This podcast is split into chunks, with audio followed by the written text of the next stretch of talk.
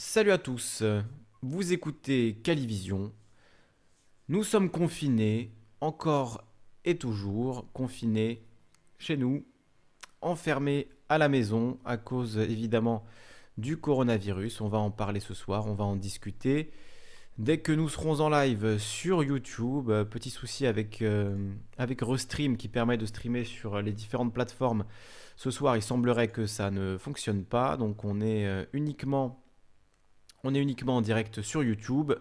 Ça suffira. Il y a déjà du monde qui est avec nous. Bewood, euh, Bekobe, Abrazaxas, Carl Burns, Dallas. Il y a du monde. Un chap de Canal Concorde. Salut à toi. Carl Burns, je, l'ai dit. Soyez tous et toutes les bienvenus. On va mettre un petit peu de musique le temps de commencer cette émission en direct. Alors merci de partager sur vos réseaux le lien du direct pour euh, qu'on soit le plus nombreux possible euh, ce soir.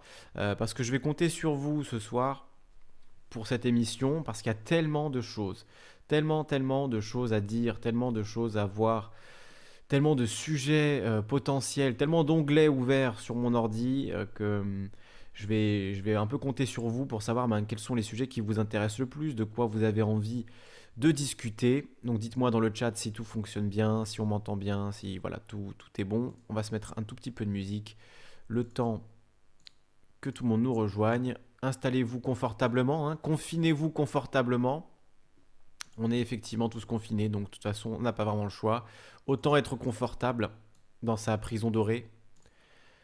Évidemment, force à tous ceux qui travaillent, hein, euh, force, respect, euh, gratitude éternelle et infinie à tous ceux qui, sont obligés de travailler pour, euh, pour nous nourrir, nous les confiner, nous les enfermer. Ben, on va peut-être commencer plutôt que de la musique, on va commencer par cette vidéo euh, de l'ami partagé, c'est sympa, euh, voilà, qui parle justement ben, des gens qui travaillent, pour ceux qui bossent, c'est le nom de sa vidéo. Alors on va partager la vidéo de partager, c'est sympa, parce que c'est vrai que partager, c'est sympa. On écoute. J'ai un message pour celles et ceux qui bossent pendant cette période de confinement. Nous sommes en guerre, nous a dit notre président, mais vous avez des droits encore faut-il les connaître. Je m'adresse pas au personnel soignant, aux agriculteurs, maraîchers, boulangers, toutes les personnes qui travaillent dans l'alimentaire ou la santé et qui vont faire et produire ce qui s'avère essentiel pour que les planqués euh, puissions rester en vie. Je vous salue, je vous remercie profondément et je vous encourage. Non, je m'adresse à ceux qui ont reçu un courrier de leur employeur leur demandant de retourner bosser. Ceux visés par l'offre de Bruno Le Maire, 1000 euros de prime pour ceux qui, au péril de votre vie, aller essayer d'éviter un ralentissement de l'activité économique dans notre pays. Ceux qui bossent dans une entreprise ou une usine, chez Airbus ou Amazon par exemple. Avant de vous parler de vos droits, je voudrais vous parler de votre devoir. Votre devoir en période de pandémie est le même que pour toutes les personnes confinées, c'est-à-dire d'éviter de vous mettre vous-même et les autres en danger. Si vous devez retourner travailler, mais que votre employeur ne vous fournit pas des masques changés tous les 4 heures, des gants et du gel hydroalcoolique, alors vous ne faites pas votre devoir parce que vous devenez un agent de la diffusion du virus. Et même si votre employeur vous garantit cet équipement, c'est presque pire parce qu'on est à une semaine du pic de l'épidémie ou Amazon. Et les hôpitaux et les EHPAD manquent déjà cruellement de masques, de gants, de gel hydroalcoolique. Ils sont en rupture de stock. Alors est-ce que ce que vous allez produire ce mois-ci est plus important que sauver des vies? Parce qu'infirmiers, infirmières et docteurs savent sauver des vies, mais ils ne peuvent pas le faire sans cet équipement-là. Ils se mettent en danger et ils mettent en danger les autres. L'Ordre des médecins a fait un communiqué de presse ce dimanche nous demandant de tout faire pour freiner la contagion. C'est le MEDEF qui vous demande de retourner au boulot pour éviter le ralentissement de l'économie. Alors en période de pandémie, qui est-ce qu'on écoute en priorité Les médecins ou les chefs d'entreprise? S'il était un minimum responsable, votre employeur fermerait votre boîte dès maintenant et emmènerait tout son stock de masques à l'hôpital ou l'EHPAD le plus proche. Alors peut-être qu'il va vous prétexter que si vous arrêtez de bosser, l'entreprise va faire faillite et que vous allez perdre votre emploi. À ça, il faut se rappeler deux choses. Premièrement, on parle d'un arrêt de un ou deux mois. Et deuxièmement, aucune entreprise, quelle que soit sa taille, ne sera livrée au risque de faillite. Vos droits maintenant. Vous pouvez exercer votre droit de retrait. C'est un dispositif inscrit dans le Code du travail qui vous permet de cesser temporairement votre activité tout en étant rémunéré si vous êtes confronté à un risque grave et imminent pour votre santé ou votre vie. C'est parfaitement le cas avec le coronavirus, le gouvernement l'a reconnu, il n'y a pas de souci. Votre employeur a peut-être mis en place des mesures de précaution sanitaire, mais si vous voyez qu'elles ne sont pas suffisamment importantes ou qu'elles n'offrent pas une protection suffisante, bref que travailler vous met en danger vous-même et les autres, alors vous pouvez exercer votre droit de retrait. Des défauts que vous pourriez constater, c'est par exemple que vous n'ayez pas de masque ou que vous ne puissiez pas les changer suffisamment régulièrement, que vous ne puissiez pas vous laver les mains régulièrement avec du savon ou du gel hydroalcoolique, que vous faites des réunions non nécessaires ou des déplacements pas indispensables, que les salariés sont rassemblés par moments dans des espaces trop réduits ou que la distance d'un mètre entre chaque personne n'est pas respectée à tout instant, ou encore que les surfaces que vous utilisez, que ce soit les tables, le sol, les ordinateurs, ne sont pas désinfectés plusieurs fois par jour, tout ça peut justifier un droit de retrait. Pour l'exercer, c'est très simple. Vous faites une liste de tous ces manquements, vous prenez des photos si nécessaire, vous prévenez votre délégué du personnel s'il y a lieu et vous envoyez cette liste par mail à votre employeur. C'est elle qui va justifier de votre droit de retrait. Il y a alors deux cas de figure. Vous pouvez cesser votre activité, vous retournez plus au boulot et vous êtes rémunéré par votre employeur le temps qu'il règle tous les manquements que vous avez identifiés ou alors vous êtes placé sur un autre rôle qui ne présente pas tous ces risques. Je précise et c'est important que vous pouvez exercer votre droit de retrait seul ou collectivement, c'est-à-dire avec tous vos collègues, et c'est valable pour le secteur privé comme pour le secteur public. Tant que le danger persiste, l'employeur ne peut pas exiger que vous repreniez le travail. Aucune sanction ni retenue de salaire ne peut être prise contre vous si vous exercez votre droit de retrait. Alors si l'employeur conteste la réalité du danger, ça se terminera devant un juge au prud'homme et les juges vont très probablement trancher en votre faveur vu la dangerosité et la propagation extrêmement rapide du virus. On a un virus hautement contagieux et qui résiste très longtemps sur toutes sortes de surfaces, les conditions de sécurité ne sont pas réunies. Je précise aussi pour les intérimaires, parce que j'ai vu pas mal de boîtes essayer de remplacer leurs salariés permanents qui sont partis en exerçant leur droit de retrait, les remplacer par des intérimaires. Bah, les intérimaires ont les mêmes droits que les salariés en tout cas en théorie. Pour les intérimaires qui ont commencé leur contrat juste avant le début de cette crise, votre employeur va peut-être vous menacer de rompre ce contrat pour cause de force majeure ou euh, pour manque d'activité. Ça n'est pas légal. Votre employeur n'a pas le droit de faire ça et les patrons de l'intérim ont gagné des millions d'euros grâce au crédit d'impôt CICE. Ils peuvent payer, c'est à eux de le faire maintenant, ils ont les moyens de le faire. Alors je sais que vous faites le mieux que vous pouvez et que c'est super difficile de s'y retrouver dans toutes ces demandes contradictoires. Et oui, en fait, faut reconnaître, c'est parfaitement contradictoire de vous demander de reprendre le travail alors qu'on s'attend à un pic de l'épidémie la semaine qui vient. C'est irresponsable en fait de la part de votre employeur de vous demander ça. Je vous laisse aussi dans la description un article qui clarifie vos droits pour le chômage partiel, pour la garde des enfants ou pour le télétravail. J'espère que maintenant les choses sont plus claires pour vous et si ça l'est, n'hésitez pas à partager cette vidéo à vos collègues. Si vous n'étiez pas directement concerné par cette vidéo, mais que vous connaissez des personnes qui vont retourner bosser lundi, bah, envoyez-leur cette vidéo. Et même si vous n'en connaissez pas, partagez-la sur les réseaux sociaux pour qu'elle fasse boule de neige et qu'elle atterrisse devant leurs yeux.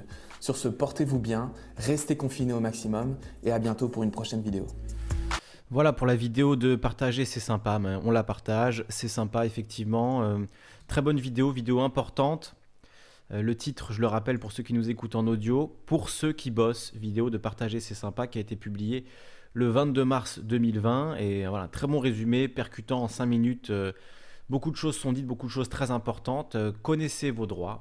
Vous, avez des droits, même en cette, période de pandémie. On n'est pas encore devenu des esclaves à 100%, même si on va le voir avec la loi qui a voté, il y a beaucoup d'acquis sociaux qui, sont en train de, sauter. On va en parler, vous inquiétez pas. On va, décortiquer tout ça. Mais il y a énormément de choses à dire ce soir, hein, que ce soit sur le, virus en lui-même, le bilan, le nombre de morts qui ne fait qu'augmenter. Hein. on est aux alentours de 1300-1500 morts par jour. J'ai pas fait le calcul aujourd'hui, mais voilà, on, en est là. Hein. On est à 1500 morts par jour au bas mot. 1500 morts comptabilisés du, coronavirus. Euh, on est à plus de 800 morts en France. Euh, presque 5000 je crois en Italie. Les, chiffres euh, changent évidemment de jour en jour et, et s'aggravent de jour en jour. Donc on va regarder les bilans, on va parler de la chloroquine aussi euh, de, de ce remède. Alors certains disent remède miracle, euh, franchement je trouve que c'est un peu trompeur et il faut pas dire ça. Même euh, le professeur Didier Raoult qui, qui en a parlé le premier, qui a parlé des études des Chinois sur le sujet, qui a été le premier en France à, apporter ce sujet de la chloroquine, qui est lui un spécialiste des maladies infectieuses, des maladies virales, eh bien ne dit pas que c'est un remède miracle. Donc faisons attention aussi à, à ça, faut pas dire tout et n'importe quoi, mais on va, on va en parler justement de cette polémique autour de, la chloroquine. Il y a évidemment la crise économique qui se poursuit en parallèle de, tout ça. Enfin bref, il y a beaucoup beaucoup de choses à discuter, donc on va on va en parler ensemble. N'oubliez pas que vous pouvez intervenir en direct sur le, Discord de Calivision, discord.me slash Calivision pour intervenir en vocal et discuter avec moi. Je lirai également évidemment vos messages sur le chat. Je vois qu'il y a déjà beaucoup de monde. Anwar Benbadis qui nous a rejoint, Clisten Vespasien, Panset, Akesha, euh, Adjel Chris Coty, Dallas, euh, La Rocholou, Conrad Sambon, Sirius euh, qui est là également. Vous êtes nombreux. Get qui nous rejoint, Opi, LG. Bon, il y a beaucoup de monde. Je ne vais pas, pas citer tout le monde parce que vous êtes de plus en plus nombreux. Et évidemment, on est tous confinés, on est tous à la maison. On n'a on pas grand-chose pas grand chose à faire. Enfin, je dis tous, non, parce que comme vous venez de l'entendre, il y a beaucoup de gens qui sont, qui sont au travail, notamment bah, tous ceux qui travaillent dans des secteurs clés, des secteurs extrêmement importants des secteurs nécessaires, hein, je dis extrêmement importants, mais c'est en fait des secteurs euh, nécessaires et indispensables à notre, notre vie, hein, l'alimentation, euh, les, les soins, évidemment, les hôpitaux. D'ailleurs, on voit que les soignants euh, sont nombreux à être contaminés. ils commencent à, tomber comme des mouches, donc la, la crise va faire que s'aggraver à ce niveau-là, parce que les soignants sont au front sans les équipements nécessaires. C'est quand même ça qu'il faut rappeler. Euh, il n'y a pas assez de masques, il n'y a pas assez de matériel. Euh, j'entendais tout à l'heure aux 20h de France 2, j'en croyais pas mes oreilles. Euh, qu'on commence à manquer de coton-tige pour faire les prélèvements. on n'a pas assez de tests. bref, c'est une situation de, crise à tous les niveaux. Il n'y a pas seulement le virus, il y a aussi toutes les conséquences qui vont, qui vont avec. on est évidemment, je le disais, confiné chez nous et, contrôlé par la police à la moindre sortie. Pour, euh, il faut voilà, avoir une dérogation sur soi quand on va faire les courses. C'est c'est fou. Hein. Si on nous avait dit qu'on en serait là euh, il y a ne serait-ce qu'un mois, euh, ce serait. On, on, aurait, on l'aurait pas cru, quoi. On l'aurait pas cru, on n'aurait pas imaginé pouvoir en être là. Hein. Vous vous souvenez quand on s'est tous dit bonne année au 1er janvier, bonne année, bonne année, personne n'imaginait qu'au bout de trois mois, on en serait là. Hein. Je pense que ça, c'est clair et net. Il y a encore du monde qui nous rejoint. Euh, Chantal, Daimon, euh, Lixim85, Wonder Courgette, Kael qui est là également, Irsu vient de nous rejoindre, Tigibus. Soyez tous et toutes les bienvenus.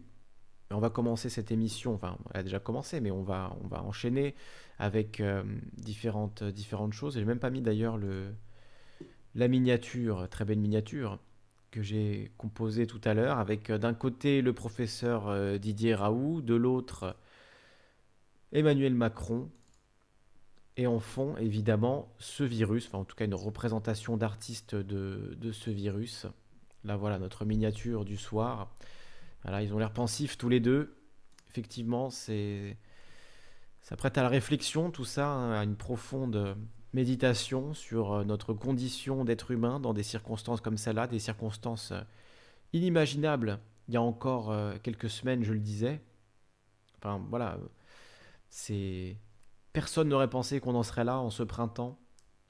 On est le 23 mars 2020, on peut plus sortir de chez nous, on peut pas aller se promener. je voyais tout à l'heure au, JT de France 2 des gens qui, ont pris des amendes de 135 euros parce qu'ils sont allés à un kilomètre de chez eux pour faire du sport alors qu'effectivement on en est, euh, voilà, on est, on a interdiction de faire du sport à plus de 500 mètres de chez soi. Donc euh, voilà, effectivement, euh, c'est, je sais pas quoi dire. Honnêtement, je me réveille le matin. Je le disais hier déjà dans l'émission. Hein. D'ailleurs, si vous l'avez pas vu, l'émission d'hier consacrée au, sujet du, travail, c'est pour ça que je voulais commencer avec la vidéo de partager, c'est sympa parce qu'elle rejoint exactement le, le travail que j'ai fait hier, la vidéo que j'ai fait hier sur euh, les, conditions de travail des, salariés dans les secteurs non indispensables et notamment les déclarations de notre ministre du Travail, Muriel Pénicaud, qui euh, voilà, sont proprement délirantes, qui sont irresponsables, dangereuses on pourrait presque dire criminel, c'est presque, enfin, c'est de la non-assistance à personne en danger, de la mise en danger de la vie d'autrui. Je vois pas comment l'exprimer autrement, et, effectivement, on n'oubliera pas. On n'oubliera pas tout ça. Euh, là, on est enfermé chez nous, on n'a pas, pas le choix, euh, mais il faut pas oublier tout ce qu'on tout ce que vous me dites dans le chat, euh, tout ce que je vais dire dans cette émission, tout ce que vous allez nous dire dans le Discord, c'est finalement le, la composition de cette histoire cette histoire collective qu'il faut absolument qu'on écrive nous-mêmes, qu'il faut absolument euh, qu'on retienne, qu'on n'oublie pas tout ce qui est en train de se passer parce que c'est ce système qui est déjà extrêmement critiquable, hein, évidemment. je veux dire, vous le savez, vous le savez, on est. je vais dire merci à Daimon qui nous fait un peu de pub sur son, sur son Discord. Merci beaucoup, Daimon. D'ailleurs, je crois qu'il est, il est parmi nous, d'ailleurs, dans le, dans le chat. Dimitri de Baston qui nous a rejoint. Également Kevin Milan, Bon, je vais arrêter de, tous vous citer parce que vous êtes très très nombreux, euh, vous, le serez de plus en plus au fur et à mesure de la soirée, mais voilà, n'oublions pas, hein, euh, effectivement, euh, on n'oubliera pas, on n'oubliera pas tout ça, parce que ce système qu'on a l'habitude de critiquer, là, il se montre dans toute son horreur, dans toute sa splendeur horrifique, et dans vraiment le cauchemar que ça peut être un système libéral qui s'effondre, un système d'économie de marché qui ne répond plus, qui devient euh, plus que néfaste et qui euh, en fait euh, nous, nous condamne à mort. Hein. J'avais fait une émission qui s'appelait Nos dirigeants nous condamnent à mort au sujet de, du changement climatique, du réchauffement climatique. Ben là, on en a finalement une forme d'exemple dramatique, gravissime.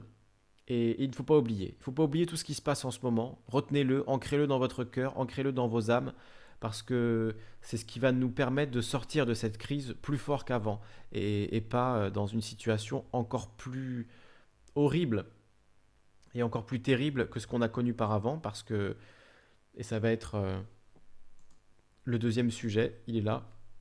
Donc un article de Marianne qui date d'il y a trois jours déjà.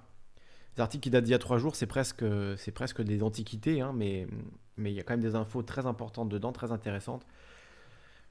Donc euh, c'est confirmé, la loi urgence coronavirus va revenir sur les droits au congé, les 35 heures, et ce sans date limite. Il y a aussi là un article, euh, non c'était pas celui-là, ça c'est sur la chloroquine, on en parlera un peu plus tard.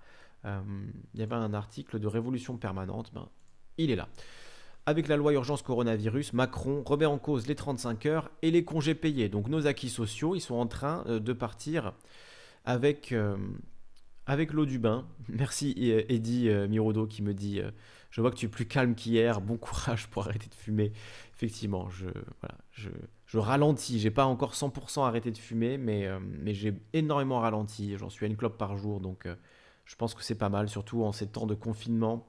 En ces temps assez difficiles, je pense que c'est déjà une belle performance. Donc merci beaucoup pour ton soutien. Et effectivement, je suis un peu plus détendu aujourd'hui j'ai regardé différentes informations et c'est vrai que juste l'émission d'hier euh, où je me suis pas mal énervé, euh, ben ça m'a détendu. Après l'émission, je me sentais mieux, euh, j'avais enlevé un poids sur mon cœur et j'espère que du coup, par, par un effet de comment on dit de catharsis, vous avez vous aussi pu un peu vous soulager en, m'entendant. voilà, ça peut-être, j'ai peut-être été un peu une soupape pour cette cette rage intense contre contre Muriel Pénicaud.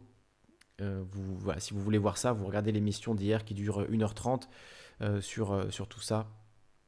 Salut Radio Blante qui nous rejoint. Donc, Daimon qui nous dit sans, sans limite de durée, c'est sûr ça? Oui, effectivement, cette loi d'état d'urgence sanitaire, d'urgence coronavirus, effectivement, pour l'instant, elle n'a pas de date limite. Hein, vous le voyez là, ça a été écrit samedi sur le site Révolution Permanente. Je vous mettrai évidemment tous les liens dans la description. Il va y en avoir des liens ce soir il va y en avoir des articles. Donc le Sénat a voté dans la nuit de jeudi à vendredi la, loi dite d'adaptation au coronavirus à 252 voix pour, 2 contre et 90 abstentions.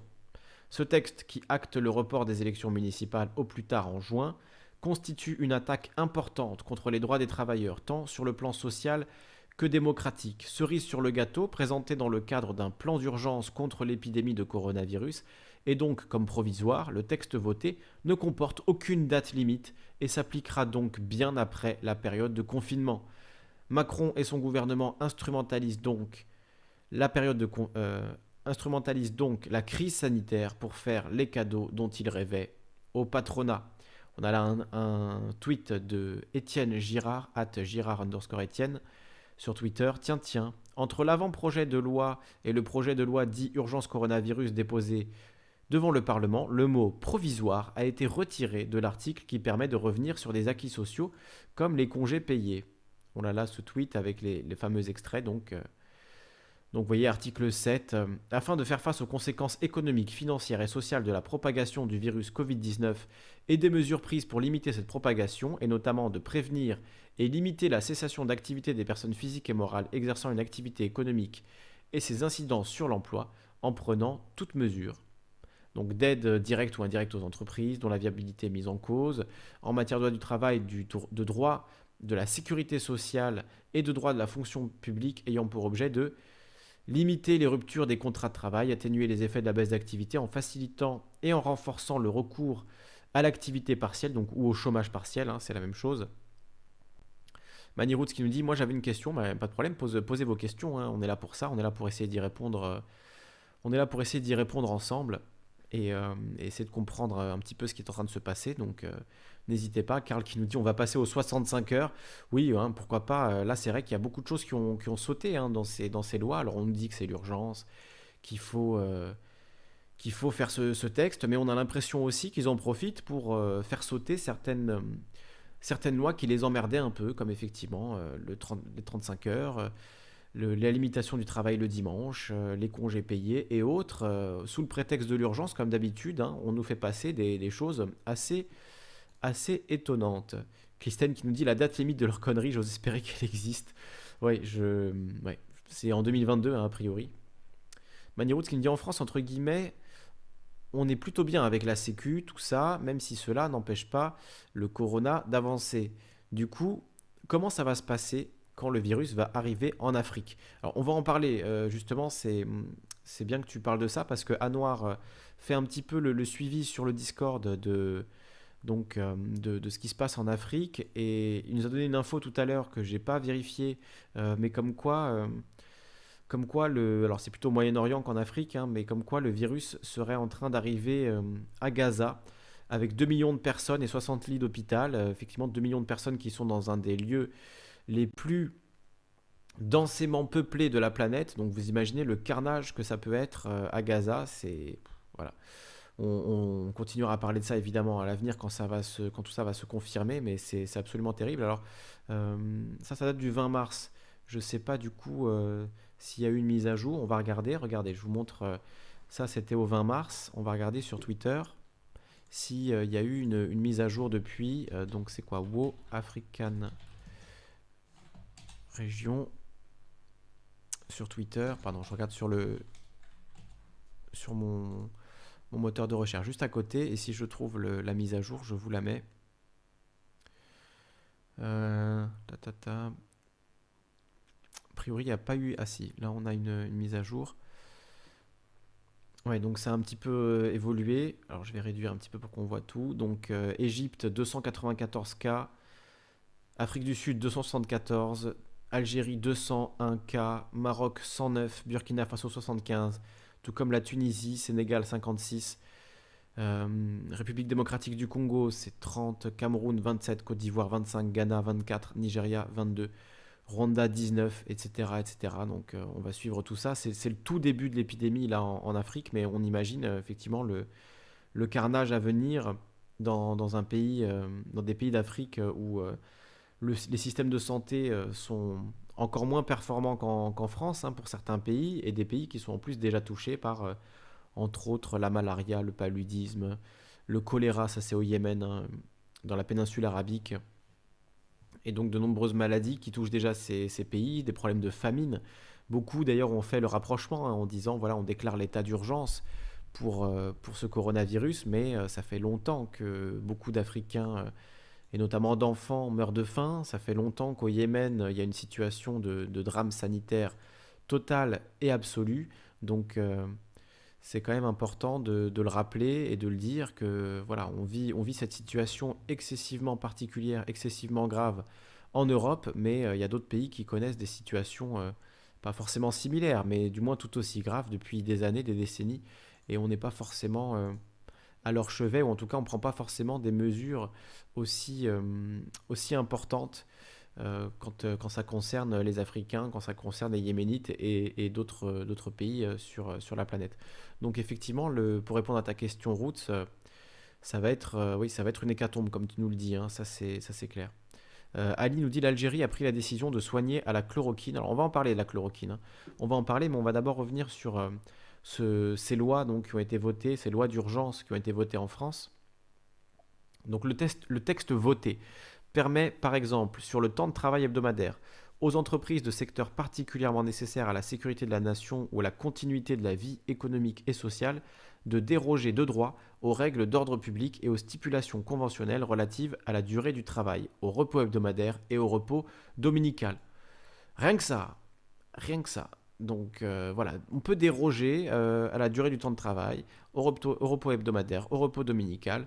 La formulation est floue et la ministre, euh, évidemment, la ministre c'est Muriel Pénicaud, la fameuse n'a donné que de très faibles précisions, selon Marianne, qui précise que le reste, pour le reste, un décret listera les métiers concernés. Donc comme euh, Muriel Pénicaud elle considère que le BTP, par exemple, c'est quelque chose d'essentiel, et qu'en fait, hein, c'est ce qu'elle a dit, hein, en fait, tous les métiers sont essentiels, selon elle, euh, absolument tous les corps de métier, puisqu'elle a dit c'est une chaîne, hein, donc tout, tout est connecté, donc euh, même si vous travaillez dans un centre de télémarketing, a priori, c'est indispensable. Donc voilà, tenez-vous prêt à, retourner, à retourner bosser si, si effectivement euh, vous, vous, êtes appelé par votre patron, préparez-vous euh, parce que Muriel Pénicaud considère que peu importe votre boulot, en fait il est indispensable. Donc euh, voilà, faut être prêt à, à retourner bosser. Et bon, c'est pour ça que je vous ai mis la vidéo de, de partager, c'est sympa au début. Très très bonne vidéo, très importante. Je vous mettrai évidemment le lien dans la description pour que vous puissiez retrouver tout ça parce que vous avez des droits. Ne l'oubliez jamais, même s'il y a des lois euh, scélérates, hein, on pourrait dire, qui sont votées comme ça euh, en pleine crise sanitaire pour soi-disant euh, voilà, parer à la crise alors que c'est peut-être pas ça qui était attendu des soignants notamment. Hein. C'est pas forcément le fait de dire on va aménager pour que les gens puissent travailler 70 heures par semaine dans les entreprises. C'est pas vraiment ça que les soignants attendent.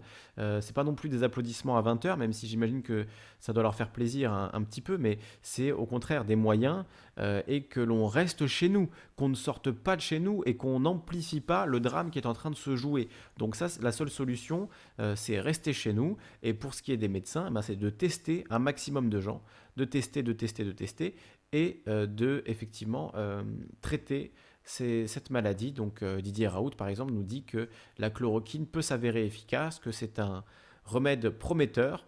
Alors, je le disais tout à l'heure encore remède miracle, non, hein, pas remède miracle, un remède prometteur. Il faut encore faire des tests, il faut encore voir si ça fonctionne. Certes, les études pour l'instant sont un peu légères, n'ont pas été faites dans le, dans forcément les règles de l'art, on va dire, mais effectivement, on est dans une situation dramatique. Il y a des milliers de morts depuis le début de l'épidémie, donc euh, on n'a pas le temps de mégoter, de faire 18 mois de tests en double aveugle et de faire passer ça dans des revues euh, comme le Lancet ou je ne sais quoi. On n'a pas le temps. hein. On est dans une situation d'urgence absolue, d'urgence absolue. Donc euh, c'est important de, de le rappeler et de dire que voilà, si, si vous-même ou, ou vos proches sont demain concernés et, tombent malades, hein, j'en connais notamment quelques-uns, on aura peut-être un témoignage d'ailleurs cette semaine d'une personne qui est en train de, se faire tester, euh, elle et sa famille, pour, euh, le coronavirus, ben, si, euh, si effectivement elle est déclarée positive, elle m'a dit qu'elle témoignerait une fois que ça irait un peu mieux pour elle. Donc voilà, je ne veux pas dire son nom au cas où, mais, effectivement, on pense à toi. Elle se reconnaîtra. Donc, euh, alors j'en étais où? Euh, Alors, il peut s'agir, donc pour les domaines concernés, hein, les corps de métier concernés. Je vais zoomer un petit peu pour pas que vous vous fassiez mal aux yeux à regarder cet article là, pour ceux qui nous regardent en vidéo, ceux qui sont là avec nous. Donc, il peut s'agir de l'alimentation, de la production de matériel médical, par exemple. C'est contenté de déclarer Muriel Pénicaud. Donc, on est dans le il peut. Et encore une fois, sachant qu'hier, elle, euh, elle a signalé, enfin, je l'ai montré dans l'émission d'hier, c'était il y a quelques jours, elle a signalé que finalement, quasiment euh, tous, les, tous les métiers sont essentiels et sont importants dans la chaîne économique française. Ben, finalement, voilà, à peu près tout est, tout est important. euh, du, soignant euh, au télémarketeur, du développeur d'appli aux, aux personnes dans le bâtiment, dans le BTP, etc. Donc on imagine bien euh, quand elle dit il peut s'agir que ça va être plus large que ça. hein. Quand elle dit il peut s'agir de l'alimentation, de la production de matériel médical, par exemple, il peut aussi s'agir d'aller creuser des piscines ou d'aller poser des toits sur des hôtels de luxe. C'est aussi euh, finalement quelque chose d'indispensable, n'est-ce pas, hein, en cette période de- crise sanitaire.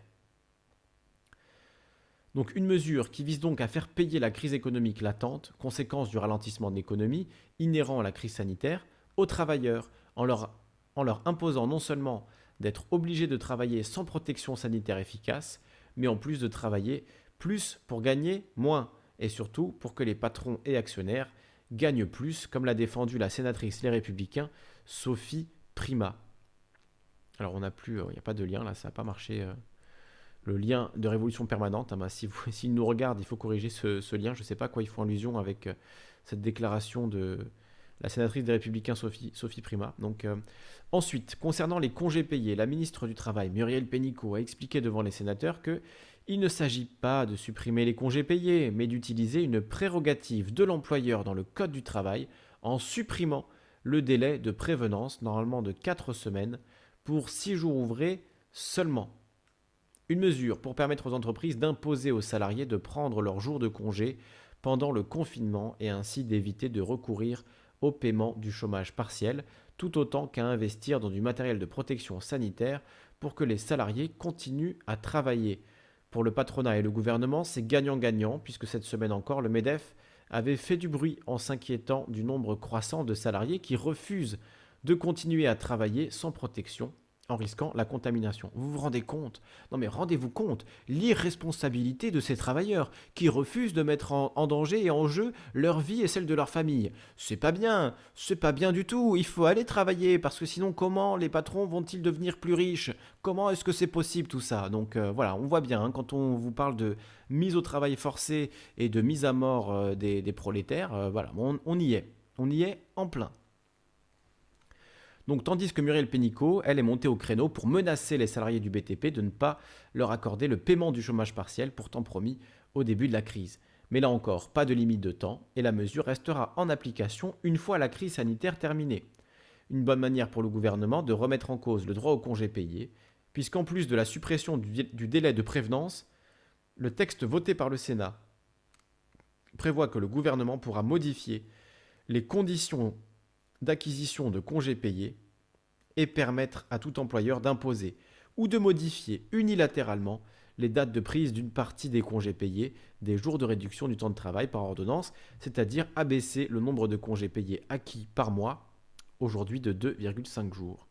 Donc vous voyez comment on profite comment on profite d'une crise sanitaire dramatique pour faire passer des petites lois euh, euh, qui détruisent les acquis sociaux pour euh, ben, se torcher avec le code du travail et finalement euh, tout mettre au broyeur. hein. Voilà, le code du travail au broyeur parce que vous comprenez, il faut quand même que, que les riches que les riches s'enrichissent. hein. Comment, comment, comment on va faire autrement? Vous vous rendez compte? Comment les actionnaires et les rentiers de la France entière vont-ils pouvoir rester bien tranquilles dans leur maison secondaire si leurs employés ne vont pas risquer leur vie sur les chantiers? Quand même euh, Eddy nous dit le BTP est arrêté pour la plupart, mais les mécanos sur les engins de TP bossent encore. En tout cas, c'est mon cas, euh, nous dit Eddy. Et hier, on a Rouille hein, qui nous témoignait aussi. euh, salut à toi d'ailleurs, Rouille, euh, qui nous témoignait ben, du fait que son patron lui dit voilà, va travailler. Et tout à l'heure, tu me disais, Rouille, que tu avais demandé donc des masques et des nouveaux. Des- un nouveau pantalon, des nouveaux équipements pour, euh, pour travailler de manière un peu plus sûre, et que ton patron t'a dit ok je te les pose devant la porte, mais ensuite euh, je me casse pas de contact, hein, je veux pas te voir surtout, Euh, attention hein, que si jamais tu es contaminé, je veux pas m'approcher de toi, donc voilà, ça fait plaisir, on vous envoie travailler, mais eux les patrons pendant ce temps évidemment, ils ne veulent pas prendre le moindre risque, hein. les risques c'est pas pour eux, c'est pour nous, hein. Voilà, et, enfin moi je travaille pas dans le BTP, mais voilà, pour ceux qui travaillent dans le BTP, c'est c'est- eux qui prennent les profits, c'est vous qui prenez les risques. C'est génial, hein c'est, ça marche bien, hein. c'est vraiment... euh, c'est respectueux tout ça. Ça c'est respectueux c'est responsable. hein. Bon, je recommence à m'énerver comme hier. Un Conrad qui me dit du calme, du calme. Salut à Magda qui nous rejoint, ainsi que Gulli Gulli et Radio Blante qui sont là. Qui nous dit carrelage de Neuilly only. Voilà, effectivement, c'est pour, poser des carrelages à Neuilly dans le 16e, euh, là il n'y a pas de problème. Il n'y a pas de risque. Il n'y a pas de risque puisque les riches, eux, ne peuvent pas tomber malades, évidemment. Aïe, aïe, aïe. Donc Chantal W qui dit euh, Mon mari, dans le BTP, travaille encore. Il est maçon. Ben voilà, hein, si vous avez besoin de, de preuves, il y a plein d'éléments d'ailleurs sur Twitter, il y a plein de témoignages de, gens qui témoignent ben, de ce genre de choses, euh, de gens qui travaillent à l'usine, qui disent voilà, on est une usine de 4000 employés qui tourne 24 heures sur 24, 7 jours sur 7, rien ne s'est arrêté. Par contre, les bureaux où il y a les marketeurs, où il y a les patrons, où il y a les DRH, où il y a les cadres, Hein, eux, ils sont vides. Ah, eux, ils restent chez eux. Eux, ils font du télétravail, évidemment. Ils peuvent faire du télétravail, donc euh, ils auraient tort de se priver. Par contre, vous, les, employés, si euh, voilà, vous devez fabriquer euh, des, voitures ou des boîtes de capote ou je ne sais quoi, ben là, vous allez, vous allez bosser. Hein. C'est pas indispensable, mais en fait, si, c'est indispensable. Hein. C'est ça que nous dit Muriel Pénicaud. C'est pas indispensable, mais il faut, faut quand même y aller et risquer votre vie pour ça. Donc euh, évidemment, si vous avez le moindre doute, faites jouer votre droit de retrait individuel et, faites, euh, voilà, mobilisez-vous pour ne pas euh, vous faire mettre votre vie en danger par, par vos patrons. Hein. C'est, quand c'est quand même super important de le rappeler, de le dire et de le redire. Donc voilà, j'arrêterai pas de le répéter ce soir. Si vous travaillez dans des, dans des domaines qui ne sont pas indispensables à la vie euh, du pays en ces temps de confinement total, en ce temps de confinement total, eh bien, n'y allez pas. Euh, faites jouer votre droit de retrait, attaquez vos patrons au prud'homme s'il le faut. Euh, c'est voilà, c'est ça ça me semble important. Ça me semble important de le dire, de le répéter. Alors je vois qu'il y a Saïd Ali qui nous a rejoint. alors si vous voulez intervenir maintenant dans, le, dans le chat, eh bien il faut me le dire. Alors je ne sais pas si tu, si tu veux intervenir du coup, Saïd Ali. Euh, oui, salut, je suis désolée. Ouais, je voulais pas forcément intervenir parce que j'étais en train de tester le son. Bah écoute, on t'entend euh, très bien en tout cas, hein, si tu veux parler. Euh. Oui, bah, je vais en profiter pour parler. Moi, en fait, je suis désolée, je vais pas mettre la mauvaise ambiance, mais moi, je, en fait, je suis pas triste, je suis pas en stress, je suis extrêmement en colère mmh parce que j'ai l'impression que, que l'État, ils font tout pour pour qu'on puisse euh, être soigné, euh, comment dire, euh, le plus tard possible. Hein. Et, pas, et on n'est pas tous égaux face au coronavirus. Par exemple, quand je vois que Christian Estrosi, parce qu'en fait, ils ont dit qu'en fait, ils autorisent bah, le traitement à la chloroquine dans les cas graves. Alors que dans les recommandations de Didier Raoult, là, de, de la enfin de, l'hôpital de Marseille, ils ont dit qu'en fait, si vous sentez de la toux et de la fièvre, faites un scanner voilà, enfin, faites un scanner et si vous constatez des lésions au niveau des poumons, prenez le traitement. Donc, euh, c'est et c'est à titre préventif et cette méthode, elle est, elle est cohérente parce que bah, si on attaque le virus dès le début, c'est même pas euh, préventif parce que si, tu as déjà des lésions, euh, des symptômes, tu es déjà malade. Donc en fait, c'est même c'est du traitement en fait de la maladie. Hein. Parce que à titre préventif, justement, ça peut être dangereux de prendre de la chloroquine. C'est ce que j'ai lu. Après, moi, je suis pas expert. Personne ne l'est ici. Euh, on va plutôt faire confiance aux experts. Mais de ce que j'ai lu des experts, c'est qu'effectivement la, chloroquine ou l'hydroxychloroquine, pour être plus précis, qui est donc un, des traitements possibles, qui en tout cas apparemment fonctionne pour traiter certains cas de, ce coronavirus, eh bien, euh, si on le prend en préventif, c'est-à-dire sans avoir aucun symptôme, juste parce qu'on a peur, on risque de s'intoxiquer. C'est quand même un médicament antipaludique qui est fort, qui, a, voilà, qui est toxique si on le prend euh, alors qu'on n'a aucune maladie. Par contre, en traitement euh, du, coronavirus, il semblerait, c'est ce que dit le, le professeur Didier Raoult, que c'est efficace et que ça peut servir. Par contre, une fois qu'on est en réanimation et que ça fait une semaine qu'on est est extrêmement malade, là, c'est trop tard. Il faut, il faut effectivement le faire au plus tôt. Dès qu'on a, dès qu'on a découvert chez une personne qu'elle était positive au coronavirus, il faut commencer ce traitement de chloroquine avec, euh, avec un, euh, donc un, un, antibiotique aussi en complément qui peut servir euh, effectivement pour ça. Par contre, ça ne réparera pas les lésions pulmonaires tout de suite. Hein. ça, ça, il l'a dit aussi. Oui, mais là, en fait, ce qui se passe, c'est que le, enfin, le, Olivier Véran, il a dit qu'il autorise le traitement à la chloroquine, mais que dans les cas graves. Donc, en fait, le mec, il attend que, enfin, que les, les, les, chances de survie euh, se diminuent. Enfin, que le pour, enfin, moi, c'est ce que je pense, hein, pour utiliser la chloroquine en dernière chance. Alors que c'est un médicament qui fait baisser euh, la charge virale euh, enfin, dès le début de traitement, puisque Monsieur Estrosi a eu la chance d'en bénéficier alors mmh. qu'il n'avait pas. Enfin, il n'avait pas des symptômes très graves. Et Valérie Boyer, elle avait une petite toux, on a pu, on a pu voir à la télé, elle n'est pas non plus, euh, elle n'était pas dans un état grave, elle a pu en bénéficier. Hmm. Ça veut dire qu'en fait, le, peuple, parce que là, on peut, on peut en avoir nulle part. Hein. Oui. Euh, on, nous dit que les tests sont réservés aux soignants, euh, au personnel qui sont en première ligne, mais en fait, on apprend surtout que c'est des politiques et des stars qui se font, qui se font dépister et traiter, quoi. Donc, oui. Hum.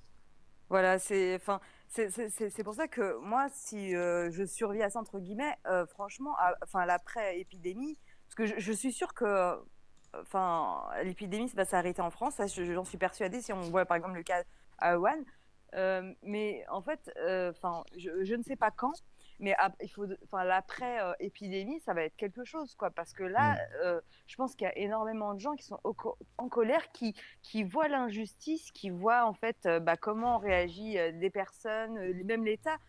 franchement, je trouve qu'elle fait pas énormément de choses parce que oui, certes, il y, a des articles toute la journée sur le coronavirus, mais moi, ce que j'aimerais, c'est que l'État soit transparent. Tel jour, on recevra tel nombre de masques. nous allons faire une usine de fabrication de chloroquine au cas où. Peut-être que ça fonctionne. Bah, mettons-nous, mettons-nous dès maintenant à la fabrication de la molécule.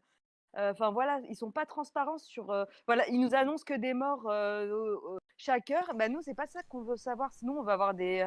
Enfin, l'être humain, il a besoin d'avoir des des lueurs d'espoir. Je préfère recevoir des articles pour dire voilà, on va recevoir dans tel jour tel nombre de masques. voilà, on a réquisitionné des euh, des entreprises pour la chloroquine, et eh ben non, on n'a pas ces informations, on n'a que des mauvaises nouvelles. Et le pire dans tout ça, c'est que les hôpitaux privés, pourtant on connaît bien les hôpitaux privés, c'est du genre à être égoïste. Hein. Enfin, pour certaines opérations, et eh ben là, ils ont proposé leur aide parce qu'ils en fait, ils ont des lits de réanimation et pas de réponse du gouvernement. Mmh. Et eux-mêmes sont étonnés. C'est ça, en fait, j'ai l'impression qu'ils font tout euh, pour qu'on, euh, je sais pas, je, je comprends pas en fait, euh, je comprends pas ce qu'ils font en fait. Moi j'ai l'impression qu'il y a une impréparation qui est totale, hein, ça c'est, ça je veux mm. dire, je pense qu'on est tous d'accord, que c'est au minimum de, de l'incompétence et au pire du, du, mépris de la vie des gens quoi finalement. On a l'impression qu'ils sont plus intéressés par, par l'envie de donner une bonne image d'eux-mêmes dans la gestion de cette crise que de vraiment bien gérer la crise en fait. Moi, c'est l'impression que j'ai, tu vois. Il faut jamais s'excuser, il faut jamais avouer qu'on s'est trompé, il faut jamais dire qu'on a fait une erreur hein, de la part du gouvernement. Il faut toujours faire semblant qu'on a très bien géré, que tout se passe très bien, que voilà, on fait les choses au mieux, alors que c'est clairement pas le cas. Je veux dire, on voit tous que c'est pas le cas du tout. Alors au début, euh, enfin, je, vais juste, euh, je, te, je, te, tuto, je te vois? On se tutoie, on se tutoie. D'accord. Alors. Euh, l'histoire de la chloroquine, je l'entends dans les réseaux complotistes depuis février. Donc déjà, je pense qu'Agnès Buzyn, elle était au courant. Et en plus, là, j'ai écrit un message. elle, a, elle a classé euh, euh, ce produit dans les substances, entre guillemets, je sais pas, toxiques, de, le 13 février 2020. Alors justement, j'ai fait des recherches là-dessus. et je sais, tu parles de réseaux complotistes. Et justement, je, je voulais, bien que tu parles de ça, je voulais y revenir. Alors, en fait, le, classement de l'hydroxychloroquine comme substance vénéneuse, alors j'ai plus les sources là du coup parce que j'ai passé l'après-midi à, tout chercher, etc. Euh, le classement de l'hydroxychloroquine en tant que substance vénéneuse, euh, ça a été discuté dès octobre. Bon, en octobre, il n'y avait pas de mmh. coronavirus mmh. et on savait évidemment encore moins que ce coronavirus allait être euh, possible à traiter avec de la chloroquine. Hein. Je veux dire, ça c'est quand même faux même le plus complotiste des complotistes, euh, enfin quoique peut-être après tout, hein, si on croit que c'est vraiment un truc qui a été euh, s'il y en a certains qui croient euh, que le, ce virus a été fabriqué en laboratoire euh, pour euh, voilà, faire, faire un maximum de morts ou je ne sais quoi, il y en a qui pensent ça. Moi, c'est pas du tout mon cas, je pense absolument pas ça. Ah, moi non plus. Hein. Voilà. Moi, je, Donc... je, suis pas complotiste, mais en fait, je, suis à un stade où je comprends rien. Mais je, suis, oui, je, te rejoins, je te rejoins là-dessus. on est, on est perdu, hein, tellement d'infos, etc.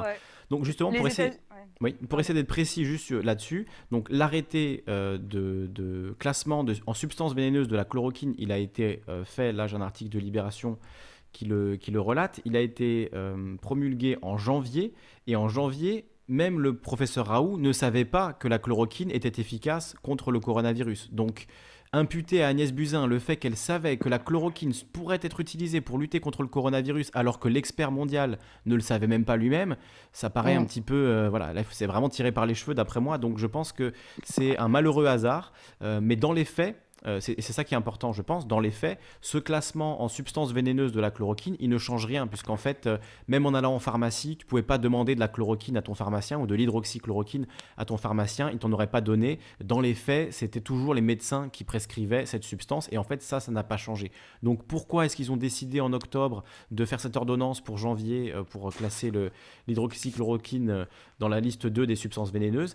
C'est voilà, une sorte de malheureux hasard, et c'est vrai qu'effectivement, les, les plus complotistes d'entre nous euh, sont, euh, sont très très intrigués, pour pas dire euh, voilà, vraiment chamboulés par cette, par cette nouvelle. Mais pour moi, bon, c'est c'est une forme de, hasard. Alors après, il faut savoir aussi qu'il y a une rivalité entre Didier Raoult et le mari d'Agnès Buzyn euh, par rapport au statut des instituts. Bon, c'est effectivement là, c'est super compliqué. On rentre dans un truc, une, espèce de querelle de, de savants euh, et de même de politique, quoi, qui est plus de la politique que de la mm. science et qui est assez ridicule honnêtement et qui effectivement ne fait pas euh, ne rend pas, euh, ne, rend pas très, euh, comment dire, brillante euh, notre, ancienne ministre de la Santé qui a tout raté en fait dans cette affaire. Hein. je veux dire, c'est, c'est absolument ridicule le, rôle qu'Agnès Buzyn a joué dans tout ça. mais je pense pas qu'elle soit à la tête d'une machination pour empêcher les gens de se soigner, etc. Elle a été à plein d'égards, euh, elle a été dans un raté, dans des ratés euh, à répétition, mais ça, je pense que c'est pousser un peu loin le bouchon, si, tu me permets. C'est mon avis, après, chacun en pensera ce qu'il veut. Hein. Oui, bien sûr, j'accepte tous les avis, mais euh, en fait, moi, enfin, je pense à mes parents, je pense à moi, on, on est tous des personnes fragiles. Hein. Mmh et enfin, si vraiment il y en avait un d'entre nous qui est, qui est bien, voilà moi, j'aimerais, si je tombe malade ou si mon père tombe malade, bah, me faire soigner à Marseille parce que je fais confiance à ce professeur. Bah, En fait, ce que, ce que je me dis, c'est que même si je tombe malade, bah, je ne pourrais même pas choisir mon médecin. C'est ça, ça, en fait, qui, dans, dans, dans, en fait, on nous bloque tout, euh, toutes les possibilités pour, euh, pour euh, essayer, bah, bah, je ne sais pas comment dire, mais de euh, bah, d'aller vers ceux en qui on en a confiance. J'espère que tu comprends qu'avec tout ce qui se passe, moi, j'ai plus confiance en, en, gouvernement. Ah, mais je le comprends, je le comprends à 100%, bien sûr, évidemment. Évidemment, on peut pas. Et je voyais tout à l'heure euh, un extrait d'ITélé où, euh, alors je sais pas si c'était une députée LREM ou quelqu'un en tout cas qui défendait le gouvernement et qui disait il faut faire confiance à ce gouvernement, c'est tout ce qui nous reste, on n'a pas le choix. Et, un, un, avocat des soignants en face qui lui disait non, non, je ne veux pas faire confiance à ce gouvernement, je ne peux pas faire confiance à ce gouvernement. Ne me dites pas de leur faire confiance on ne peut plus leur faire confiance. Et je suis euh, totalement d'accord avec ça.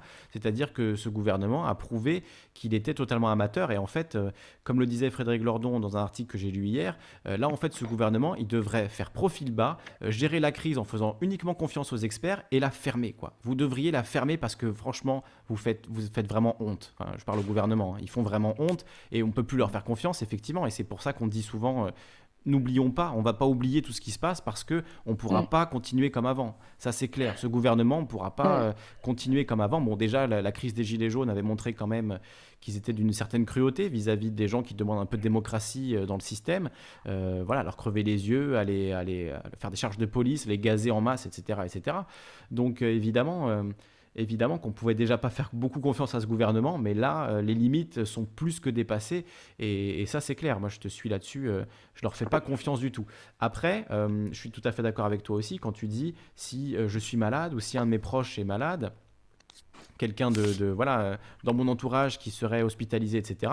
Comme finalement on a a priori de ce que j'en sais moi que la chloroquine hein, pour l'instant comme euh, remède possible à, utiliser, ben, je préférais qu'on l'utilise plutôt qu'on me laisse crever quoi. C'est sûr, hein. je préférais être euh, faire partie des patients tests à la chloroquine comme Estrosi que de ben, qu'on dise non mais la chloroquine vous savez on sait pas trop si ça va être bon, etc. C'est un médicament mm. qui coûte rien à fabriquer, qui coûte même pas un euro à fabriquer, donc voilà qu'on l'utilise, qu'on le teste et on verra bien si ça fonctionne ou pas. Si ça fonctionne pas on en essaie un autre. Mais en l'occurrence, on n'a rien d'autre. Donc, euh, entre rien et un médicament dont on n'est pas très sûr, je préfère largement le médicament dont on n'est pas très sûr, d'autant plus que c'est pas un médicament nouveau qui est sorti la semaine dernière. C'est quelque chose qui est utilisé depuis des années et des années. Le professeur Raoult dit qu'il a traité 4000 euh, patients de différentes maladies avec ce médicament, que voilà, il y a des effets secondaires mais qui sont pas dramatiques.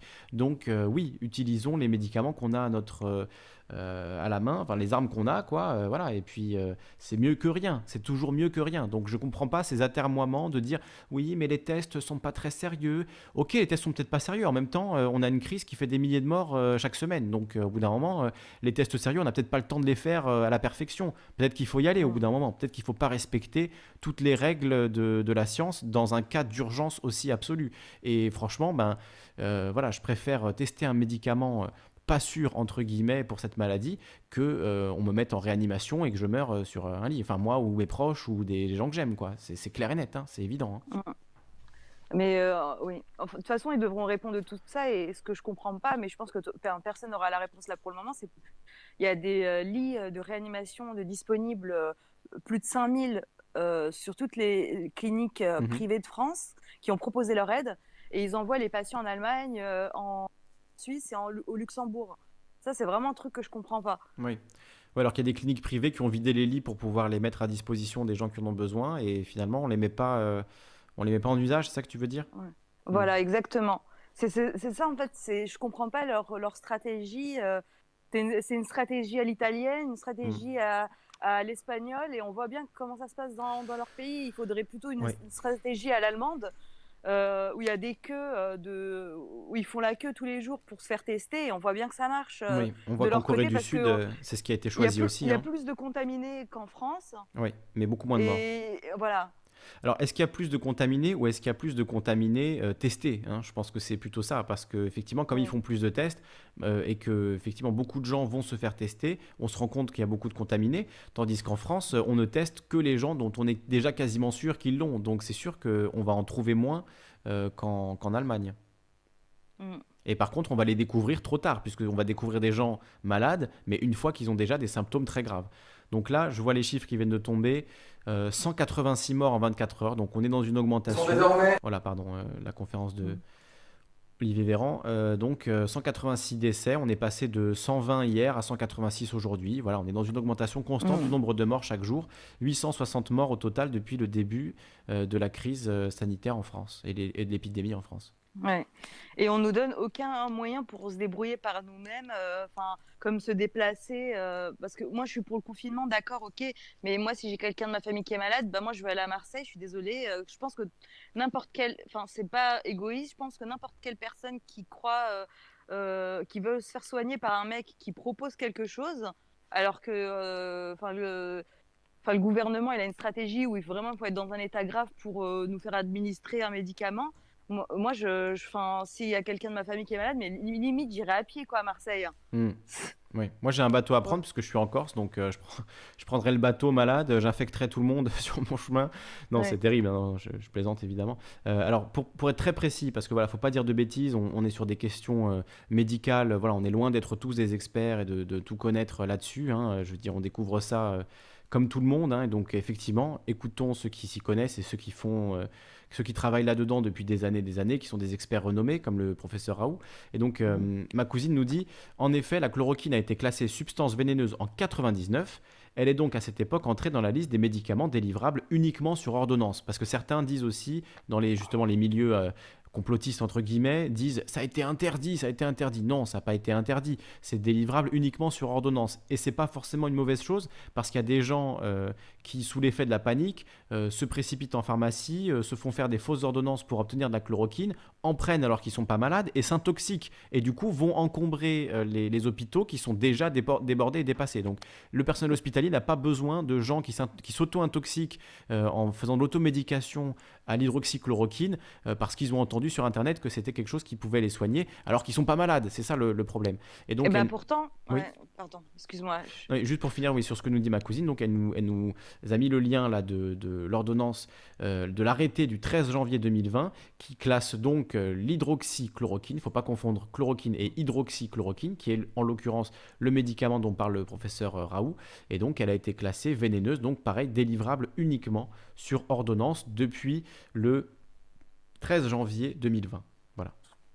Oui, mais là, si on tombe malade, je suis pas sûre que le médecin voudra nous donner une ordonnance.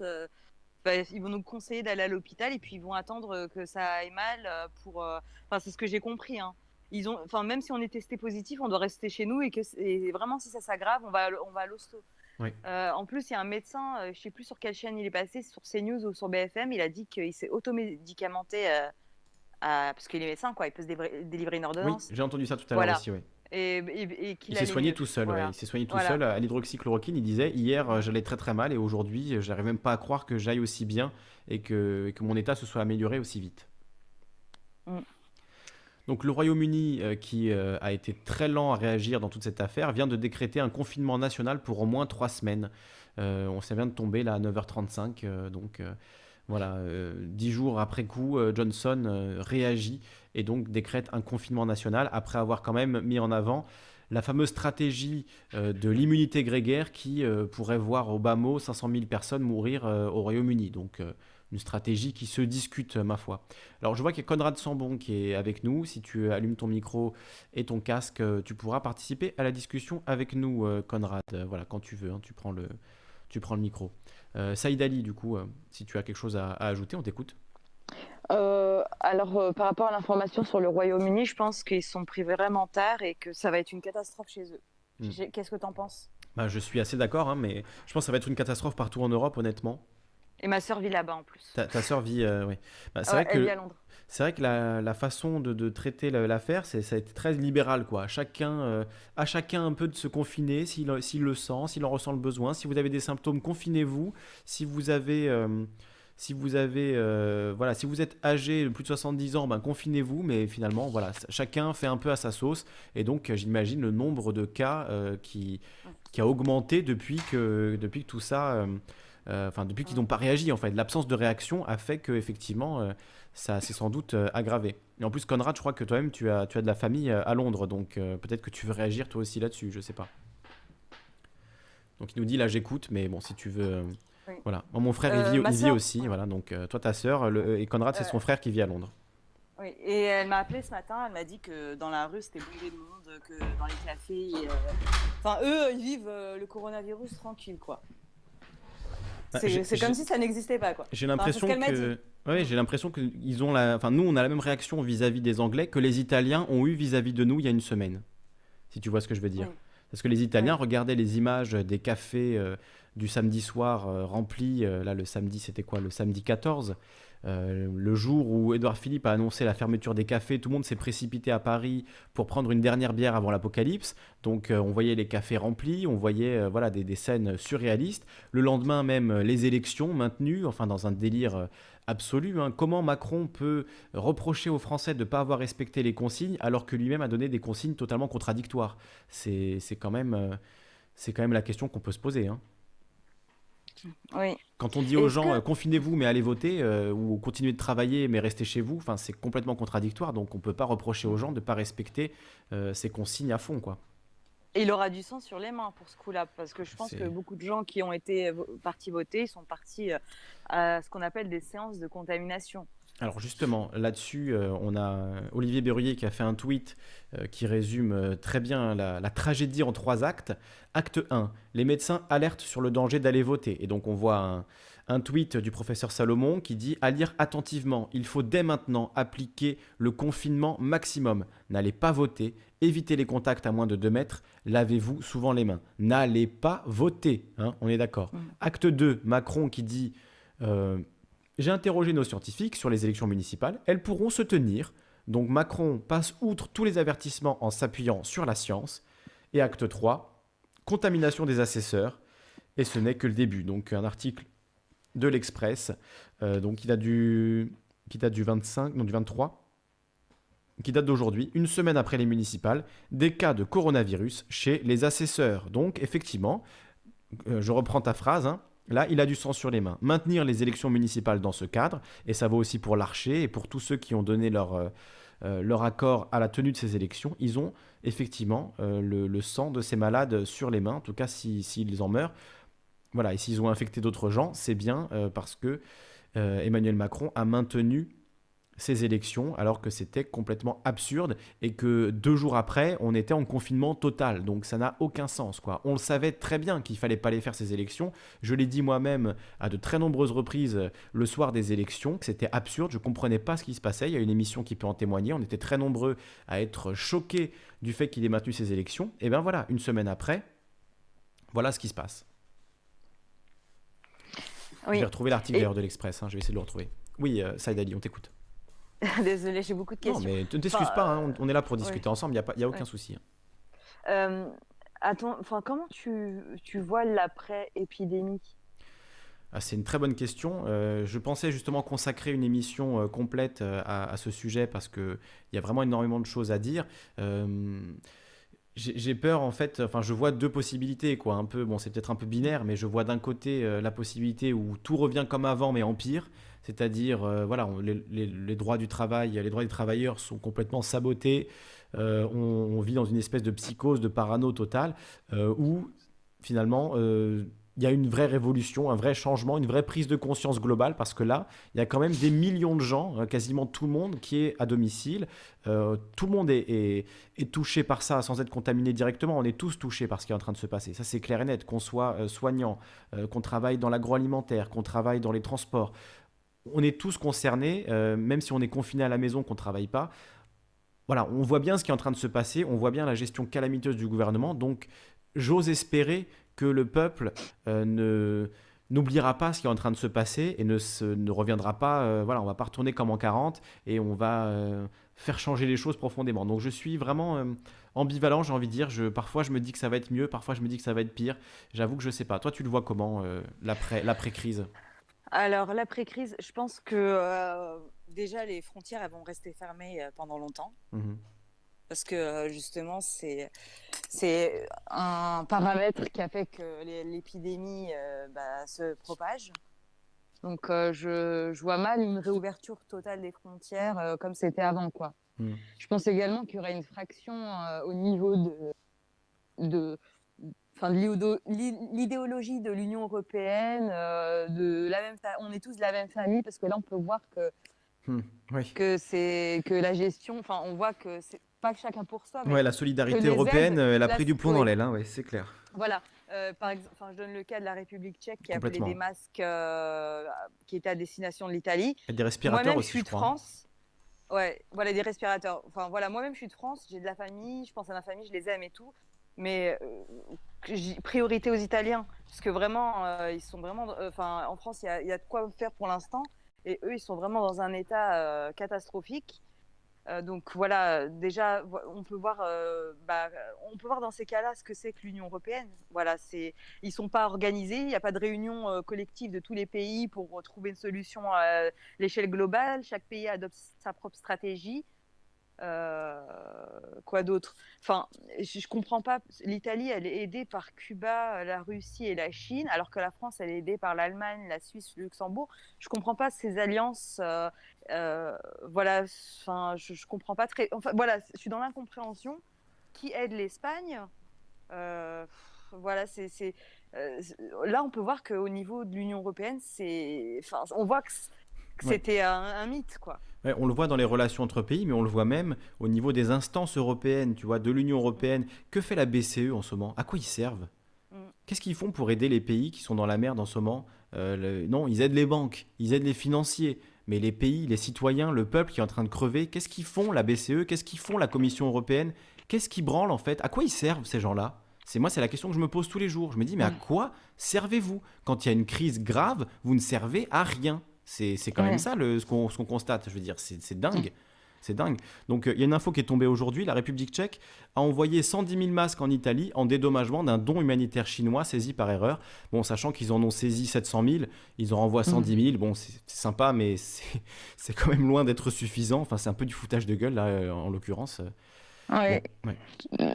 Donc voilà, je pense qu'après l'épidémie, déjà, bon, il y aura au niveau de la population, il y aura une part à nous.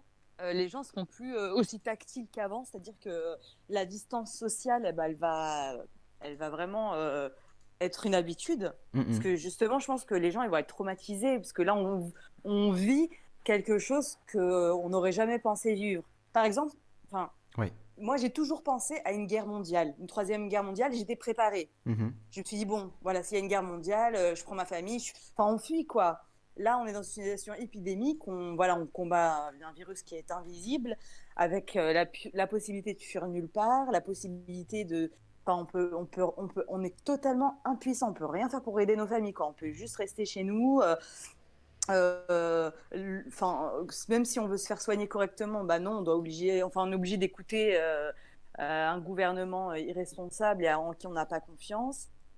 Voilà, c'est. Euh, en fait, on est dans une situation inédite et je pense qu'après, bah, les gens, ils vont, quand même être traumatisés euh, bah, de, de, ce qu'ils ont vécu et que ça va jouer en fait dans le comportement des gens. Euh, voilà, je pense que vraiment, on va, on va passer à.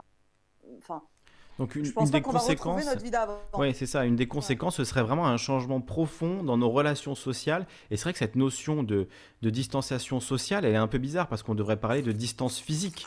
Mais de parler de distance sociale, c'est quand même super dur. Ça veut dire quoi la distance sociale? Ça veut dire on s'appelle pas, on se parle pas, tu vois?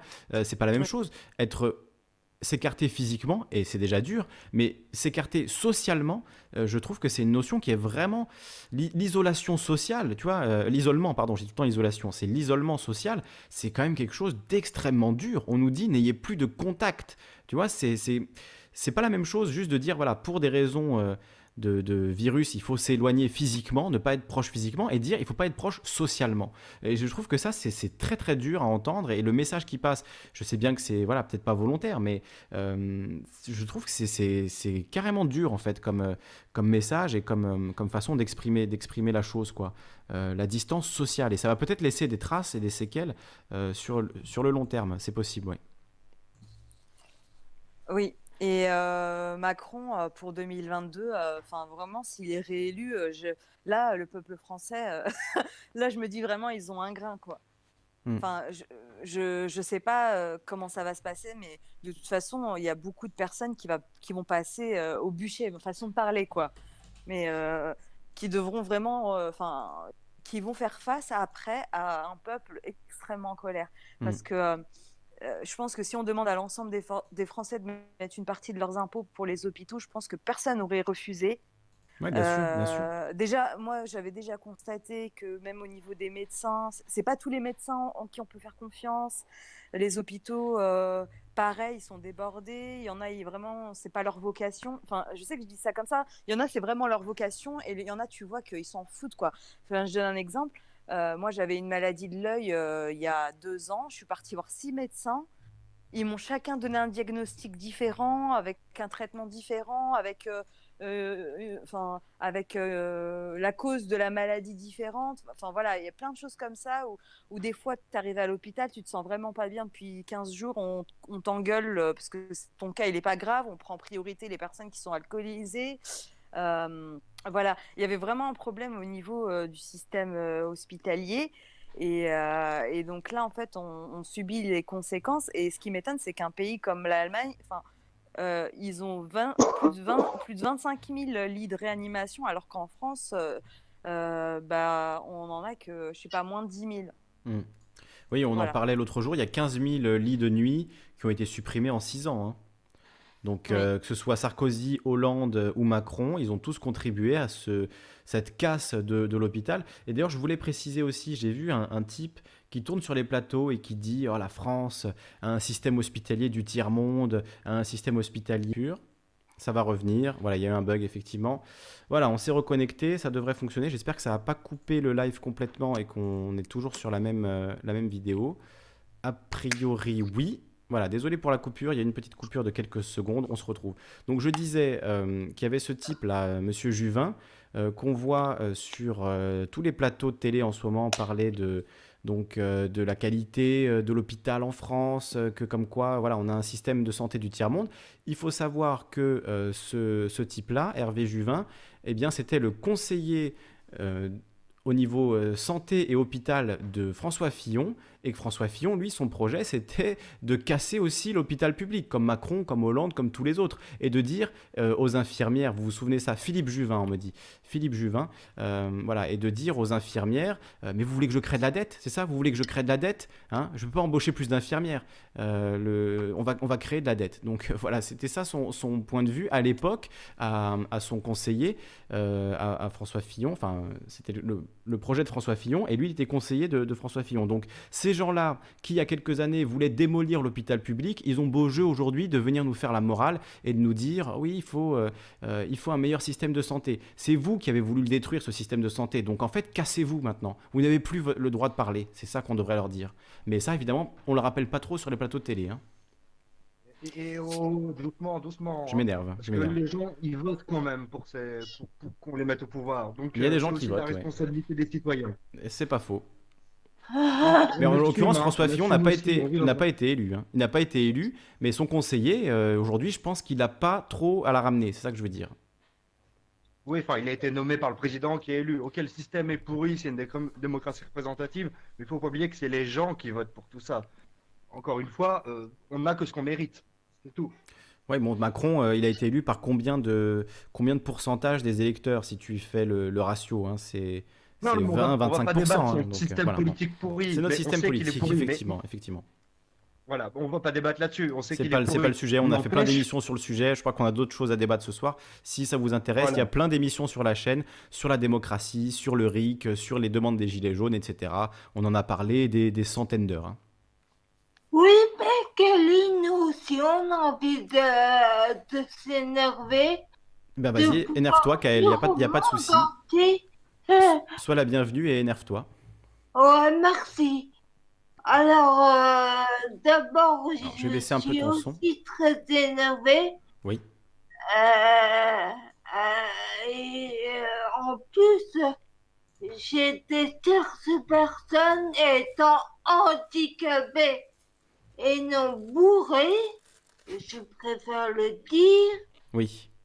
Et donc, mes tierces personnes qui viennent tous les jours euh, j'en ai à peu près deux par jour qui mhm. viennent. Eh ben, ça fait deux visites, ça fout les bouts, voilà. Donc tu, tu as deux personnes qui viennent euh, te voir chaque jour pour, euh, pour t'aider dans tes tâches quotidiennes parce qu'effectivement, tu l'as dit, tu es, tu es handicapé. Et donc, toi, ça te fait peur, en fait, le, le fait que ces personnes vont voir d'autres gens toute la journée, sont à l'extérieur. Euh, voilà. Ont pas forcément les équipements nécessaires, d'ailleurs. Est-ce que, qu'est-ce que tu peux nous dire là-dessus? Est-ce qu'ils ont des masques, des gants? Est-ce qu'ils ont ce qu'il faut? L'État n'a rien. Moi, j'ai des gants que mhm. j'avais achetés avant en voyant la site. Oui.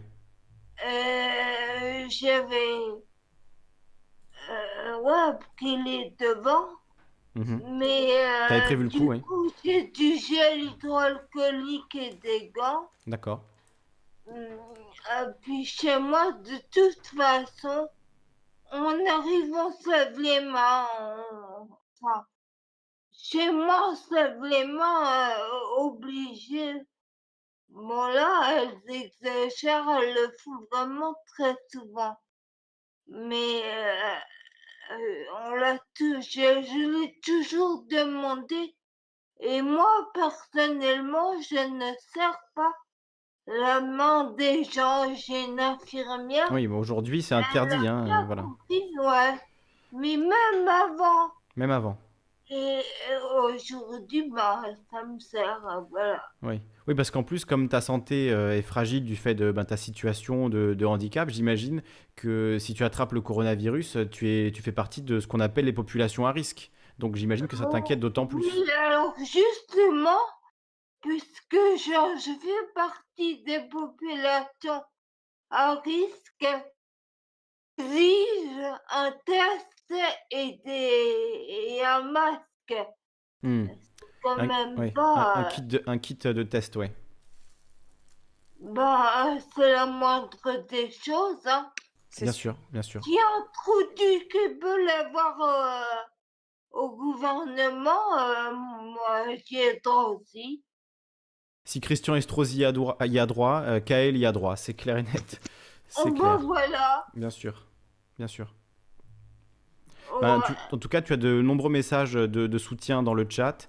Euh, ah Daniel qui te dit courage à madame, Perry qui te dit force et courage, Biwood qui parle de l'émission qu'on a réalisée ensemble. On a fait une longue interview tous les deux où euh, tu nous racontes ta vie, ton parcours. Je me suis basé sur ton livre pour te poser des questions et donc on, retrace tout ton parcours. Pour ceux, ceux qui veulent entendre ça, c'est disponible sur la chaîne euh, dans la playlist interview. Pour l'instant, c'est la seule. Dans la playlist récit de vie, euh, c'est la première et la, et la seule pour l'instant, mais on, en fera d'autres à l'avenir. Et donc, c'est la première, effectivement, c'est avec toi, Kael, sur ton parcours, ta vie depuis ta naissance jusqu'à aujourd'hui. Et je suis la marraine. Et tu es la marraine du concept, effectivement, euh, des récits de vie sur la chaîne, tout à fait. Et ça me fait très plaisir. Et moi aussi. Euh, et on te retrouve aussi, je le précise, euh, sur euh, Canal Concorde tous les mercredis soirs avec toute l'équipe de, Canal Concorde à 21h le mercredi soir pour de nombreuses émissions, ben justement sur les sujets de démocratie, de RIC, de nouvelles sociétés, de nouvelles démocraties, etc., etc. Et vous faites de très bonnes émissions avec des invités. Euh, voilà, c'est du, c'est du très bon boulot que vous faites, donc je, tiens, je tiens à le rappeler. Vu qu'il y a du monde, profitons-en, allez sur la chaîne de Canal Concorde, vous abonnez si ce n'est pas déjà fait. Oh. Je peux être le parrain des complotistes, j'ai envie de les troller. Ah bah vas-y, euh, vas-y Conrad, on t'écoute. Je suis content en tout cas ce soir on a, on a deux femmes. je tiens à le dire parce que d'habitude on est entre bonhommes, hein, voilà, entre, entre poils et donc là pour une fois on a des, on a des femmes avec nous, ça fait plaisir. Merci donc à Saïd Ali et à Kyle. On peut dire que tu manques pas de poils. Tu, tu, me reproches d'avoir trop de barbe, effectivement, Kyle. Tu me reproches souvent d'avoir trop de barbe trop de moustache. Mais bon, je, ne me raserai pas, je refuse. Horreur de ça. Elle a horreur de ça, mon main.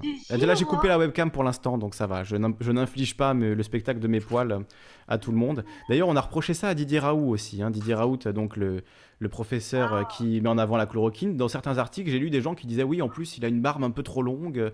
Bon, des trucs ridicules, quoi. Enfin, franchement, on est dans une crise sanitaire majeure et ils sont en train de parler des poils de, Didier Raoult, quoi. C'est ridicule, ridicule.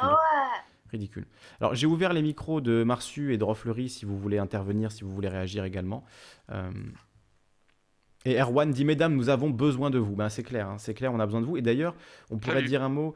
Euh, salut Rofflery. On pourrait dire un mot de, toutes les infirmières, les aides-soignantes, les caissières qui sont effectivement à majorité des femmes. Donc cette guerre, elle n'est pas menée par des poilus euh, comme, en, comme en 14, mais elle est menée en majorité par des femmes, effectivement. C'est elles qui sont au front. Et je voyais tout à l'heure des images euh, super émouvantes de, caissières en larmes qui disaient bah, on rentre chez nous le soir dans nos familles, on ne sait pas ce qu'on leur ramène, on ne sait pas si on prend un risque ou pas. Enfin, c'est... Elles prennent un risque clairement, hein, enfin, c'est clair et net. Ah, euh, voilà. Et c'est, c'est pour beaucoup des femmes. Pénico. Et Pénico, par contre, voilà. on devrait mettre Pénico caissière pendant trois semaines. Super U. Voilà, la caisse du Super U pour qu'elle voit un petit peu ce que c'est, oui. Euh, Marsu, tu fais du bruit avec ton micro, on t'entend. Alors désolé, je vais te couper et tu nous, tu nous diras quand tu veux intervenir. Euh, je te remettrai ton, ton micro, Marsu, hein, parce que là, ça fait du bruit. Euh, tu voulais intervenir? Ouais, parce que il y a 10 minutes, vous parliez de qu'est-ce qui se passe après. Mhm. Après qu'il y ait un déconfinement, qu'il y ait des dépistages, que les, les personnes les plus en danger soient soignées, que ça se régule plus ou moins en Europe.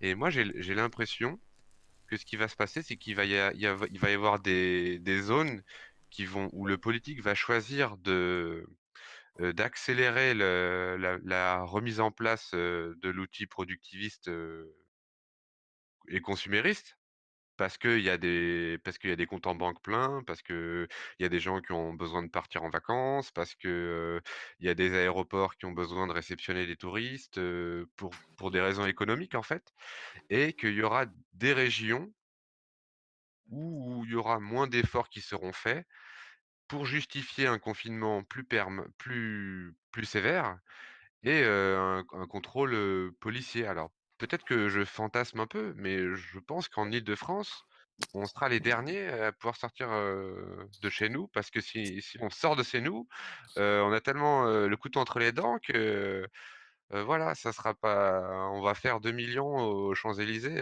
demain. Là. Si tout le monde pouvait sortir, on serait 2 millions aux Champs-Élysées. Donc, les gilets jaunes, version virus, quoi faire, faire utiliser tous les outils qu'ils peuvent, hélicoptère money, faire fonctionner la BCE, je sais pas, témoigner des erreurs, faire sauter des fusibles, ah!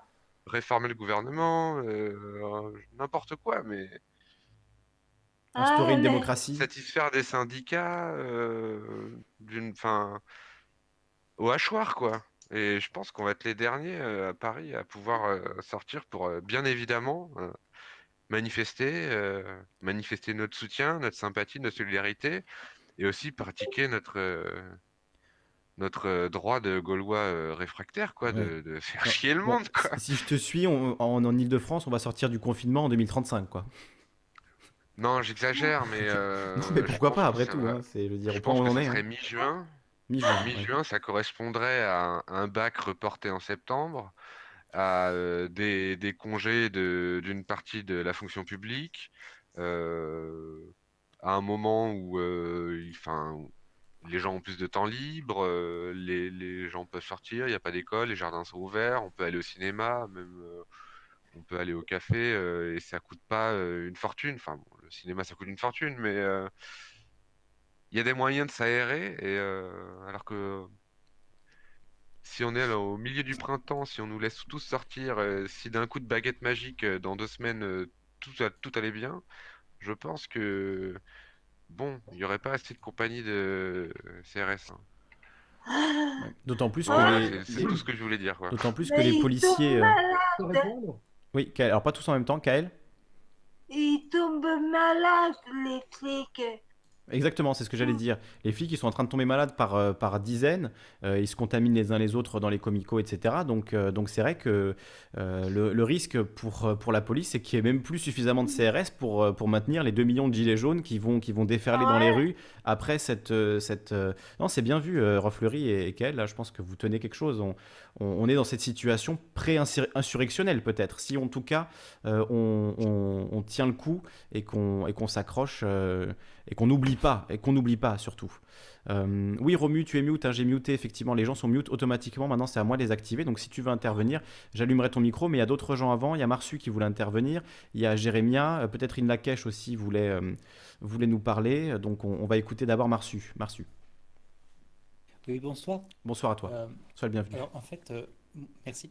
Je, moi, je voulais faire remarquer que la, la sortie de confinement est de toute façon pas du tout claire. Et donc, aujourd'hui, euh, ce soir, la, la Grande-Bretagne vient de décréter le, le confinement pour trois semaines. Mm, mm. En Italie, ils sont partis aussi pour trois semaines. Ouais, En trois France, semaines de on nous plus. a dit euh, que euh, non, trois semaines en tout, officiellement pour l'instant. Ouais, pour l'instant, oui. Ouais, oui. Mais euh, bon, là, effectivement, en Italie, euh, ils se ramassent, euh, ils se ramassent 600 cadavres par jour en ce moment. Mm. C'est clair que, c'est clair que ils sont prêts à faire encore quelques petits efforts. Mais euh, donc en France, on nous a dit que ce serait très probable qu'on qu'on qu'on qu'on doive prolonger aussi le confinement au-delà des deux semaines. Mais en même temps, on nous, on nous dit, euh, on nous dit des tas de trucs euh, qui sont pas clairs du tout. Par exemple, Jean-Michel Blanquer qui nous a dit que les écoles devraient sans doute rentrer euh, le 4 mai, c'est-à-dire dans, dans, dans cinq semaines. Donc ça ferait, ça, voudrait dire seulement un prolongement. Bon, enfin, c'est déjà beaucoup, mais bon, au moment où les écoles rentrent, c'est vraiment que la crise est finie, à mon avis. Et, et en Oui, fait, mais euh, est-ce que est-ce que c'est sûr que d'ici le 4 mai, on pourra revenir euh, à l'école euh, normalement? Est-ce que ce sera réglé d'ici le 4 mai? Rien n'est moins sûr. hein. Ça m'étonnerait parce que Blanquer, euh, à chaque fois qu'il a dit des trucs, il s'est fait bâcher. euh, Exactement, par- oui. C'est par ce que j'allais dire. C'est ce que j'allais dire. J'ai un ami qui est prof qui m'a fait un peu le listing de toutes les fois où Blanquer s'est exprimé et où dès le lendemain, ou même parfois quelques heures après, il a été contredit par Macron ou par un autre ministre. Euh, c'est effectivement, bah, à chaque fois qu'il a ouvert sa bouche, en fait, on lui a dit euh, non, en fait, c'est pas vrai, tu dis n'importe quoi, euh, on fait tout le contraire. Il a dit euh, les profs n'auront pas besoin d'aller à l'école. Euh, non, il a dit d'abord dans un premier temps euh, les écoles ne vont pas fermer. Puis elles ont été fermées le lendemain. Ensuite, il a dit les profs devront quand même se rendre à l'école. Puis en fait, on a dit non, les profs ne devront pas aller à l'école. Enfin, il a dû, euh, il s'est contredit euh, mille fois. Et donc, euh, oui, il est dans une position où à chaque fois qu'il dit quelque chose, il se retrouve bâché par le, par le reste du gouvernement et par le président. Et en fait, ce qui n'est pas clair pour la, pour la question de la sortie du confinement, c'est que donc en, en, Chine, ils ont été très précautionneux quant à la sortie du, du, du confinement parce que ils ont, le, seuil qu'ils ont décidé, c'est que au moment où, pendant deux semaines d'affilée, ils n'auraient aucun cas, euh, ils, arrêteraient le confinement. Et euh, je crois que là, ça s'est produit euh, récemment à Wuhan et, dans la province. Mais en France, je pense que c'est pas du tout ce qu'on nous annonce. On nous dit qu'en France, on pourra arrêter le confinement au moment où, bon, bah déjà, la vague dans les hôpitaux se sera calmée. Et puis surtout aussi, quand un nouveau mode de test de, sera au point, un mode de test euh, sur la, euh, donc, euh, sé- sérologique sur le sérum sanguin qui, qui testera cette fois-ci les, les, anti, les anticorps du sang pour voir si, si la personne est, est infectée ou non. Mais donc, en fait, c'est, ce, ce truc-là est complètement conditionné à des développements technologiques qui, pour l'instant, ne sont pas là et, et, et c'est pas clair du tout. Hmm.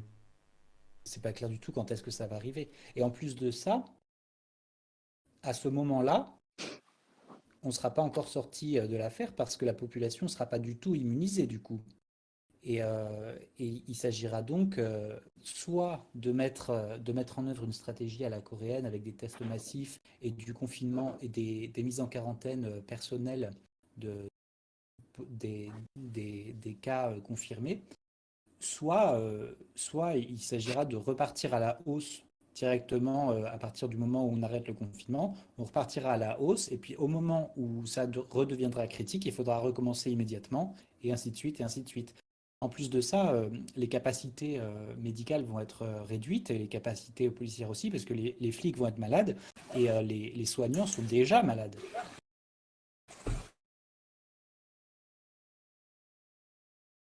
J'allume mon micro. les soignants, effectivement, sont, malades, commencent à tomber comme des mouches. On a une infirmière qui est décédée la semaine dernière, un médecin qui est décédé hier. Aujourd'hui, euh, on apprend qu'il y a de nombreuses euh, personnes en réanimation, nombreux membres notamment des, services de santé. Donc euh, effectivement, tout ça, tout ça ne sent pas bon du tout pour la suite. Kael nous dit là sur le chat 45 jours de confinement minimum. Et puis on peut aussi se dire que si on fait le confinement à moitié, effectivement, on va repartir pour 40 jours de confinement dans un mois et demi. Donc voilà, c'est Marsu qui s'exprimait à l'instant.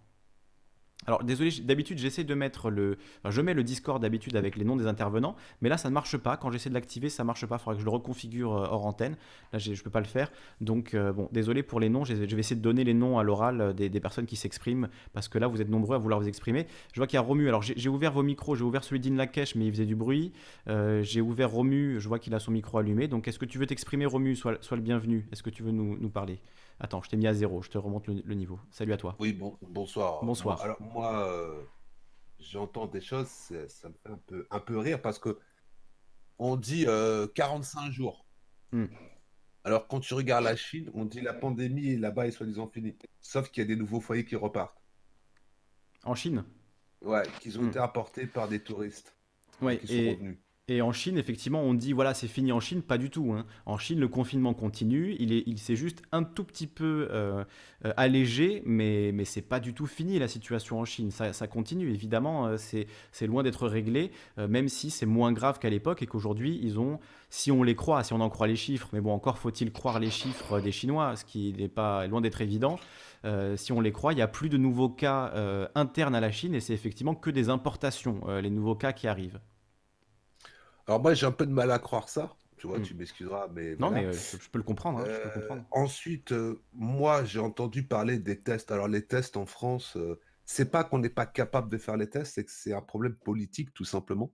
Parce que bon, voilà, les labos, en France, on a des, centaines de labos qui auraient pu faire des tests, mais ça n'a pas été fait, puisque quand ils ont dit oui, on est en stade 2, ça faisait déjà plus de 10 jours qu'on était déjà en stade 3, qui dépistait plus les gens, parce que ça aussi, il faut vous mettre dans le crâne. Hein, il y a plein d'infos qui tournent et que c'est pas c'est pas des fuck news, ce sont des, des, infirmières qui ont balancé l'info, des médecins.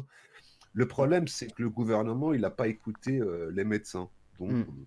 Mmh, quand j'entendais au mois de, parce que moi, je, suis le, le, Covid, parce que tu sais, c'est, tu dois me connaître, c'est ZLP ou euh, YouTube censure et maintenant euh, Covid-19. te fais oui, tu as changé le nom de ta chaîne euh, une nouvelle fois. Oui, j'ai eu, ouais, eu un petit souci. Donc voilà. Oui, ta première chaîne avait été, la chaîne Romu et Montio a été quoi non, a été suicidée par YouTube. C'est qu'est-ce qui s'est passé? Non, c'est ZLP qui a été supprimé par YouTube.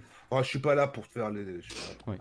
Mais quand tu vois des vidéos qui, que tu postes des vidéos qui sont supprimées où on te met soi-disant l'avertissement parce que c'est des fake news et que c'est pas des fake news, il bah, faut quand même se poser certaines questions, quoi. Bah, notamment euh, les, premières infos sur la chloroquine qui avaient été données par, euh, par le professeur Raoult, elles ont été catégorisées fake news par le gouvernement pendant un moment, alors que c'est un expert mondial qui les a données quand même. Faut... Oui, mais est-ce que tu as regardé là, le, notre ami, euh, le ministre de la Santé, qui a dit Ah, j'ai demandé conseil eh bien, tout simplement, voilà quoi. Alors, est-ce qu'on va laisser crever les gens? Moi, il y, a un problème là qui, se pose euh, pour moi, c'est un problème éthique parce que regarde, si les personnes sont euh, quasiment en train de crever, ce qui, tu vois, ils sont, sont, soins palliatifs, ils sont en réa, ils sont voilà, hmm.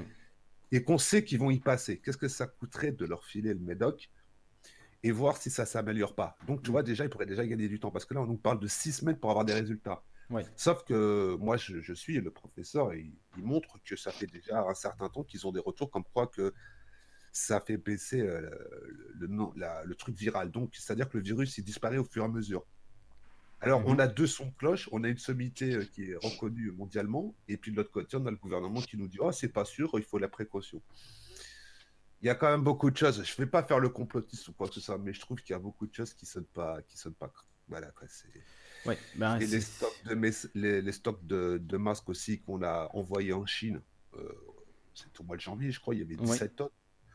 Et on nous dit il n'y a plus de stock. Enfin, le stock, enfin bon, il y, a quand même des choses, voilà quoi. Et la psychose aussi, je t'entendais que tu parlais des flics. Alors les flics, ils ont reçu ordre de ne pas porter les masques parce que ça faisait une psychose quand les gens les voyaient en masque. Parce qu'eux, ils n'en avaient pas. Oui, bon, du coup, s'il y a un flic qui est contaminé, ça veut dire qu'il y a une chance sur je je sais pas combien qui contamine les gens qui contrôlent dans la rue. C'est quand même brillant, ça aussi, hein, c'est génial. Donc en gros, tu vas te faire contrôler par un flic qui, qui a une chance de te contaminer si lui-même il est contaminé. Donc c'est bah, c'est du délire. Moi, je vais te donner un exemple. Tout à l'heure, je promenais mon chien, j'ai mhm. été contrôlé.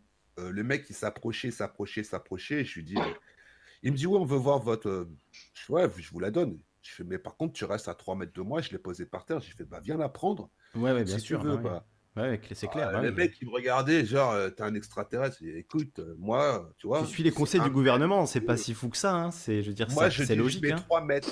Parce que si tu tousses un postillon, je crois que c'est 3 mètres 50 ou je sais pas combien, on sait, on sait pas. J'ai fait, moi, tu vois, voilà. Ouais, 3 mètres, ça me paraît euh, raisonnable, effectivement. J'ai repris mon bout de papier, je l'ai mis dans ma poche, j'ai sorti mon gel devant lui. Le mec, il était en PLS, il en avait pas. J'ai dit, ok, bon, ben. Moi, non, je t'en donne pas, toi, je rationne. Je fais comme tout le monde, tu vois.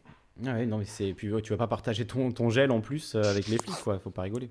Non, c'est dingue, hein. c'est vrai que ça, ça, ça, pue l'amateurisme, tout ça, en fait. Hein. C'est vraiment ça qu'on ressent. Et, c'est vrai que se faire contrôler par un flic qui est, contaminé, c'est quand même le, comble de l'ironie, quoi. Ils sont là pour contrôler que les gens ne se contaminent pas, et en fait, c'est eux qui vont te contaminer. C'est ça le.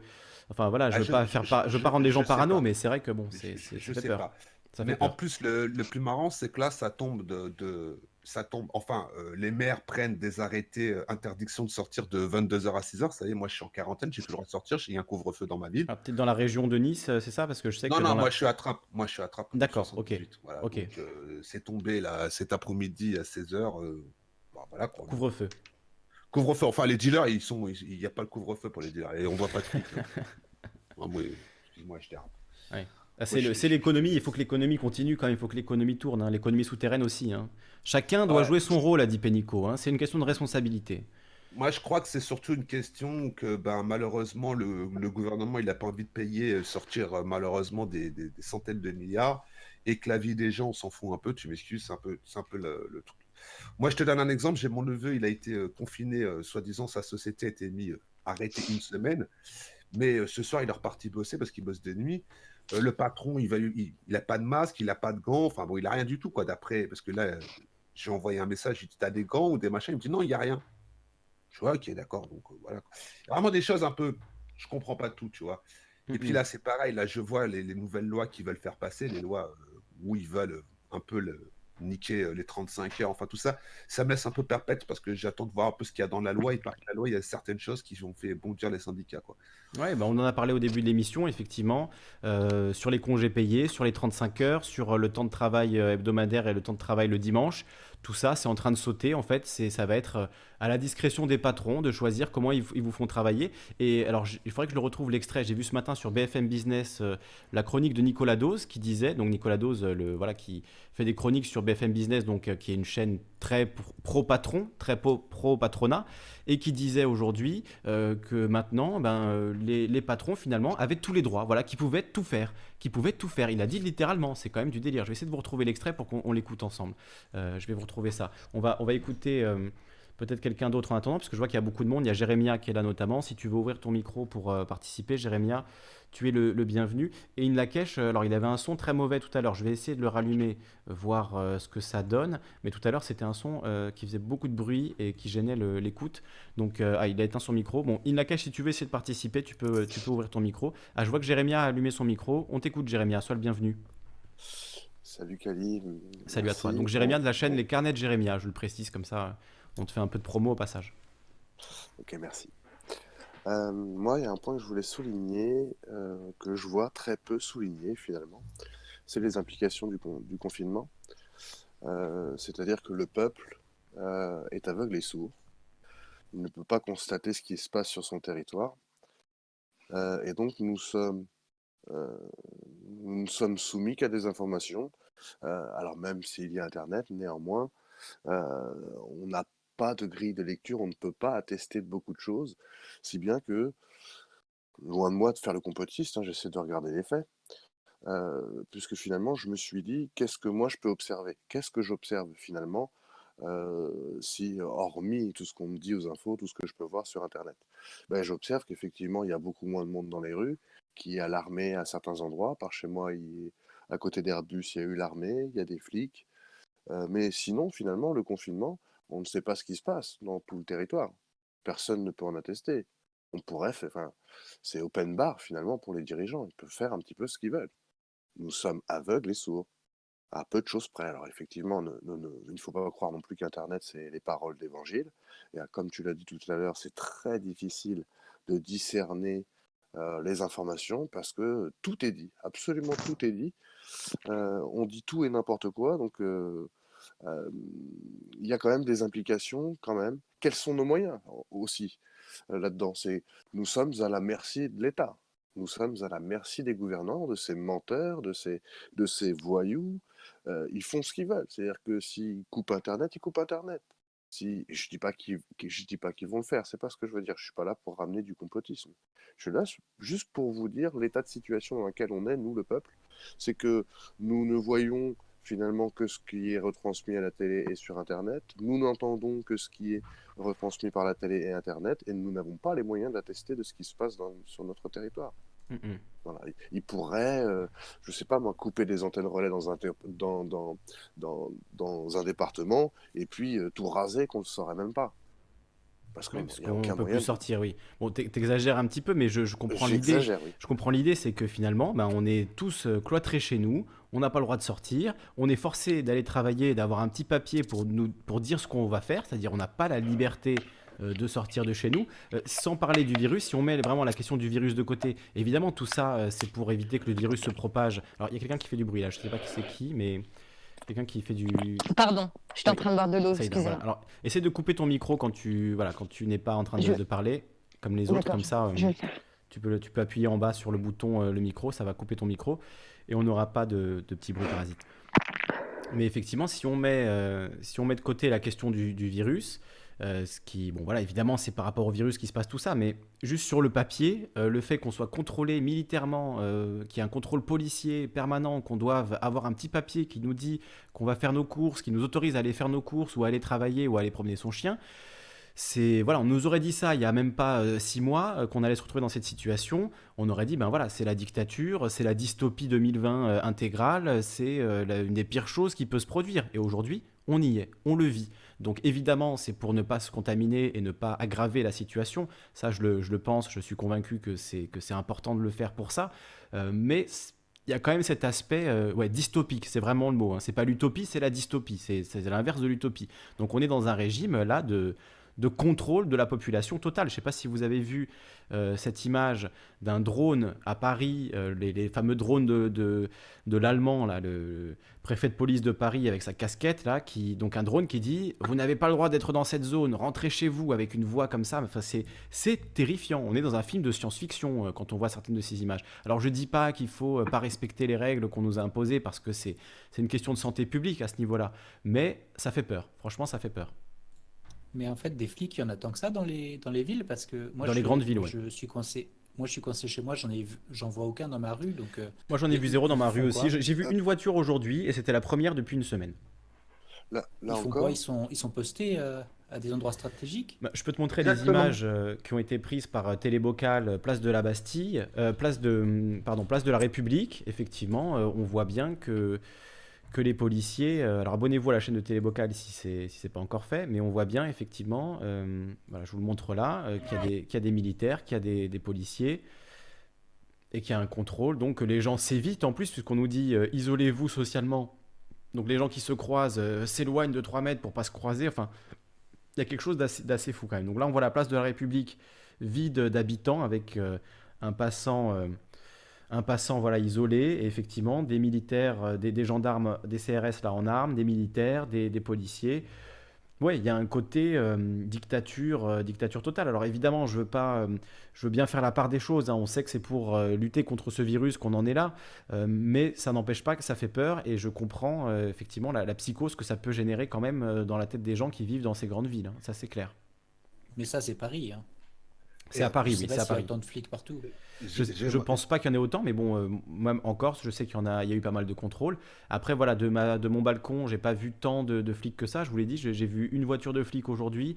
Euh, ma, ma femme a vu euh, une- un, un camion de CRS passer. Bon, c'est pas euh, le, le contrôle total. En même temps, il n'y a pas, euh, ils peuvent pas mettre un flic derrière chaque citoyen. Donc, c'est sûr qu'il y aura forcément des endroits où, où ce sera pas contrôlé.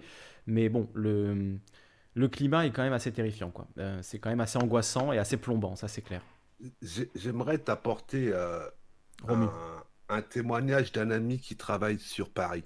Il Mhm. est, euh, il fait de la maintenance en informatique. Donc, c'est-à-dire, il part de chez lui et le soir, il m'a, il m'a téléphoné, c'est c'est samedi. Il m'a dit, tu sais ce qu'il y a à Paris, la folie?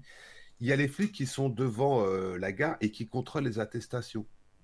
Ils, ils bloquent l'entrée de la gare, ils se mettent devant, ils contrôlent les attestations. Hmm. Et tous les gens qui n'ont pas leur, leur attestation, c'est-à-dire l'attestation patronale plus l'autre attestation, ben, ils se bouffent 135 balles. Oui. Et en Ah ouais. plus, euh, ce qui est marrant, c'est que tu sais, euh, ça, ça fait un espèce de groupe, tous les gens sont sur les uns sur les autres. Alors on nous dit il faut, il faut éviter de- les, les rassemblements, mais eux, Mhm. ils bloquent l'accès à la gare, donc c'est-à-dire ils font une espèce de confinement.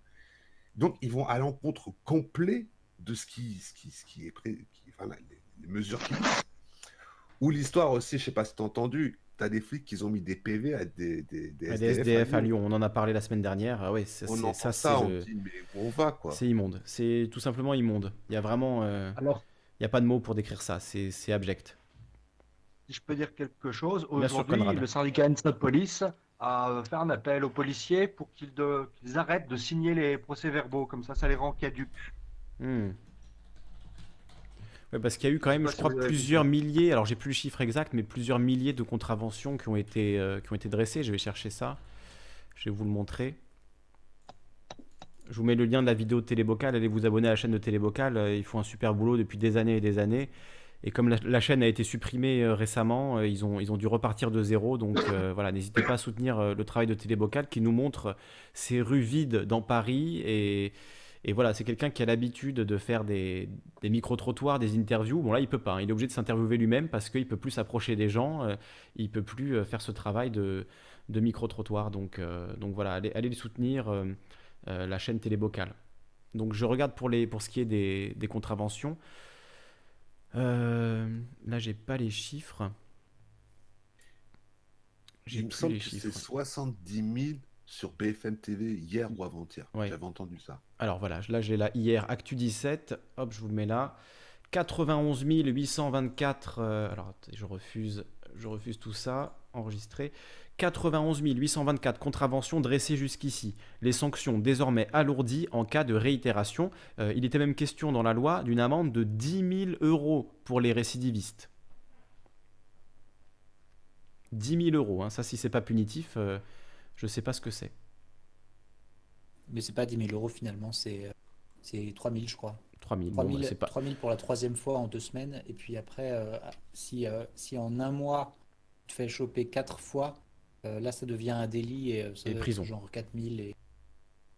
Mais d'ailleurs, Voilà, c'est on- marrant que ce soit. euh, on l'a là tu sur, parles euh, de un mois, quoi. Parce que.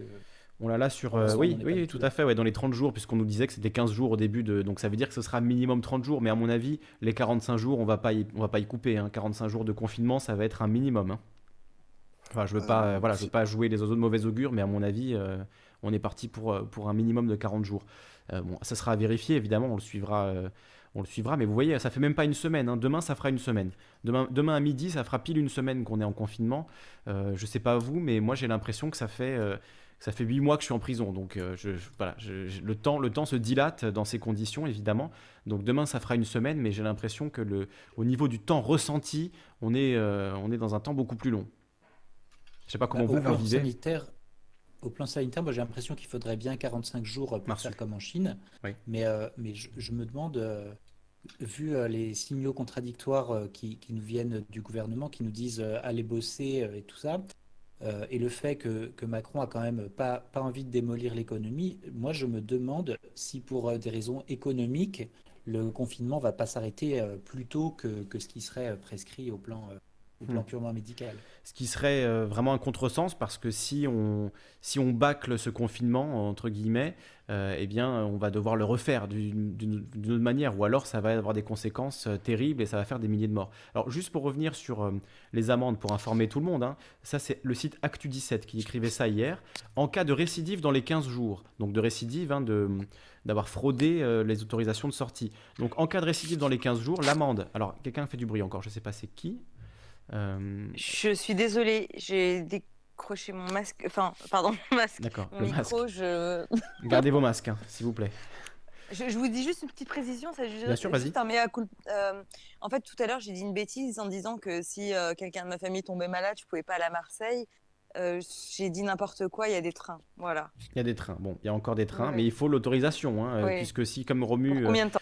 Comme Romu l'a dit, effectivement, j'ai vu des images hein, de la gare Montparnasse avec euh, des, cordons de flics qui empêchaient les gens de rentrer dans la gare et qui contrôlaient tous les, tous les papiers. Et effectivement, du coup, ça générait des files d'attente où les gens ne respectaient plus forcément, du coup, euh, les distances de sécurité et les distances euh, qui sont prévues par, par les consignes du gouvernement. Donc, ça, ça crée un, phénomène en fait contraire à ce qui est censé, à ce qu'ils sont censés prévenir. après, après, moi, j'ai un masque, un seul masque FFP2 que j'avais acheté il y a deux mois. Euh, donc, euh, j'essaierai de faire avec, quoi. Et euh, hmm. ma mère, elle travaille dans elle, travaille toujours actuellement, elle est femme de ménage et euh, dans son travail, elle a tout ce qu'il faut, quoi. Elle a les gants, euh, les masques, etc. D'accord. Mais bon, c'était juste, bon, c'est juste pour faire une précision euh, par rapport à une bêtise que j'ai dit tout à l'heure. Voilà. D'accord. Donc on peut encore prendre le train pour aller à l'IHU Méditerranée Infection pour se faire traiter par le par le professeur Raoult, mais j'imagine qu'il y a de nombreuses personnes qui veulent se faire traiter par ce, par ce docteur, étant donné que, que lui propose une, une solution, en tout cas un remède qui potentiellement euh, est prometteur. Donc, juste pour, mais je préfère ça. Oui, s'il vous plaît, euh, juste pour revenir juste sur les vraiment euh, ce qu'on risque à sortir de chez soi sans autorisation. Donc, en cas de récidive dans les 15 jours, l'amende passera de 135 euros à 1500 euros et pourra aller jusqu'à 3000 euros. De plus, si plus de 3 violations dans les 30 jours sont, sont relevées, l'infraction deviendra un délit et sera punie de 6 mois d'emprisonnement et 3750 euros d'amende, ainsi que d'une peine complémentaire de travail d'intérêt général. D'autre part, les policiers municipaux deviennent habilités à procéder à la constatation de ces infractions. Voilà, article d'Actu 17, donc euh, confinement 91 824 contraventions dressées jusqu'ici. Les sanctions alourdies en cas de réitération. Euh, voilà, voilà, voilà. J'avais une petite info aussi, je je crois crois pas l'avoir entendu, et pourtant il me semble qu'il y a bien des sources scientifiques là-dessus. C'est qu'un des facteurs de propagation du virus était la pollution. Mhm. Je sais pas si vous avez vu les cartes. La pollution, le fait de fumer, le fait d'avoir des problèmes respiratoires d'une manière générale, donc. Euh. Non, non, non, je, parle vraiment des pics de pollution, des endroits, des cuvettes, des, euh, euh, des, des, sites industriels, etc. Si vous mhm. regardez par exemple Mulhouse, euh, en fait c'est une sorte de chaudron où vous avez les vents du nord qui, qui en fait tout est et du coup ils avaient des pics de pollution et du coup les, ce virus s'accrocherait en partie à ces microparticules. D'accord, un peu comme à, comme à Grenoble où il y a cet effet cuvette euh, au, milieu des montagnes. Voilà, ou à Mulhouse, qui est juste à côté finalement de la partie industrielle de l'Allemagne, qui là aussi est une sorte de, de, de cuvette. Euh, à Wuhan, bien sûr. Hein, où, euh, mmh, mmh. euh, donc il y, a eu tout C'est un, il y a un article italien qui est paru.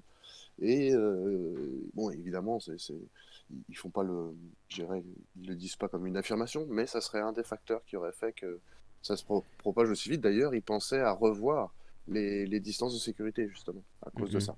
Dans les, dans les régions du coup très polluées? Dans les régions euh, euh, qui, sont naturellement des bassins, effectivement, où le vent, par exemple, moi je suis en Loire-Atlantique, il y a très très peu de cas, parce qu'on est, on est tout le temps balayé du, du, vent aussi. Mmh il y a aussi un, aspect qu'on peut évoquer, c'est l'aspect écologie, où effectivement les régions où ce coronavirus s'est développé et où du coup a été mis en place des confinements, bah, la pollution a drastiquement baissé. On voyait des images de Sardaigne avec des dauphins euh, qui revenaient dans les ports, des images de Venise avec l'eau qui est claire à nouveau, euh, les habitants qui redécouvrent leur ville sous un nouveau jour euh, sans aucun touriste évidemment. Donc il y a aussi ce bon côté entre guillemets du confinement qui fait que certains endroits retrouvent une forme de d'aspect naturel, entre guillemets, ou en tout cas, il y a un retour de la nature qui se fait très vite. Hein. En quelques jours, quelques semaines, on, on, voit la nature reprendre ses droits, ce qui est très impressionnant quand même. Alors, je vois qu'il y a du monde encore qui nous a rejoint. On va essayer d'écouter tout le monde. Euh, Conrad, toi aussi, tu fais du bruit avec ton micro. Là, on est, euh, on est 11 dans le, dans le chat. Donc, voilà, soyez, s'il vous plaît, disciplinés au niveau des micros. Essayez de couper vos micros quand vous parlez pas et de les allumer uniquement quand vous prenez la parole. Comme ça, on évitera de, faire des petits bruits parasites. Parce que si on commence à en avoir 2-3 en même temps, ça risque d'être compliqué. J'ai dû couper Marsu à l'instant parce qu'il faisait du bruit lui aussi. Donc, on va écouter Daimon qui nous a rejoint. J'ai allumé son micro. Si tu veux. Euh, intervenir Daimon. Sois le bienvenu. Bienvenue à toi Daimon de la chaîne. Bonjour à tous. Daimon et, bonjour à toi Lisandre. Quelle voix de radio, magnifique. On t'écoute. Ah bah écoute, ça me fait plaisir. Euh, alors bah moi je vais un petit peu dans le sens des choses que tu as déjà exposées ce soir et que j'exposerai différemment évidemment demain. Euh, j'avais quand même juste simplement une petite anecdote à rajouter justement par rapport aux euh, conditions qui vont se durcir, les contrôles de police, les amendes, etc faut savoir que bon, il y a quand même des endroits où euh, les gens continuent d'oser effets globalement. Euh, ce soir, moi, à 20h, euh, enfin, à 20h, j'ai un petit peu l'habitude d'entendre applaudir, par exemple. Mmh ça, c'est quelque chose que tout le monde a un peu pu constater au quotidien. C'est généralement pour le personnel médical. Mais là, non, en fait, c'était pas juste des applaudissements. Donc, j'ai regardé, bah, je suis sorti sur mon balcon. Il y avait un rassemblement dans la rue de gens qui dansaient, qui dansaient dans la rue. Carrément, il y avait un mec qui avait ramené une trompette qui jouait et les gens dansaient dans la rue. Donc j'ai trouvé ça à la fois mignon et complètement irresponsable. Donc mm, mm. soyez plus responsable que mignon, s'il vous plaît. C'était simplement juste pour dire un petit peu ça, quoi. Oui, ça fait penser à ces gilets jaunes qui sont rassemblés samedi. Alors évidemment, on soutient les gilets jaunes, mais là, c'est peut-être pas le meilleur moment, c'est clair. Ouais.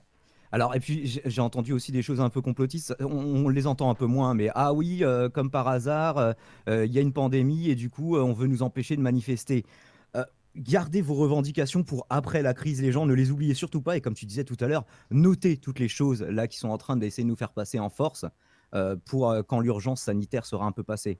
Mais euh, ne soyez pas, enfin ne prenez pas de risques inconsidérés pour vous et pour vos proches, hein, parce que si vous vous, vous claquez pas forcément du coronavirus, vous pouvez contaminer des gens beaucoup plus à risque. Et mmh, ça, complètement, oui je pense qu'il faut quand même continuer de le matraquer un petit peu. Mais oui, puisqu'il y a des gens qui vivent avec leurs parents qui sont âgés. Euh, moi, ma tante, par exemple, vit avec ma grand-mère euh, et elle, travaille dans, Ma tante travaille dans un carrefour, donc euh, tous les jours, elle va travailler. Et puis, elle se, voilà, évidemment, elle fait très très attention, elle se passe du gel sur les mains, etc. Mais effectivement, si quelqu'un contamine ma tante, elle risque de contaminer ma grand-mère. Et donc, vous, vous pouvez vous dire que oh, je m'en fous, j'ai 20 ans, je risque rien. Mais en même temps, vous allez contaminer des gens qui, eux, peuvent mettre en danger d'autres personnes ou même directement des, proches à, vous qui peuvent qui peuvent en, mourir quoi, ou avoir des, graves conséquences. Donc, euh, donc clairement, euh, voilà, ça concerne tout le monde et, on est tous concernés par, euh, par ce confinement. Donc, donc c'est le genre de important de le rappeler. On peut pas, mm. on peut pas penser de façon égoïste, de toute façon, même en voulant être pragmatique. Hein.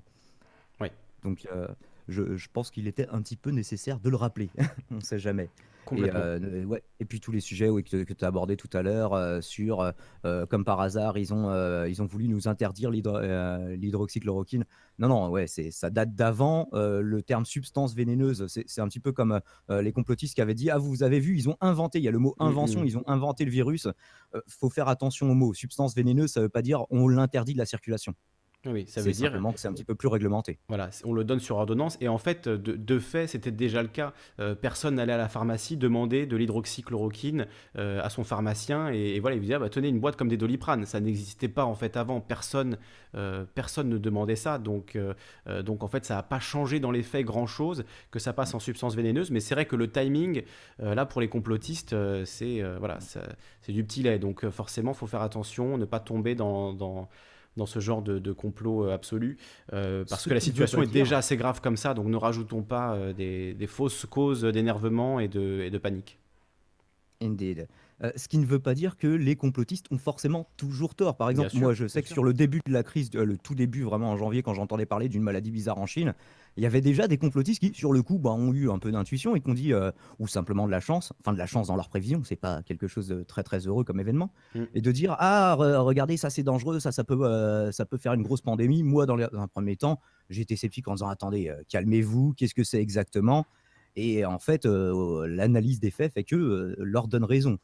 Mais il faut faire un petit peu attention sur la chloroquine, c'est pareil. Ouais, la chloroquine déjà elle semble plus dangereuse les effets secondaires que l'hydroxychloroquine on connaît bien les effets secondaires, mais les effets secondaires sont pas à négliger non plus pour les gens qui seraient tentés de s'automédicamenter, ne le faites pas. Euh, c'est, euh, ça peut aller de la cécité, donc euh, devenir aveugle, carrément à des problèmes cardiaques jusqu'à un arrêt cardiaque. Donc c'est pas c'est pas un doliprane comme tu viens de le rappeler. Oui, et même si le doliprane peut avoir aussi des conséquences, si on prend trop de doliprane tous les jours, euh, ça peut avoir des conséquences sur le foie, Ah, mais ça peut être toute aussi... substance, voilà. toute substance a une dose létale, hein, même l'eau.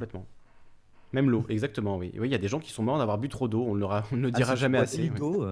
Euh, tu Complètement. vas avoir des problèmes. Complètement. Donc les gens qui prennent, même on, on disait à un moment, euh, bah ça, ça a été même dit par le gouvernement, mais que euh, les anti-inflammatoires type ibuprofène euh, avaient un caractère aggravant de, de la maladie. Donc euh, on a déconseillé à tout le monde de prendre de l'ibuprofène. Et effectivement, l'ibuprofène aussi, c'est un médicament voilà, qu'on peut prendre chez son pharmacien, mais, mais c'est quand même dangereux d'en prendre à l'excès. Et donc voilà, il ne faut pas en prendre tous les jours. Il y a des gens qui ont un peu ce réflexe de prendre des médicaments comme ça. Il faut faire très attention avec les médicaments que vous prenez. Euh, voilà, demandez toujours conseil à votre médecin et ne vous automédiquez pas. Je sais pas comment on dit, pas d'automédication.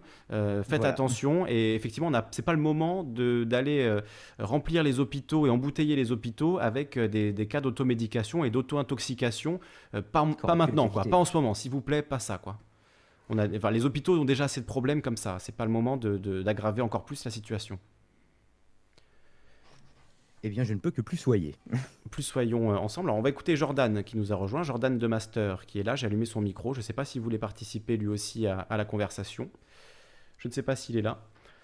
On dirait qu'il n'est pas là. Euh, alors, je voulais vous passer cet extrait de, il y a quelques instants de, BFM Business. On va, l'écouter. Donc, Nicolas Dose, ce matin, j'espère que c'est cet- extrait-là qui disait euh, ben, que finalement, ça y est, hein, euh, les patrons ont tous les droits. Donc, on va le regarder. Je ne vais pas le mettre trop grand parce que j'ai peur de me faire striker par BFM Business. Mais je pense que l'extrait est très intéressant.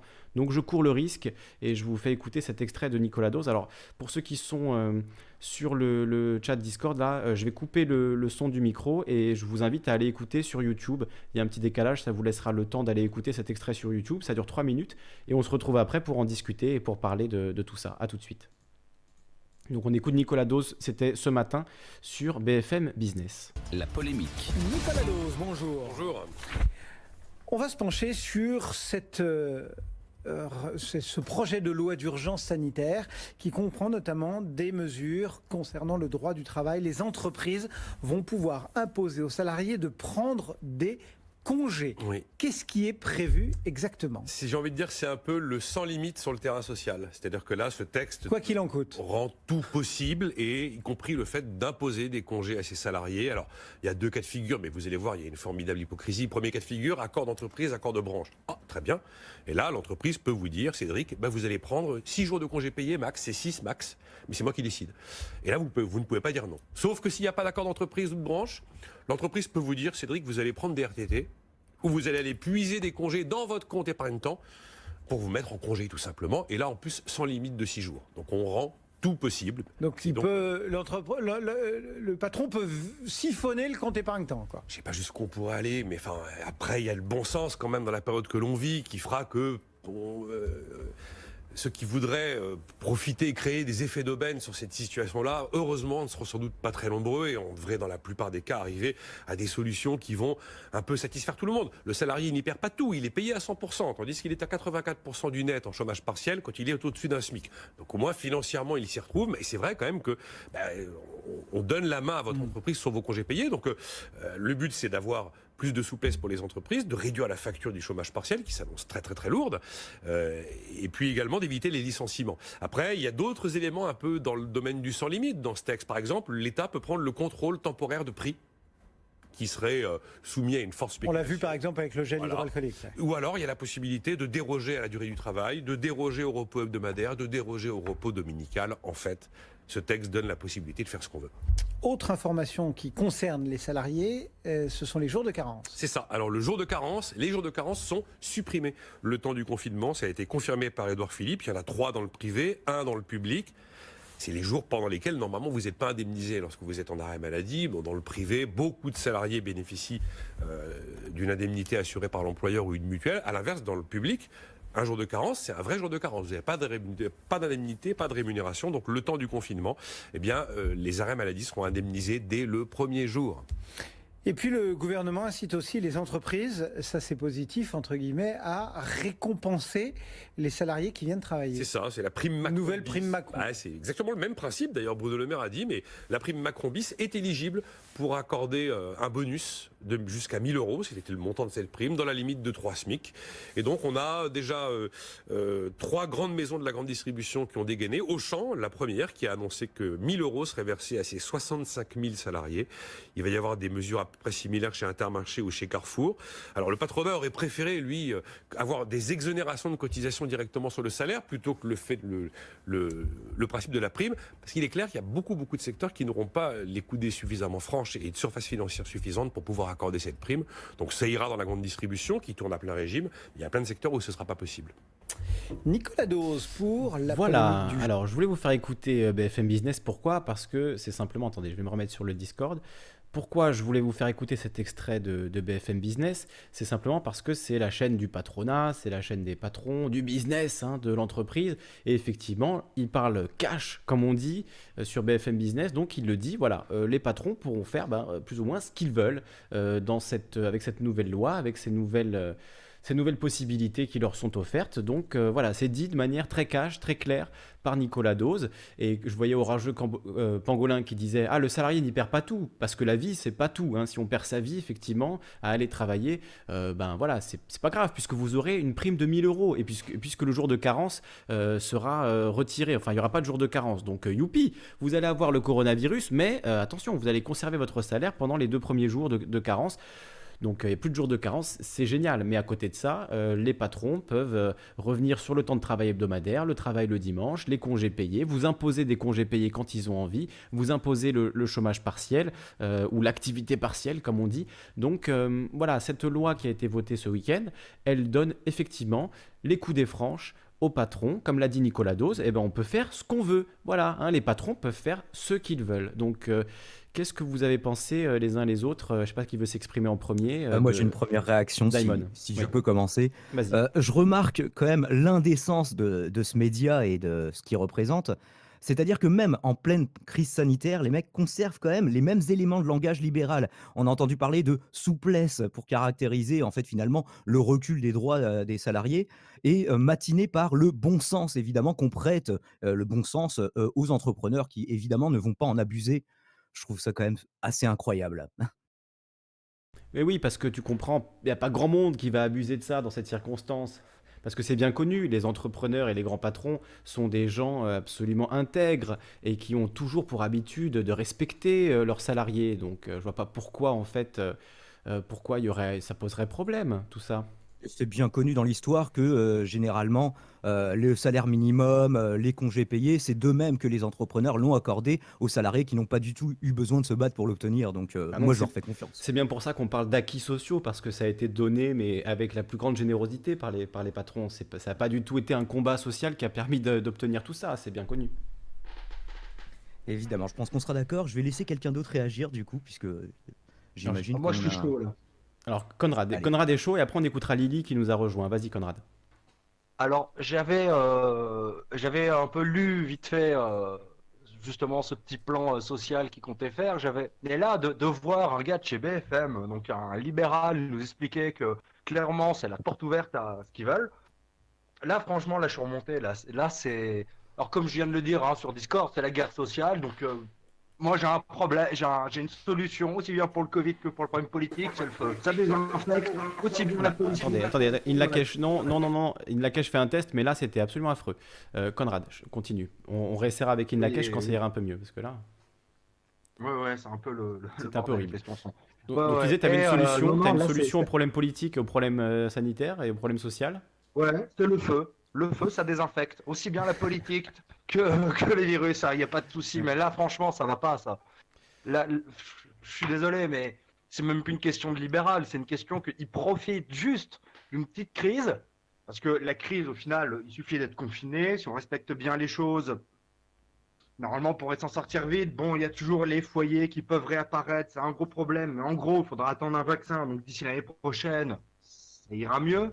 Une fois qu'on aura un vaccin. Oui, c'est quoi 3-4 mois dans nos vies si c'est pour, si pour éviter des milliers de morts? C'est pas grand-chose. hein. Moi, je suis prêt à rester à la maison 4 mois s'il faut, même 6 mois, même un an, oui, évi- évidemment. Voilà. Voilà. Donc, de toute façon, dans tous les cas, euh, on y échappera du moment qu'on aura un vaccin. Et vu que tous euh, les grands labos, les pays euh, financent maintenant la recherche à fond là-dessus, puisqu'ils l'ont pas fait depuis 10 ans, en tout cas en Europe, euh, on devrait avoir un vaccin assez rapidement, hein, euh, c'est pas un problème. Euh, déjà qu'on a un traitement, je vous ai entendu parler tout à l'heure de la chlorophylle. Bon, il faut savoir, moi j'ai discuté avec un ami qui est interne tout à l'heure à Nancy, et pour justement prendre un peu des infos sur le terrain, il faut savoir que les médecins, ils prescrivent déjà ce médicament. Ils n'ont pas attendu que l'État ou quoi que ce soit fasse des recherches, ils étaient déjà au courant des publications du professeur Raoul, donc c'était pas un problème. Donc c'est déjà appliqué pour pas mal de patients euh, qui sont à un stade avancé de la maladie. Ça, il n'y a pas à s'inquiéter. Il hein. ne faut pas avoir, euh, être aussi anxieux que ça. Il ne faut pas écouter que les politiques. Il faut savoir quand même qu'on a un corps médical qui est quand même assez conscient de la chose, qui est assez professionnel et qui fait les choses malgré le manque de moyens. On peut quand même avoir confiance en eux. Donc là-dessus, j'ai envie de dire, on peut être rassuré. Euh, après, qu'on ait des politiques qui, profitent euh, de ça, euh, en plus de l'incompétence sur l'information euh, aux citoyens, qui profitent de ça pour faire de la politique cachée derrière, c'est vraiment dégueulasse, là. C'est vraiment dégueulasse. Là, là, franchement, c'est mauvaise soirée, mauvaise nouvelle, mauvaise soirée pour moi. Bon, Alors là, je, passe la parole à quelqu'un d'autre. Je vois que j'ai choisi le, bon extrait pour vous, pour vous énerver. Euh, quand j'ai entendu ça ce matin, honnêtement, je me suis dit ça, il faut que je le passe dans l'émission ce soir parce que il faut, il faut que le grand public entende. Parce que BFM, qui regarde BFM Les gens qui ont de l'argent en bourse, bon, c'est pas, c'est 1% de l'auditorat, tu vois. Euh, toi, tu regardes BFM Business? Non, BFM Business, hein, pas BFM. BFM oui, Business. Boursorama aussi. Voilà, Boursorama, exactement.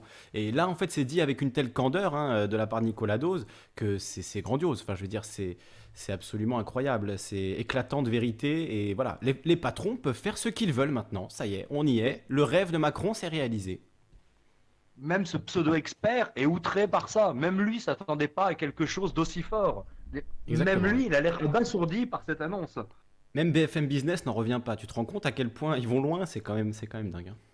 C'est-à-dire que même les, libéraux euh, payés par euh, des milliardaires euh, pour bosser et faire de la désinformation, enfin de la désinformation, de l'information libérale, on va dire, hein, ça reste une autre vision de la société, donc on va pas dire que c'est de la désinformation, mais une autre vision. Même eux sont sur le cul, donc c'est pour dire à quel point Macron c'est quand même une petite salope euh, prêt à tout quoi. Bon, je te laisse responsable de tes propos, mais, mais non, oui, clairement, hein, clairement, je suis responsable, hein, mais c'est une petite salope. Clairement, là, c'est une petite salope. Et j'aimerais bien que ça pète, mais une fois que la, que la crise sanitaire sera redescendue, j'aimerais bien quand même que les citoyens, là, ils se bougent un peu le cul. Parce que moi, ça fait quand même, euh, les 4 ans, 5 ans que je suis un peu dans le, dans, dans, dans, dans le mouvement social et que je me, on se sent seul, clairement, on se sent seul. Quand je vois les mecs applaudir qui n'étaient pas là pendant les, les derniers un an et demi euh, pour les intersyndicales avec euh, aussi bien euh, les lois retraite, les lois sur le code du travail ou le, manque de moyens pour les hôpitaux, et de les voir applaudir. Moi, vous savez ce que je fais quand il est 20h Je mets mes enceintes à la fenêtre et je mets Didier Super, on va tous crever à fond. Voilà, pendant qu'ils applaudissent. une bien bonne idée. Une bien bonne idée. Ah mais, qu'est-ce qu'on attend pour foutre le feu Juste d'être un peu plus nombreux. Hein? Donc, euh, juste une, rapide réaction par rapport à ce qu'un des intervenants a dit. Je ne sais plus si c'était Jordan ou toi, Conrad, euh, par rapport au vaccin qu'on euh, disait. le vaccin va pas tarder. Alors, on ne connaît pas les effets secondaires d'un vaccin qui, par définition, n'existe pas encore, contrairement au traitement, vu qu'on l'utilisait contre le paludisme et je crois certains mmh. cas de lupus. Donc, il va falloir attendre plusieurs mois. Mais le plus urgent, c'est effectivement d'obtenir un traitement effectivement, l'hydroxychloroquine. D'une année d'attente. C'est pour ça que je parle d'une année d'attente. Effectivement, c'était moi, c'était Conrad.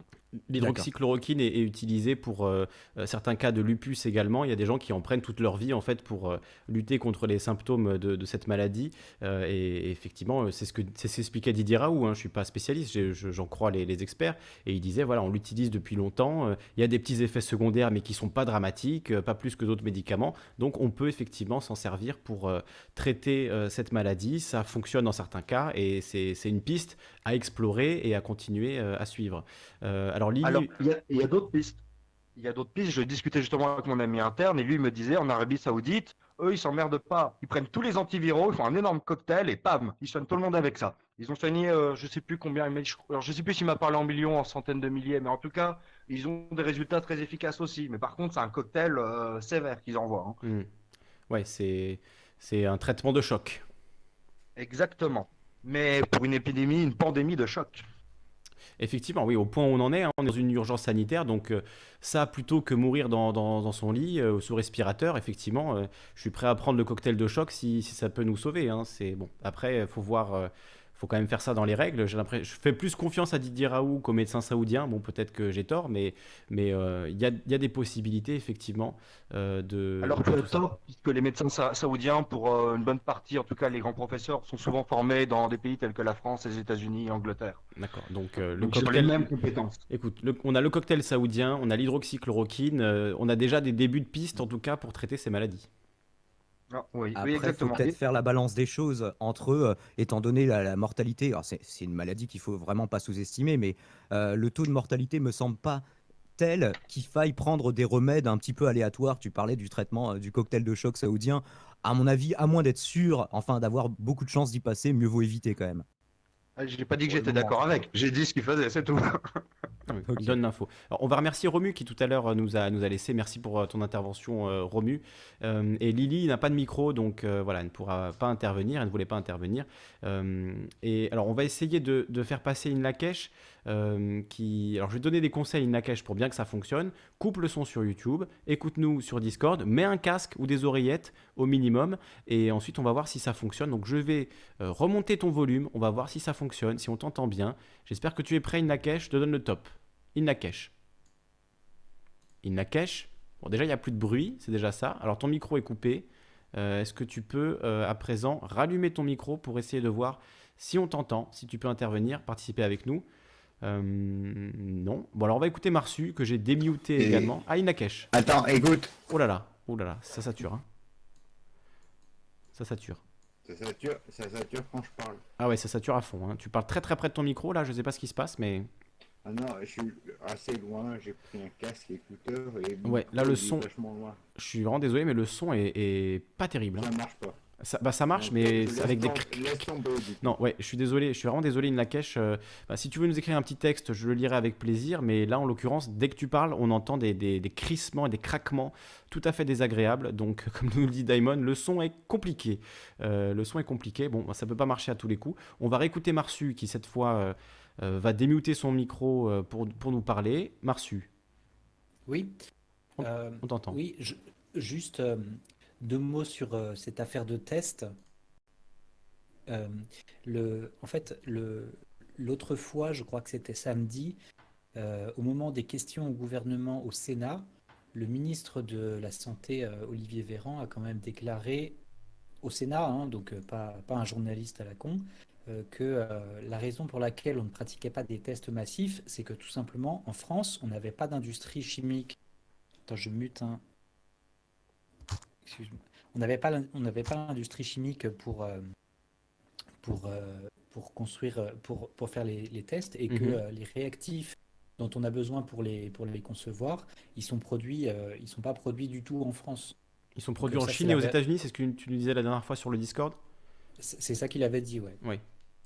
Et, euh, et euh, au, au sujet de la, au sujet des traitements, euh, moi, je, je ne, j'ai, j'ai du mal à comprendre autrement euh, l'emballement de, beaucoup de gens en France au sujet de, cette affaire d'hydroxychloroquine, euh, autrement que, par la personnalité euh, fantasque de notre ami le professeur Didier Raoult, parce que en réalité, donc, il me semble tout à fait exact que l'étude du professeur Didier Raoult, euh, qui date d'il y a quelques semaines, et puis euh, l'étude chinoise préalable, euh, était effectivement statistiquement très faible et, euh, très, et très peu convaincante. En réalité, est-ce que, est-ce que ça fonctionne ou pas? C'est vraiment pas clair du tout, d'autant plus pour une, euh, pour une maladie comme celle-ci qui, en, en réalité, est très peu mortelle.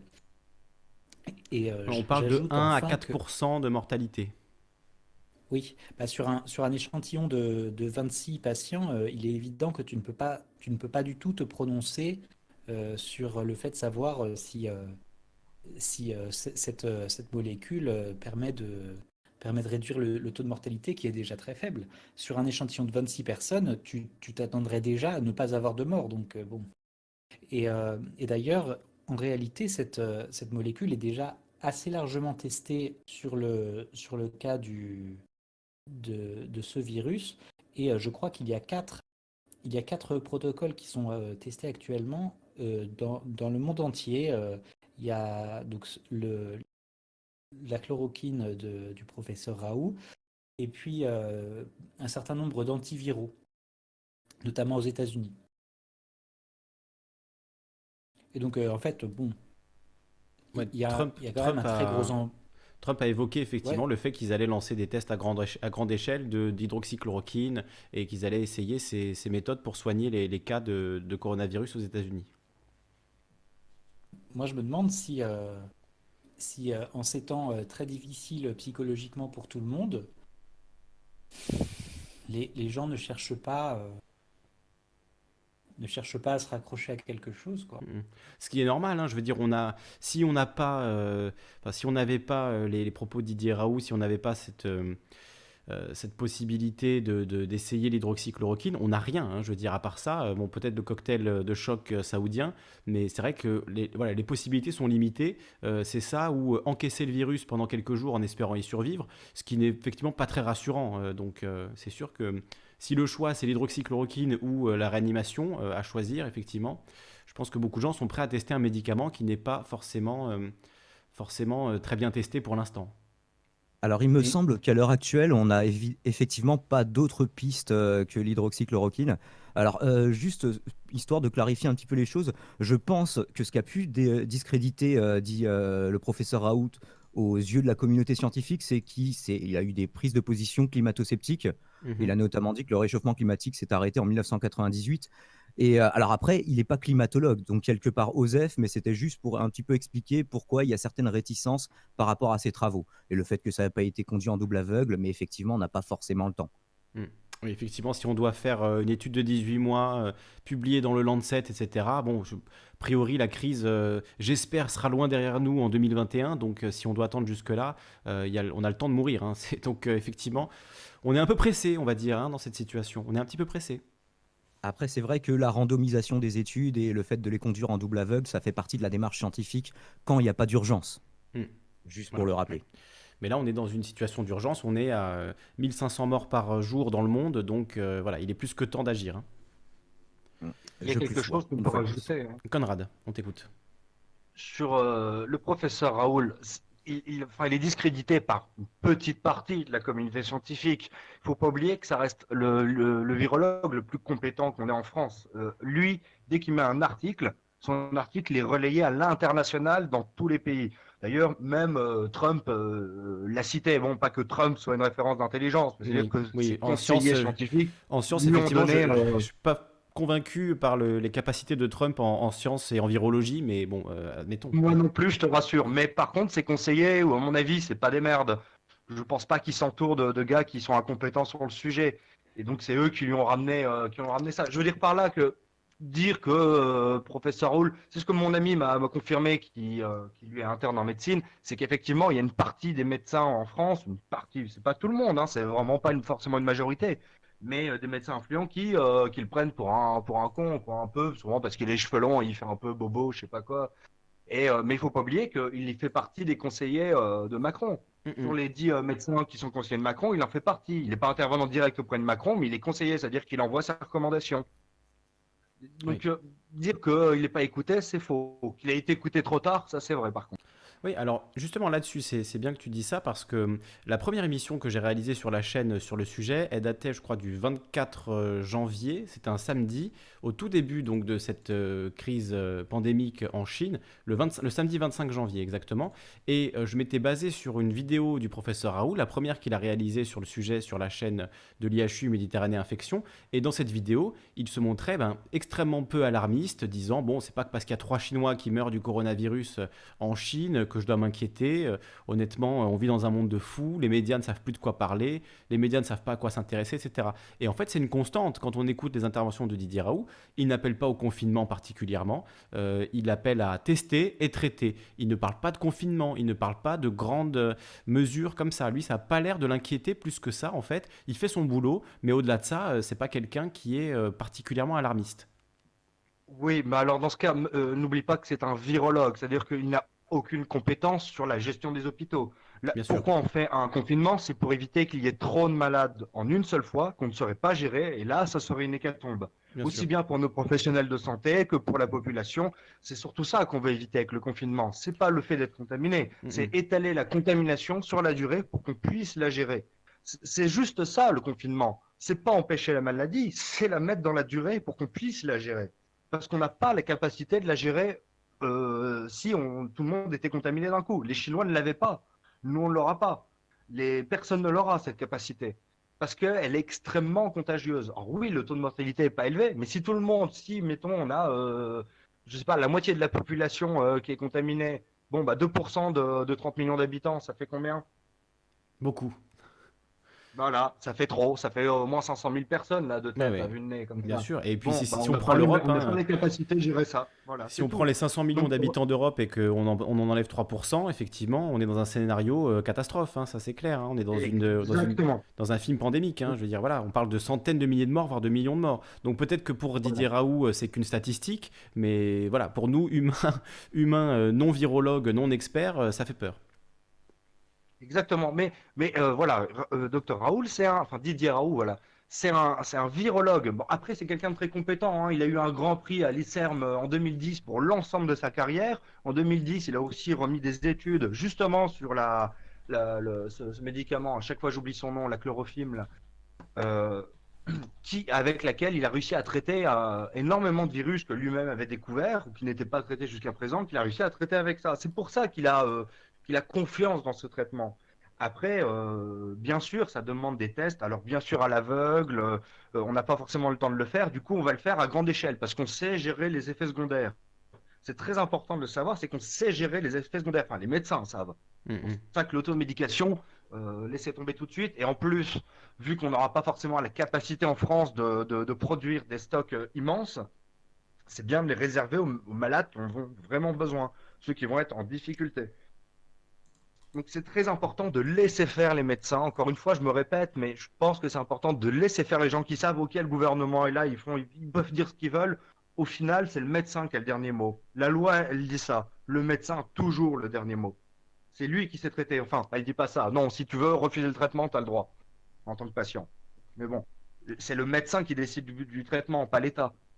Oui, et puis en l'occurrence, c'est vrai que j'ai plus confiance euh, dans les scientifiques et les, et les médecins euh, que dans Emmanuel Macron et Olivier Véran et Agnès Buzyn et, et toute l'équipe. hein. Voilà, faut pas oublier que le gouvernement, ils essayent de faire de la couture en- entre bah, l'épidémie, essayer de sauvegarder l'économie.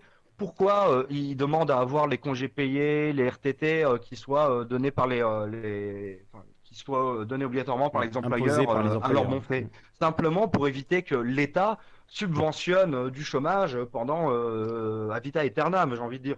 Pendant six mois, pendant ou même moins, ça va coûter très cher et ça va pas coûter cher à l'État. J'entendais des gens qui disaient tout à l'heure, ça va coûter, c'est l'État qui doit financer. Mais qui finance l'État? Qui finance l'État? C'est nous qui finançons l'État. Quand on va acheter quelque chose euh, au supermarché, on paye 20% de, TVA. Oubliez pas que c'est la moyenne, hein, 20% de TVA en France. Oubliez pas que la TVA, c'est le premier impôt en France. C'est 180 milliards. C'est le premier impôt euh, particulier en France. Après, il y a les entreprises. Pourquoi les entreprises euh, Là, j'ai vu Mélenchon qui a demandé pourquoi on ne remet pas l'ISF au moins provisoirement. Il a juste demandé provisoirement pour pouvoir un, peu subventionner tout ça. Ça a été refusé. Donc, on est, ils, ils sont, ils ont entre deux chaises, entre leur idéologie et la réalité des choses. Et ils n'arrivent pas à se décider. Ou ils veulent pas se décider. C'est ça le problème. Oui, et puis il y a aussi le fait de garder la face euh, en tant que, que politique. hein. On sait que Macron, c'est un communicant avant toute chose, et donc euh, il veut garder la face, il veut donner l'impression qu'il gère bien cette crise, peut-être plus que, euh, le- que bien la gérer en fait. C'est l'impression est plus importante, hein, la sensation de bien gérer la crise et d'avoir des bons chiffres de sondage est peut-être plus importante pour lui que le fait de bien la gérer réellement. C'est moi, c'est l'impression que j'ai parfois quand on voit le fait qu'il refuse de s'excuser sur par exemple les municipales. On sait que les municipales c'était pourri comme idée, c'était vraiment de la merde, je- je- disons-le clairement.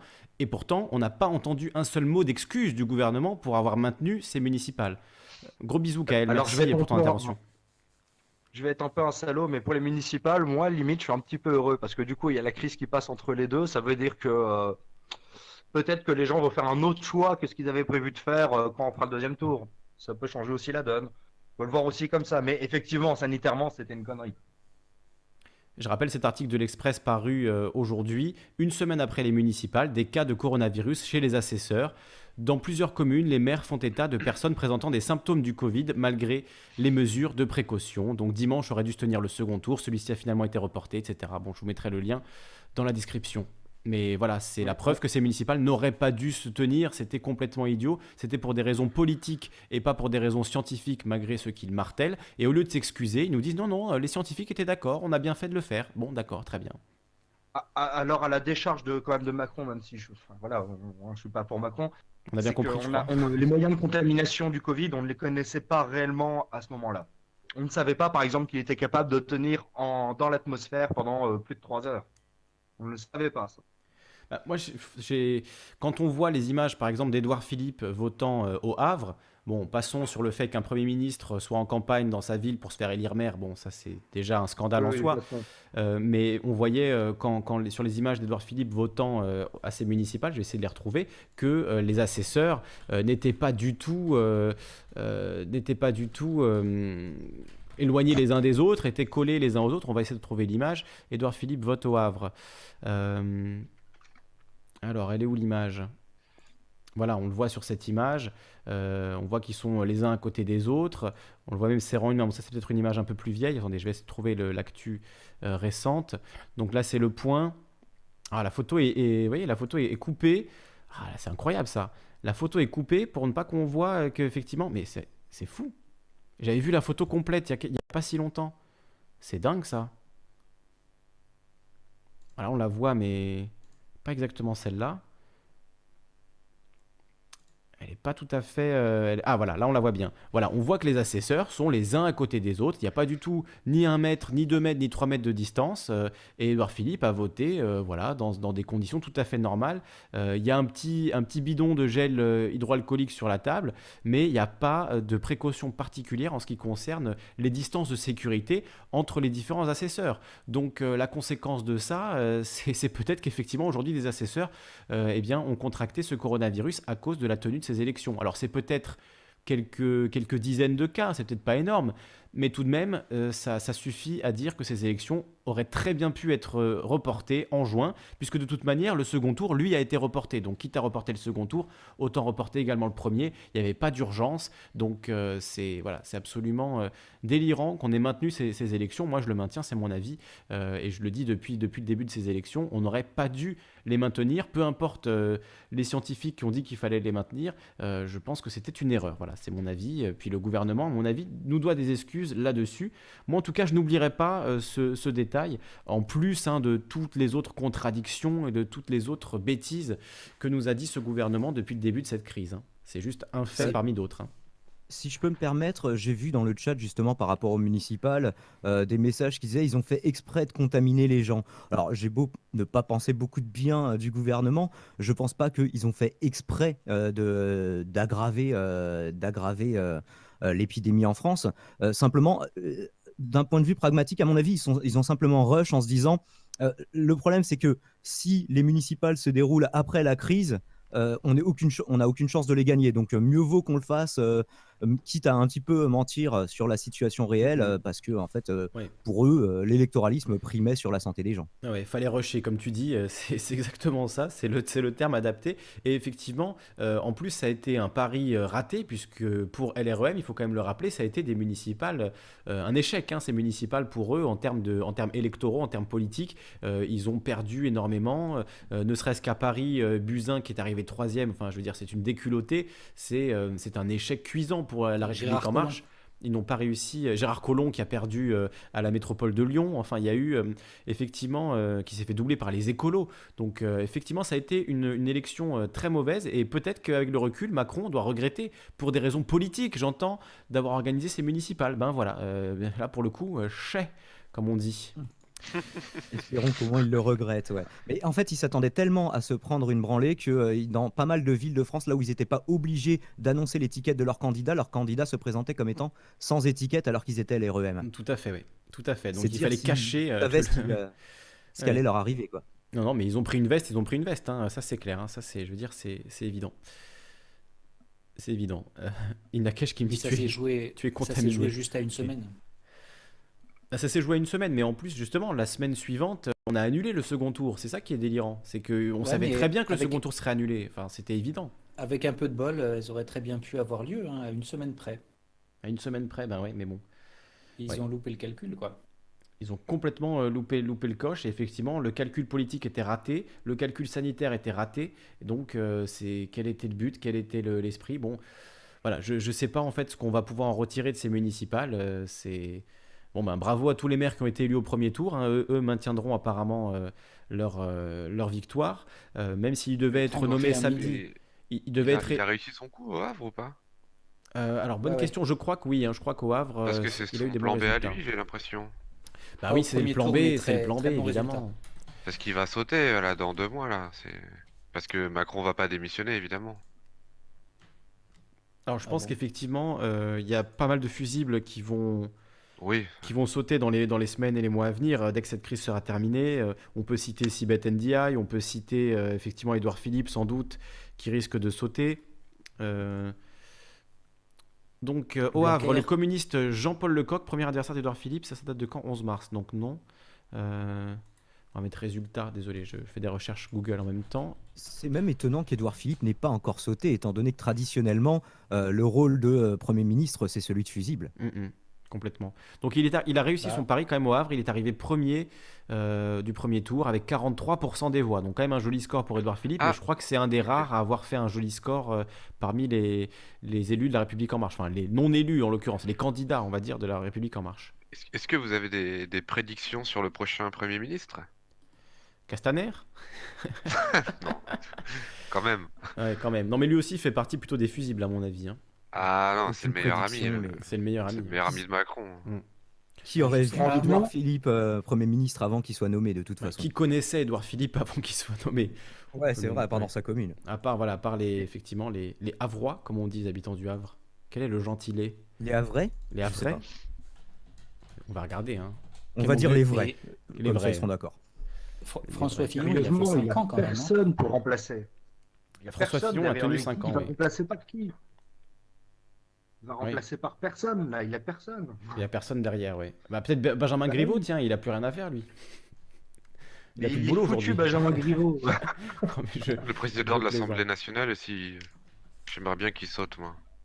Alors, c'est les Havrais, ouais, c'est ça. hein. Les habitants du Havre, c'est les Havrais. Euh, retour de Manuel Valls, hein, Manuel Valls qui est euh, dans les starting blocks, hein, qui arrête pas de, de faire des fellations zélées à Emmanuel Macron dès qu'il en a l'occasion. Donc, peut-être qu'il y a quelque lui, chose il pour faut lui. le confiner à vie. Et ouais, c'est... ouais, ouais, confinons-le à vie euh, dans un hôpital psychiatrique. Je pense que c'est pour son bien et notre bien collectif euh, à tous. Je je était pense pas qu'il faut déjà effectivement une expertise psychiatrique pour toutes les, les personnes qui gagnent plus de 100 000 dollars par an. Parce que je pense qu'ils sont nuisibles au bout d'un moment. Oui, complètement. Com- bah, on le voit en ce moment. hein. On le voit en ce moment parce que qui pousse les gens à aller travailler en fait hein. Ce sont les rentiers, ce sont les riches. euh, C'est, je veux dire, c'est pas les. Si les entreprises, alors là, je vais peut-être me, me mouiller un peu, mais si les entreprises étaient détenues par les travailleurs euh, dans le cadre voilà d'un, système euh, où on aurait des scopes, euh, des coopératives, etc. À mon avis. Euh, cette, euh, cette euh, crise aurait été gérée bien plus intelligemment qu'avec des patrons aux dents longues voilà, qui veulent augmenter leur rente, même en cas de crise sanitaire grave. Et bon, Et ça, de c'est mon politique avis. avec les yeux sur les élections aussi. Complètement. De politique politicienne. Et juste sur la gestion de crise, en ce qui concerne les, les multiples contradictions, incohérences, mensonges semi-assumés, je, pense que en réalité c'est très important pour eux euh, de ne pas euh, de ne pas se retrouver affaiblis et et c'est pour ça qu'ils tiennent bon et qu'ils ne qu'ils ne s'excusent pas euh, sur tous les, les innombrables manquements. C'est parce que euh, si jamais la, la parole du gouvernement se trouvait démonnayée, le, toutes les, le- ri- rien ne serait, rien ne serait possible parce que le confinement, euh, ça tient euh, tant qu'on, est dans un projet collectif, mais si, si, au- si la défiance envers le gouvernement se fait trop forte, euh, ça va, les, les gens vont arrêter de le faire et ce sera vraiment la catastrophe. Donc je pense que c'est pour ça qu'ils sont... Peut-être par rapport au confinement. Après, encore une fois, je pense que les, les Français et les Françaises, bon, je veux pas parler pour, j'aime pas trop les gens qui disent oui, les Français pensent ceci, les Françaises pensent cela. Euh, je trouve que c'est toujours un peu débile, puisqu'il a, on sait bien qu'il y a une grande diversité d'opinions et de points de vue en France, donc ça sert à rien de dire les Français, ça veut rien dire. Mais euh, effectivement, les gens, j'ai l'impression, suivent plutôt euh, l'avis des médecins, des docteurs, des soignants que l'avis du gouvernement. Et je crois que justement, on a un régime en fait qui est tellement pas démocratique que même sans l'aval de la population, eh bien, on peut continuer à gouverner comme si de rien n'était. Euh, même s'il y avait 14 millions de personnes dans la rue, en fait, ça, dans le fond, ça ne changerait rien. Institutionnellement, Macron garde le pouvoir, même si demain, on est 20 millions à aller manifester tous les jours. Tu vois ce que je veux dire? Bon, ce serait plus compliqué, on est d'accord, hein, mais, mais Au niveau sanitaire, euh, ce sera un problème si on est 20 millions dans la rue demain. Là, demain, oui. Euh, demain, ce serait un problème, oui je, souscris en partie à ce que, dit, ce que vient de dire Marsus, c'est qu'effectivement, euh, le fait de ne pas reconnaître ces torts de la part du gouvernement, c'est une façon de ne, en tout cas à court terme, ne pas décrédibiliser la parole, euh, la parole présidentielle. Mmh. Et du coup, c'est vrai que s'ils décrédibilisaient leur parole, leur consigne serait peut-être moins appliquée. Déjà que c'est un petit peu le bordel. Oui, et pour moi, justement, la raison pour laquelle euh, ils se sont décrédibilisés, c'est parce qu'il y a eu plein d'incohérences, de contradictions. On peut les citer rapidement, hein, mais euh, Macron qui nous dit pendant son discours sur le terrorisme Nous ne renoncerons jamais aux terrasses pour deux jours après euh, faire fermer les restaurants, les bars et les, terrasses. quand on nous dit Restez chez vous, mais allez voter, restez chez vous, mais allez travailler. Toutes ces contradictions, ça fait quand même que la parole du gouvernement est quand même très décrédibilisée, ne serait-ce qu'inconsciemment dans l'esprit des gens. Quand on vous dit quelque chose, puis que le lendemain on vous dit le contraire, qu'est-ce que vous allez écouter? Finalement, vous allez écouter ce que vous avez envie d'écouter. Voilà. Et donc, de, de ce fait-là, elle est déjà décrédibilisée grandement, je trouve. Et sans compter euh, dans son discours. Pas en même temps, Diamond oui, je disais, c'était sans compter en plus sur euh, ce que Macron avait dit d'assez incroyable, que finalement passait relativement inaperçu dans son discours, dans le discours du 16 mars, quand il disait, euh, et surtout ce que cette crise nous apprend, c'est qu'il va falloir euh, envisager un autre modèle, un autre modèle, il n'a pas précisé s'il était économique, civilisationnel, etc. Alors qu'il incarne parfaitement ce modèle que pourtant il dénonce dans son discours en disant ouais le problème c'est un petit peu ouais la mondialisation euh, c'est euh, le fait de ne mettre euh, aucune barrière économique aux choses que ce soit l'économique qui prime et c'est lui qui l'incarne le mieux et pourtant il enfin j'ai trouvé ça assez rigolo. Ouais, la phrase exacte je crois que je m'en souviens parce qu'on l'a on l'a beaucoup cité de, justement dans l'émission qu'on a fait suite à ce discours du 16 mars c'est cette pandémie nous fait réaliser que certains services publics ne doivent pas être placés au sein des lois du marché ou doivent être placés en dehors des lois du marché. C'est incroyable. Hein. Venant de Macron, c'est quand même du, un retournement de veste euh, total et absolu, même si on y croit. Moi, j'en crois pas un mot personnellement, mais. disons que je suis d'accord avec le fond de cette phrase sur le papier, hein, mais quand c'est Macron qui le prononce, j'en crois pas un mot. J'aimerais bien avoir une machine à remonter le temps pour aller dans 20 ans et lire les livres qu'il va écrire Macron quand il sera un, vieux pourri et qui fera des conférences euh, je ne sais où dans le monde. Ah oui. Ce que je n'ai pas pu vous dire. Se lamenter d'excuses euh, pendant des dizaines d'années. Ouais, comme Ségolène Royal. Hein. Ce que je mal de, gratter un petit poste ici ou là. Comment il s'appelait le livre de Ségolène Royal? Ce que je n'ai pas pu vous dire ou un truc comme ça. Tu vois, c'est ces livres de politique qui viennent cinq ans après nous dire ce qu'ils auraient dû nous dire à l'époque, mais dans un bouquin. Euh, tu vois, euh, une fois que tout est fini, on nous dit, bah en fait, voilà, maintenant je vous avoue, oui, j'ai été malhonnête pendant 15 ans, mais justement, maintenant je suis honnête, donc votez pour moi, quoi. Ouais, ouais, c'est. Foutage de gueule absolu. de dégueulasserie. Hmm. Ah, c'est clair. Euh, alors, il y avait Marsu qui voulait intervenir. Marsu, je te rends la parole. Euh, j'ai oublié, je crois. Juste sur la chloroquine, euh, moi, je, regrette quelque peu toute la colère autour de la chloroquine et, tout, et toutes les théories quasi complotistes parce que la chloroquine est en train d'être testée. Elle n'est absolument pas interdite aux, médecins euh, comme prescription contre cette maladie. Euh, et, en fait, je trouve qu'on n'a pas vraiment besoin de ça, de la thématique de la chloroquine, pour se convaincre qu'il y a un véritable énorme problème de gestion euh, politique de cette situation. Et je, je, trouve que ça brouille vraiment enfin, je trouve que c'est vraiment de l'énergie gaspillée et de l'énervement gaspillé aussi. Mm, mm. Oui, ça, laissons les, les scientifiques et les médecins euh, décider quel est le meilleur traitement. C'est pas à nous, citoyens, de décider ça. On n'a pas les compétences, on n'a pas les capacités. Donc, euh, effectivement, euh, passer des heures à discuter de l'hydroxychloroquine et de son efficacité, tout ça, je pense que c'est pas notre boulot, en fait, et, et on a bien d'autres chats à fouetter. ça, c'est clair. hein. Et ça se fait, se fait. Ah, bien sûr, bah, c'est le. Je veux dire, j'ai mis ça dans le titre, hein, j'ai mis chloroquine dans le titre parce qu'on ne parle, on parle énormément de ça, hein, de, de la chloroquine. Enfin, je dis on, euh, sur les réseaux sociaux, euh, voilà, on lit des messages toute la journée là-dessus. Euh, et des choses aussi complètement fausses et complètement euh, exagérées. Par exemple, la thématique des, des masques respiratoires me semble infiniment plus importante que cette histoire de chloroquine, au plan politique, je veux dire, parce que, parce que là, il y a de véritables scandales politiques, euh, que ce soit sur le, l'absence de, de commandes plus tôt, euh, ou bien sur le fait que la communication gouvernementale officielle est de nous dire que les masques ne servent à rien. Ce qui est, ce qui est, une, ce qui est un mensonge pur et simple. Et, euh, c'est c'est juste une dont- grande quantité de raccourcis. C'est que dans une Euh. population qui n'a pas l'habitude de servir de masque, euh, il peut y avoir des, euh, des gens qui ne savent pas s'en servir et des gens qui vont rapidement apprendre à s'en servir. Donc on, on- on choisit de faire un raccourci en disant les gens sont tous des idiots et ils sont tous incapables de mettre un masque autour de leur bouche. Ah, c'est ce qu'a dit Sibeth Ndiaye. Hein, Elle dit qu'elle-même. Ndiaye Voilà, c'est ça. C'est, on généralise tout le monde et on dit tout le monde est un foutu de se servir de ses mains, euh, d'être particulièrement prudent pendant deux mois et euh, de dans les endroits qu'on les endroits euh, genre le métro, euh, les couloirs de, des immeubles, de pas prendre des précautions supplémentaires.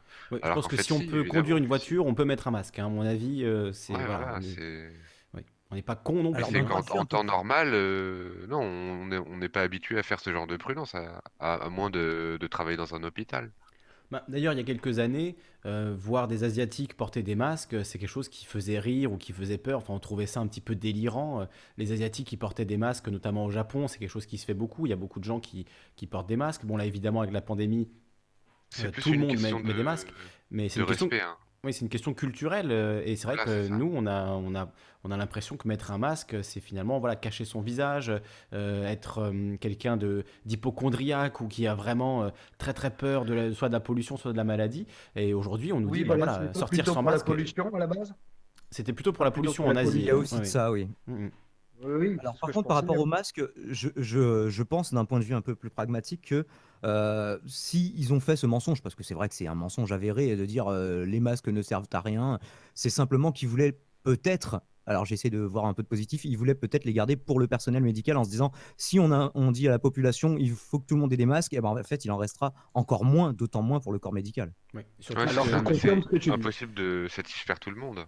Complètement. Parce que le personnel médical se sentira insulté, euh, les, les gens qui ont des masques et qui s'en servent régulièrement se sentiront insultés, et les gens qui n'en ont pas et qui, qui sont connectés un minimum socialement avec euh, des gens qui manipulent des masques se sentiront méprisés, et on, on- ils, ils- ils- ils penseront que, on les, que l'État les considère comme des voleurs et que ils vont immédiatement aller euh, piller la pharmacie du coin pour euh, prendre 50 masques pour eux. C'est ça, parce que non seulement ça reste un mensonge, possible mais en plus ça montre que tout le monde. le manque de confiance de nos dirigeants pour leur population. Enfin, quelque part, là, on peut les comprendre parce qu'on n'a plus aucune confiance en eux. Il y a des erreurs qui sont tolérables et des ça, erreurs qui sont tolérables. Et, euh, je sais pas, c'est pas forcément le moment pour euh, pour euh, faire pour être juge de ça, mais Non, mais c'est une chose de plus à noter, effectivement. les, les choses les, les choses les plus graves, c'est les problèmes de transparence euh, et de une, une panique qui n'est qui est mal contenue dans le simple fait qu'il y ait plus de personnes euh, sur Internet qui cherchent euh, des médias alternatifs, des médias citoyens, y compris des théories du complot, signifie qu'il y a un, il y a un problème de communication, euh, euh, point de Et c'est- pas d'aujourd'hui, hein, ça fait des années, des années que, ça, voilà. que ça dure. hein.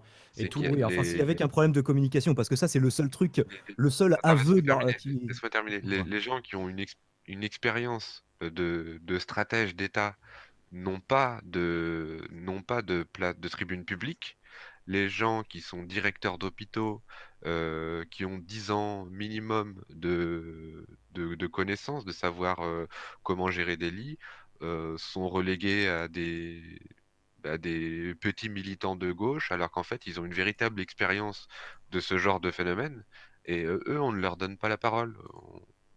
Invite des économistes, des, non-experts. Donc on, on, est tous là des non-experts, sauf évidemment les gens qui actuellement sont à l'hôpital, au chevet de lits de personnes, ou qui travaillent dans les ambulances, ou n'importe où.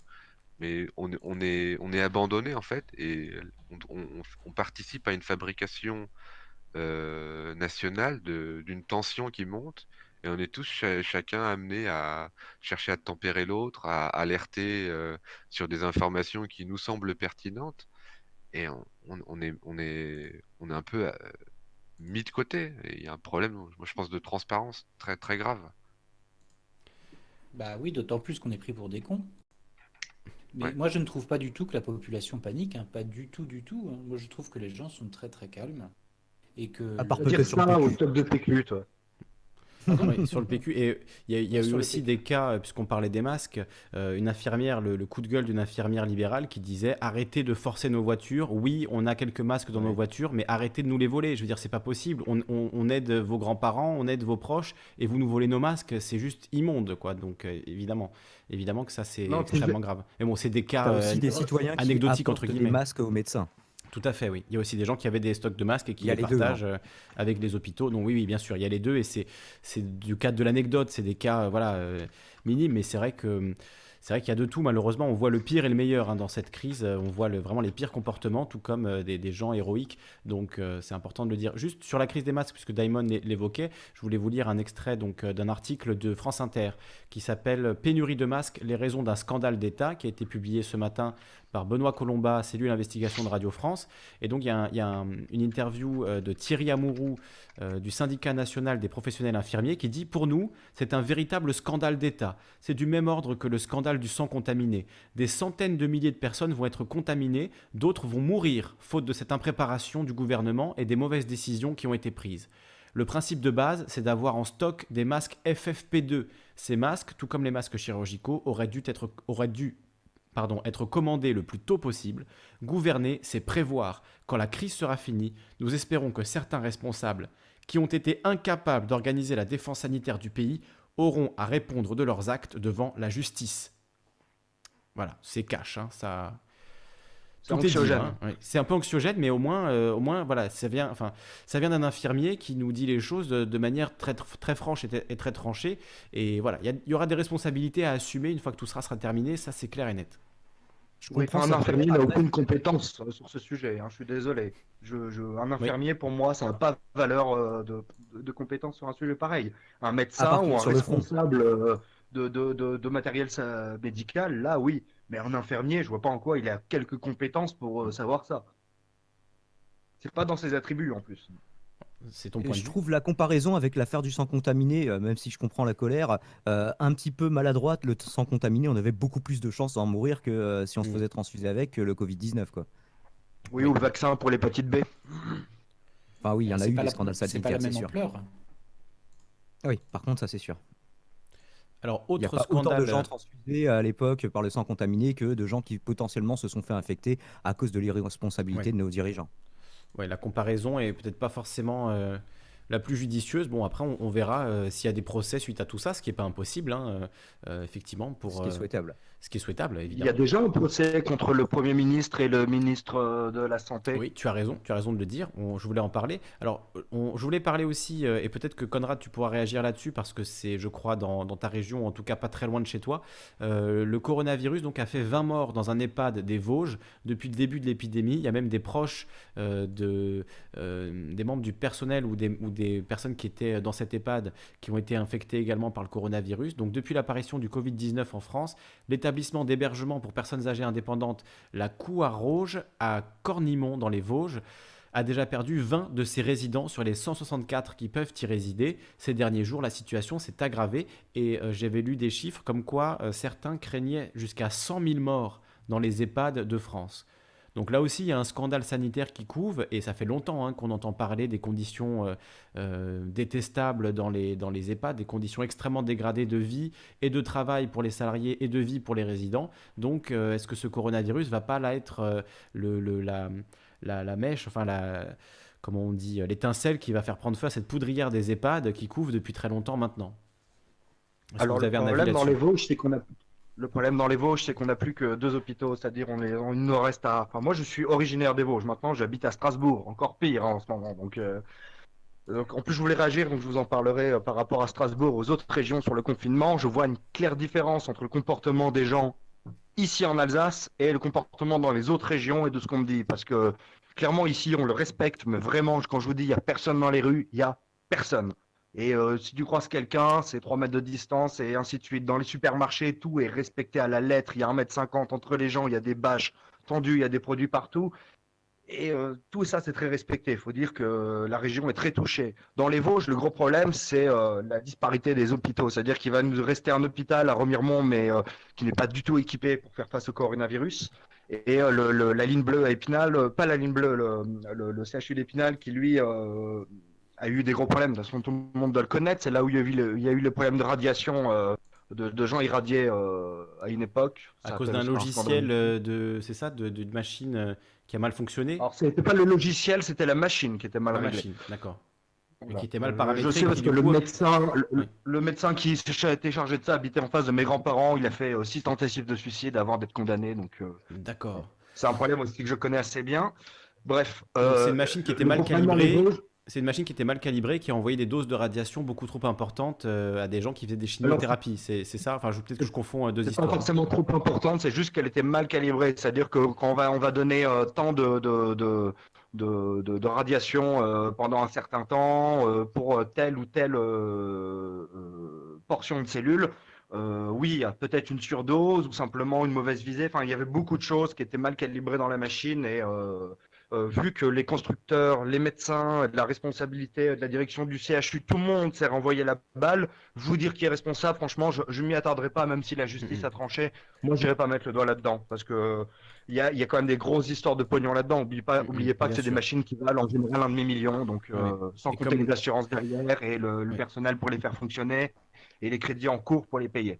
Bref, c'est moi je me pas là-dedans, euh, c'est compliqué comme histoire. Comme l'avait dit Médecins du Monde dans une campagne choc, euh, un cancer est un placement rentable. Je sais que la formule est terrible, mais c'est Médecins du Monde qui avait alerté là-dessus sur euh, effectivement la rentabilité dans la, dans la médecine, dans la santé, qui est un drame en fait, un drame total et, qui n'est pas étranger à ce qui se passe d'ailleurs en ce moment. Hein. Le fait de vouloir à tout prix la rentabilité dans les hôpitaux, c'est aussi ce qui a mené à occuper 100% des lits en permanence, à pousser les infirmières et les médecins à faire du chiffre plus que du soin ou plus que de la qualité de soins. Et c'est ce que d'ailleurs euh, dénonçaient les, syndicats euh, de, soignants depuis des années et des années euh, dans leurs manifs, dans leurs grèves, notamment les urgences et autres. Hein. Et vous remarquez que. J'interviens deux secondes. Il y a Saïd Ali qui voulait intervenir. On va l'écouter, Saïd Ali. On laisse, on laisse finir Conrad et on écoute Saïd Ali juste après. Juste pour rebondir 30 secondes sur ce que tu disais là, vous avez bien remarqué que Madame Bachelot, depuis qu'elle est à la télé, personne ne lui fait jamais la remarque sur ça. Hein alors que c'est elle qui a mis euh, justement la, la, les, remboursements, euh, enfin les, paiements de l'hôpital euh, par rapport à la pratique. Donc c'est un gros scandale. La, tarification, juste sur les Vosges. La tarification à l'acte, comme on dit. Oui, tarification à l'acte, merci, je ne trouvais plus le terme. Et donc dans les Vosges, on n'a plus que deux hôpitaux qui ont peut-être les capacités pour le faire, mais en tout cas, Remiremont, je pense pas. On n'a plus que les deux là. Et en Alsace, euh, donc gros bordel, et je vous parlais du confinement qui est très respecté ici. Euh, on a des contrôles, donc vous en parliez tout à l'heure, vous voyez, je vous posais la question, est-ce que vous voyez beaucoup de contrôles? Vous me disiez non, c'est ciblé. Effectivement, à Strasbourg, c'est très ciblé sur les grandes places, les quais, là où les gens sont censés euh, se trimballer.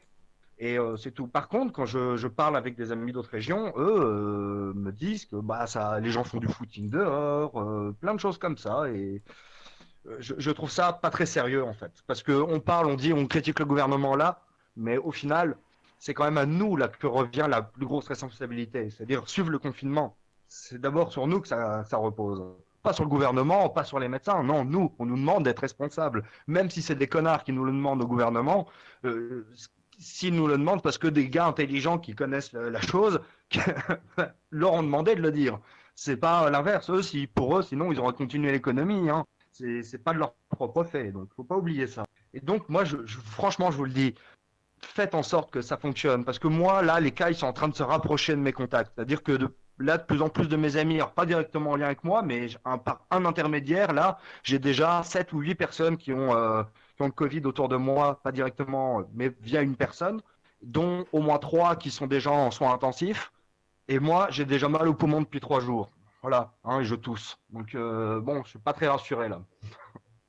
je vous le dis, faites gaffe parce que euh, tenez-le, restez chez vous, putain, faites-le, parce que on se rend pas compte, mais c'est hyper contagieux cette saloperie, hyper contagieux. Et ici, on flippe, vraiment, on flippe en Alsace. C'est bien pour ça que le confinement est ultra important et qu'effectivement, il faut le respecter, même, euh, même si c'est chiant pour tout le monde, effectivement, euh, respectons-le, parce que moins on le respecte et plus ça va durer euh, cette, cette, cette merde, quoi. Saïd Ali, j'ai rallumé ton micro puisque tu nous as rejoint à nouveau et voilà, j'ai rallumé ton micro. on peut t'écouter à présent. Tu peux allumer ton micro si tu veux intervenir, Saïd Ali. Saïd Ali, une fois. Oui, deux fois. Deux fois. Alors, euh, oui, rien à voir, mais si tu n'es pas d'accord pour qu'on en discute, ce sera pour une autre fois. C'est par rapport à la Chine. Euh, et aux relations euh, qu'elle aura avec euh, les États-Unis, parce qu'actuellement, la Chine, elle accuse, il y a même des tweets de l'ambassade de France en Chine, ou le contraire, qui accusent les Américains d'avoir apporté le virus à Wuhan. Il y a notamment le porte-parole euh, du ministère des Affaires étrangères chinois qui a fait un, tweet, euh, même une série de tweets accusatoires, euh, alors sans forcément accuser directement les États-Unis, mais de, on va dire, il était à, un degré de l'accusation directe, c'est-à-dire de dire que c'était les Américains qui avaient amené le. Il l'a posé sous forme de question en disant mais est-ce que ce ne serait pas les Américains qui ont amené le virus en Chine, à Wuhan? Est-ce que ce ne serait pas un coup des Américains? Et j'ai l'impression que du côté des Américains, beaucoup accusent la Chine d'être responsable responsable de ce virus. Donc euh, voilà, ça se, on est dans le, les accusations euh, et inversions accusatoires des deux côtés. Mm. Euh, donc ouais, les, tensions sont encore plus grandes qu'avant. Il y avait déjà cette guerre économique entre la Chine et les États-Unis. là, ça devient une espèce de, de, comment dire, on est sur fond de guerre bactériologique, quoi, quasiment. Hein. C'est vrai que c'est assez terrifiant. et peut-être, est-ce que c'est peut-être la fin de l'empire américain? Parce que là, en fait, ce qui se passe, c'est que comme, ça, comme le, virus, il a impacté la Chine et que là, ils sont en phase de. Euh, l'épidémie n'est pas totalement éradiquée là-bas, mais ils vont mieux que les autres. Enfin, ils commencent à aller mieux que les autres. Est-ce qu'ils vont pas profiter euh, pour euh, justement bah, se faire un max de thunes parce que c'est eux qui créent les masques, c'est eux. Enfin, je sais qu'il y a certaines entreprises françaises qui ont délégué bah, tout ce qui est création de, fabrication pardon, de molécules médicamenteuses. Euh, donc, est-ce qu'à la fin de tout ça, c'est pas la Chine le grand vainqueur de l'histoire, même si, euh, euh, enfin, moi, je ne sais pas qui a apporté le virus. Ça se trouve, c'est juste un pangolin, mais voilà, elle a été impactée, mais à la fin, ce sera elle le, vainqueur, avec la Corée du Sud. Alors pour l'instant, évidemment, on n'a aucun moyen de prouver ça dans un sens ou dans l'autre, hein, que ce soit euh, un virus de l'armée américaine, comme certains le, disent. Euh, bon, je pense que c'est beaucoup, c'est énormément de spéculation pour l'instant, euh, et on n'a pas les moyens de le prouver. On, à mon avis, c'est le genre de choses qu'on apprendra, si c'est vrai, hein, dans 50 ou 60 ans. je ne sais pas si quelqu'un veut réagir là-dessus, sur cet aspect-là de, de l'affaire. Moi, je voulais juste rajouter un élément de contexte, c'est que l'Asie du Sud-Est et la Chine a été beaucoup plus impactées par des épidémies dans les 20 dernières années, le mmh SRAS. Donc, ils sont bien évidemment bien plus près et bien et les, les populations ont un souvenir très proche de la dernière épidémie.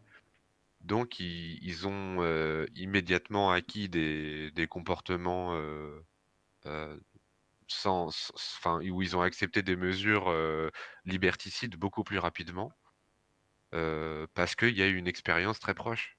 Mmh et parce qu'ils n'ont pas eu de, enfin leur système de santé n'a pas été réformé à grands coups de, néolibéralisme, ou enfin j'en sais rien, mais ils ont un souvenir proche. Les, tous les médecins de ces zones-là ont une expérience, s'ils ont plus de 10 ans dans le métier d'une épidémie, de l'ordre des problèmes de respiration. Donc forcément, ça se passe mieux. Donc s'il y a un gagnant, bah, ça sera eux, parce qu'il y a, y une expérience en fait. Et la moindre des choses, ça serait pas de chercher un coupable, mais de chercher à ce que tout le monde s'en tire le mieux possible.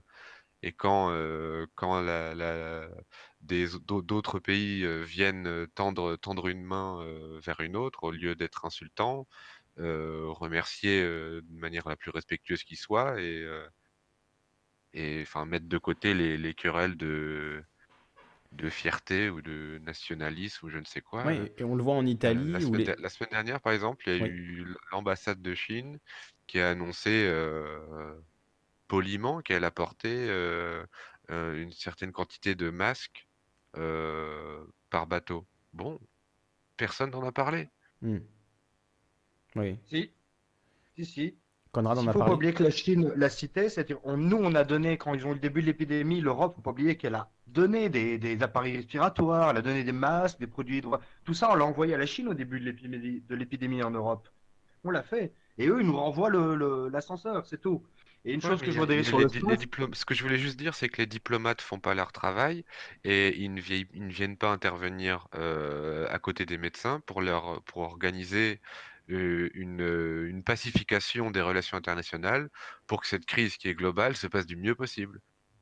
Et y compris de- des, des manières très dures d'endiguement, c'est-à-dire que si l'Europe, heureusement que l'Europe est touchée en première, parce que quand ça arrivera euh, en Afrique centrale et euh, en Afrique de l'Ouest, à un moment, il va falloir euh, se poser des questions assez pragmatiques euh, est-ce qu'on est-ce qu'on envoie des gens euh, en avion avec de l'équipement Est-ce qu'on rapatrie des, des Ouest-Africains euh, dans les hôpitaux européens Voilà, va, falloir se poser des questions de manière urgente et mettre de côté FISA, le racisme à deux balles, pour, euh, pour, être, agir, pour agir en fait. tout On- l'a simplement. vu, euh, L'OMS a déjà fait des déclarations dans ce sens-là et demandé des interventions euh, des gouvernements en vue euh, de, des possibles euh, épidémies euh, en Afrique, justement. Donc euh, c'est Mm. déjà dans les discussions euh, internationales, donc ça, c'est pas un problème. Une dernière chose sur le, sur euh, le, le Covid, il faut pas oublier une chose. Le, des- des coronavirus, il y en a beaucoup plus d'une centaine. hein.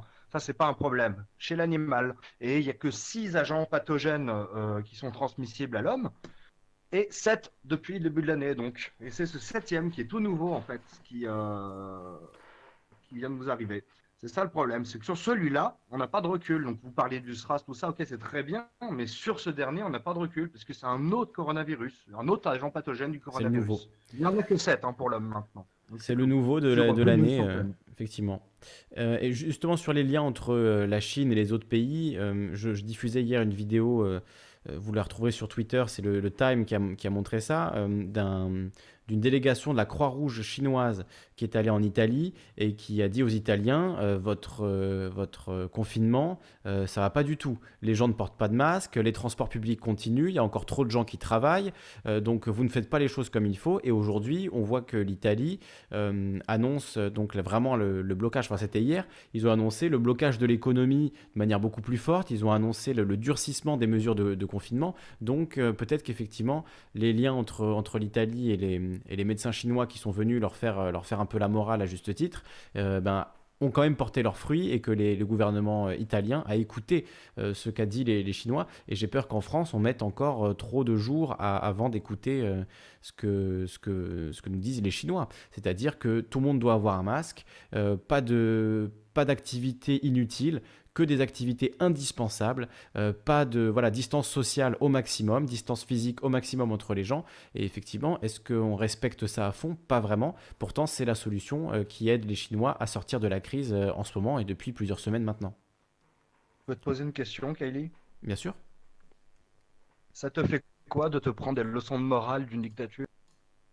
Bah, moi, j'écoute surtout les médecins et les scientifiques. hein. C'est sûr que. Après, si on veut prendre un autre exemple qui n'est pas une dictature euh, officiellement, c'est la Corée du Sud. La Corée du Sud, c'est une démocratie de marché euh, à l'européenne, à l'américaine. Et eux ont fait aussi des choix euh, très, très radicaux, euh, de notamment euh, envoyer par texto à tout le monde, dès qu'il y a un nouveau cas de coronavirus, ils envoient à tout le monde un texto en disant euh, le cas numéro 32 est allé dans tel restaurant, est allé dans tel magasin, faites attention, etc. Donc, quitte à couler des commerces en faisant ça, ils n'hésitent pas à aller s'infiltrer dans la vie des gens, à aller regarder qu'est-ce qu'ils ont consommé, où ils sont allés, et à révéler en fait la vie privée des gens, alors anonymement, mais ensuite...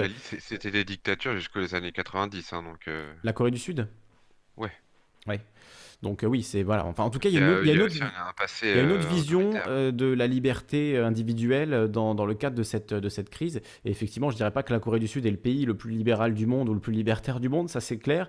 Euh, c'est pas la Corée du Nord non plus, mais effectivement, ils prennent des choix radicaux euh, sans forcément faire de confinement, en testant tout le monde et en envoyant par texto à tout le monde les, les infos euh, euh, importantes pour, pour éviter la, la contagion au maximum. Donc c'est quand même des décisions radicales, des décisions fortes et qui sont, qui sont un peu à l'opposé de ce qu'on voit, de ce qu'on voit en Italie, en France ou en Espagne.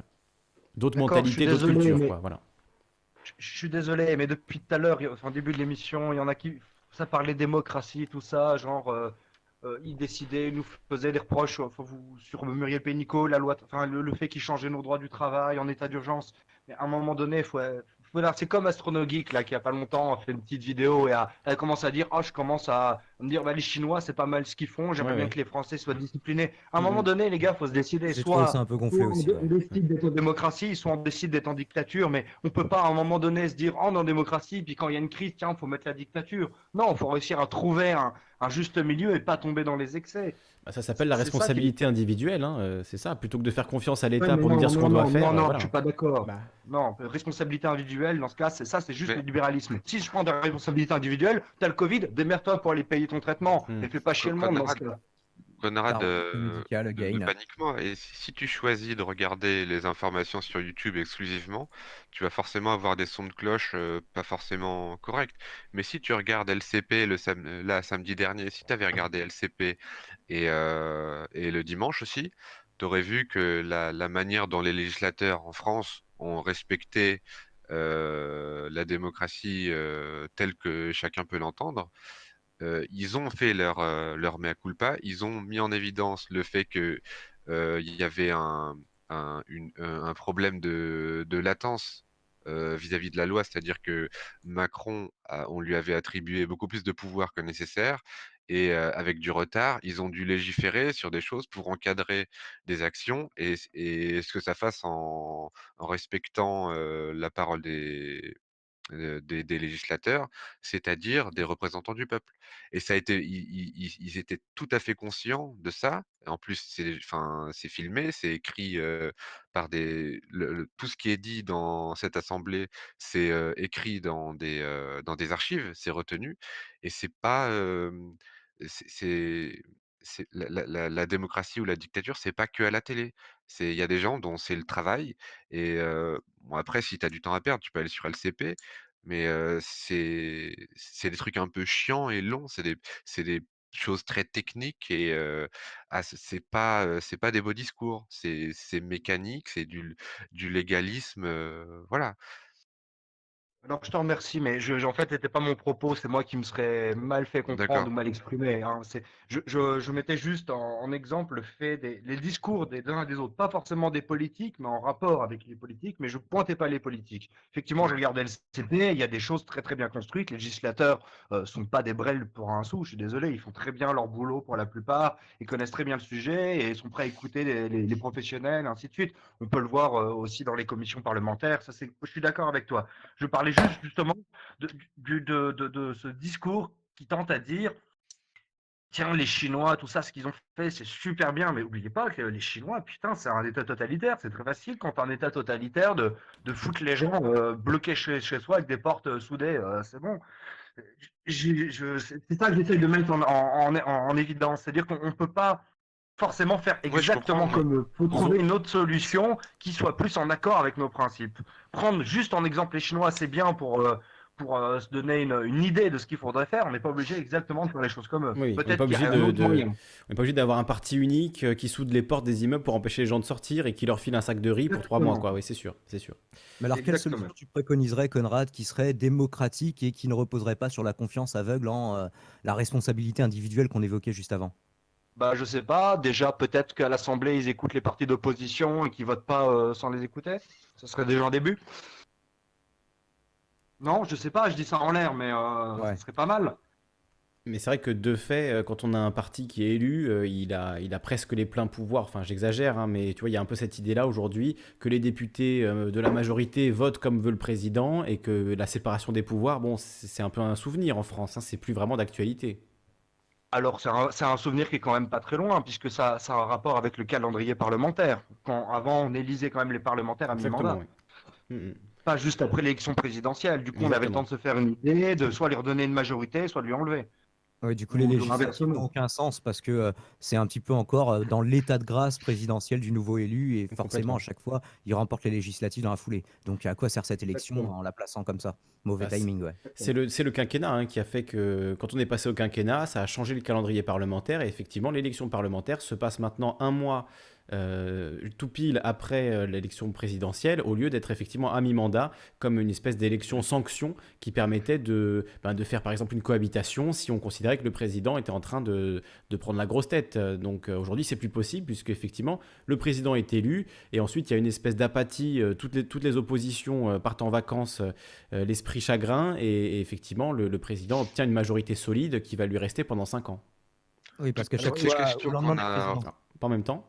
Oui, Qui veut s'exprimer Non, c'est juste la Euh, question pour le parlementaire. C'était pas Hollande qui avait justement redéplacé encore le calendrier une deuxième fois pour le mettre juste après les élections Il me semble que depuis le quinquennat, décalé, je crois, avant. depuis le vote du quinquennat, euh, on, est, euh, on a ce calendrier-là, il faudrait le vérifier, mais il me semble que c'est depuis le quinquennat qu'on a l'élection législative qui suit l'élection présidentielle. Il faudrait voir en 2002 du coup comment ça s'est passé. Je vais regarder. Je voulais juste dire que toutes les questions qu'on est en train de se poser en ce moment depuis plusieurs années de plus en plus fort, euh, les questions de transparence, les, pro- les problèmes systémiques, euh, les problèmes de, de connivence de classe, de, euh, contre-pouvoirs qui font pas leur travail, c'est des questions qu'on aurait dû se poser pendant le premier mandat de Mitterrand. Mais c'est des choses qui sont dormantes et qui, apparaissent là maintenant qui sont de plus en plus puissantes. Et, il faut les régler. alors, c'est pas urgent, parce qu'il y y a autre chose à l'ordre du jour, mais euh, je pense qu'il y a, il y a une réforme importante à faire de, de, notre, de notre système politique, euh, qui sûr. était, enfin, qui avait des problèmes dès, dès ses origines, et les premiers, les, les premiers, euh, les premiers contestataires, les communistes, euh, n'étaient pas, n'avaient pas le la légitimité parce qu'ils étaient trop dangereux, ils avaient le couteau entre les dents et tout. En même temps, quand tu as 29, quand es à 29% et armé dans le pays euh, dans les années 50, c'est sûr. euh, Ouais, mais maint- maintenant, maintenant que c'est passé, euh, main- maintenant que là, une grande partie des électeurs ne savent pas ce que c'est que le bloc communiste, on peut enfin euh, se poser des questions de, de, de collectivisation, de nationalisation, et on est obligé d'en arriver à des drames comme celui de- d'aujourd'hui pour, Mm. euh, enfin, Pour ressusciter pour ces arriver à idées-là, vivre oui. socialement euh, correctement et Mm. Voilà. enfin, Mais tu sais bien que le vocabulaire qu'on utilise là, nous, on le comprend comme quelque chose de progressif, mais il a été tellement dévoyé par euh, l'opposition que euh, passe justement pour des communistes, mais à, à l'URSS. Donc, euh, Ouais, ouais, on utilise ce. C'est compliqué, c'est un gros problème. C'est un Mais gros moi, problème. ça me fait, hein, quand je vois des gens qui, qui, me parlent de communisme, j'y vais un peu sur la pointe des pieds, tu vois. Ouais. Et, euh, Ouais, mais je sais que, surtout les, que- les gens sont pétris de bonnes intentions. Enfin, c'est.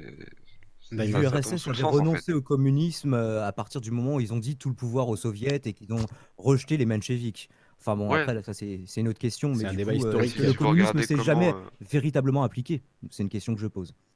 Si, si vous regardez comment la, la, le- la, la guerre de- civile espagnole qui a eu lieu en 36 s'est déroulée, vous comprenez alors la crainte que toutes les, les- tous les, les catholiques, euh, les utopistes, euh, tous les gens de droite qui ont une sensibilité humaniste très forte ont euh, à, l'égard de tout ce qui est rouge, hein, en gros. Parce que euh, c'est tous les mouvements anarchistes de, la guerre civile espagnole ont été très rapidement dénoyautés et retirés de leur substance pour, être au service de, la troisième internationale, je crois, ou la quatrième, je sais plus. Et donc il y y a cette peur-là qui est très présente.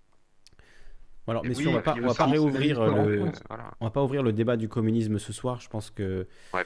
voilà, c'est pas c'est pas le sujet ce soir. Mais juste pour Mais non. revenir sur le calendrier électoral, donc euh, c'est ce qu'on évoquait tout à l'heure. Donc en 2000, à la suite du référendum sur le quinquennat présidentiel, ainsi que l'inversion en 2001 des calendriers de façon à placer les élections législatives après l'élection présidentielle, ces deux scrutins font partie depuis 2002 de la même séquence électorale. Effectivement, la première élection concernée, c'est les élections législatives de 2002, 9 et 16 juin 2002, donc à la suite de l'élection présidentielle qui avait vu Le Pen et Chirac s'affronter au second tour, donc le 21 avril 2002, et ensuite, je ne sais plus l'autre le, deuxième tour, quand est-ce qu'il avait eu lieu 5 mai 2002, quelque chose comme ça. Et donc, effectivement, depuis lors, depuis euh, ces élections de 2002, eh bien, les élections législatives suivent les élections présidentielles. Et donc, il y a cette majorité automatique, entre guillemets, qui est conservée pendant les 5 ans euh, du, mandat présidentiel.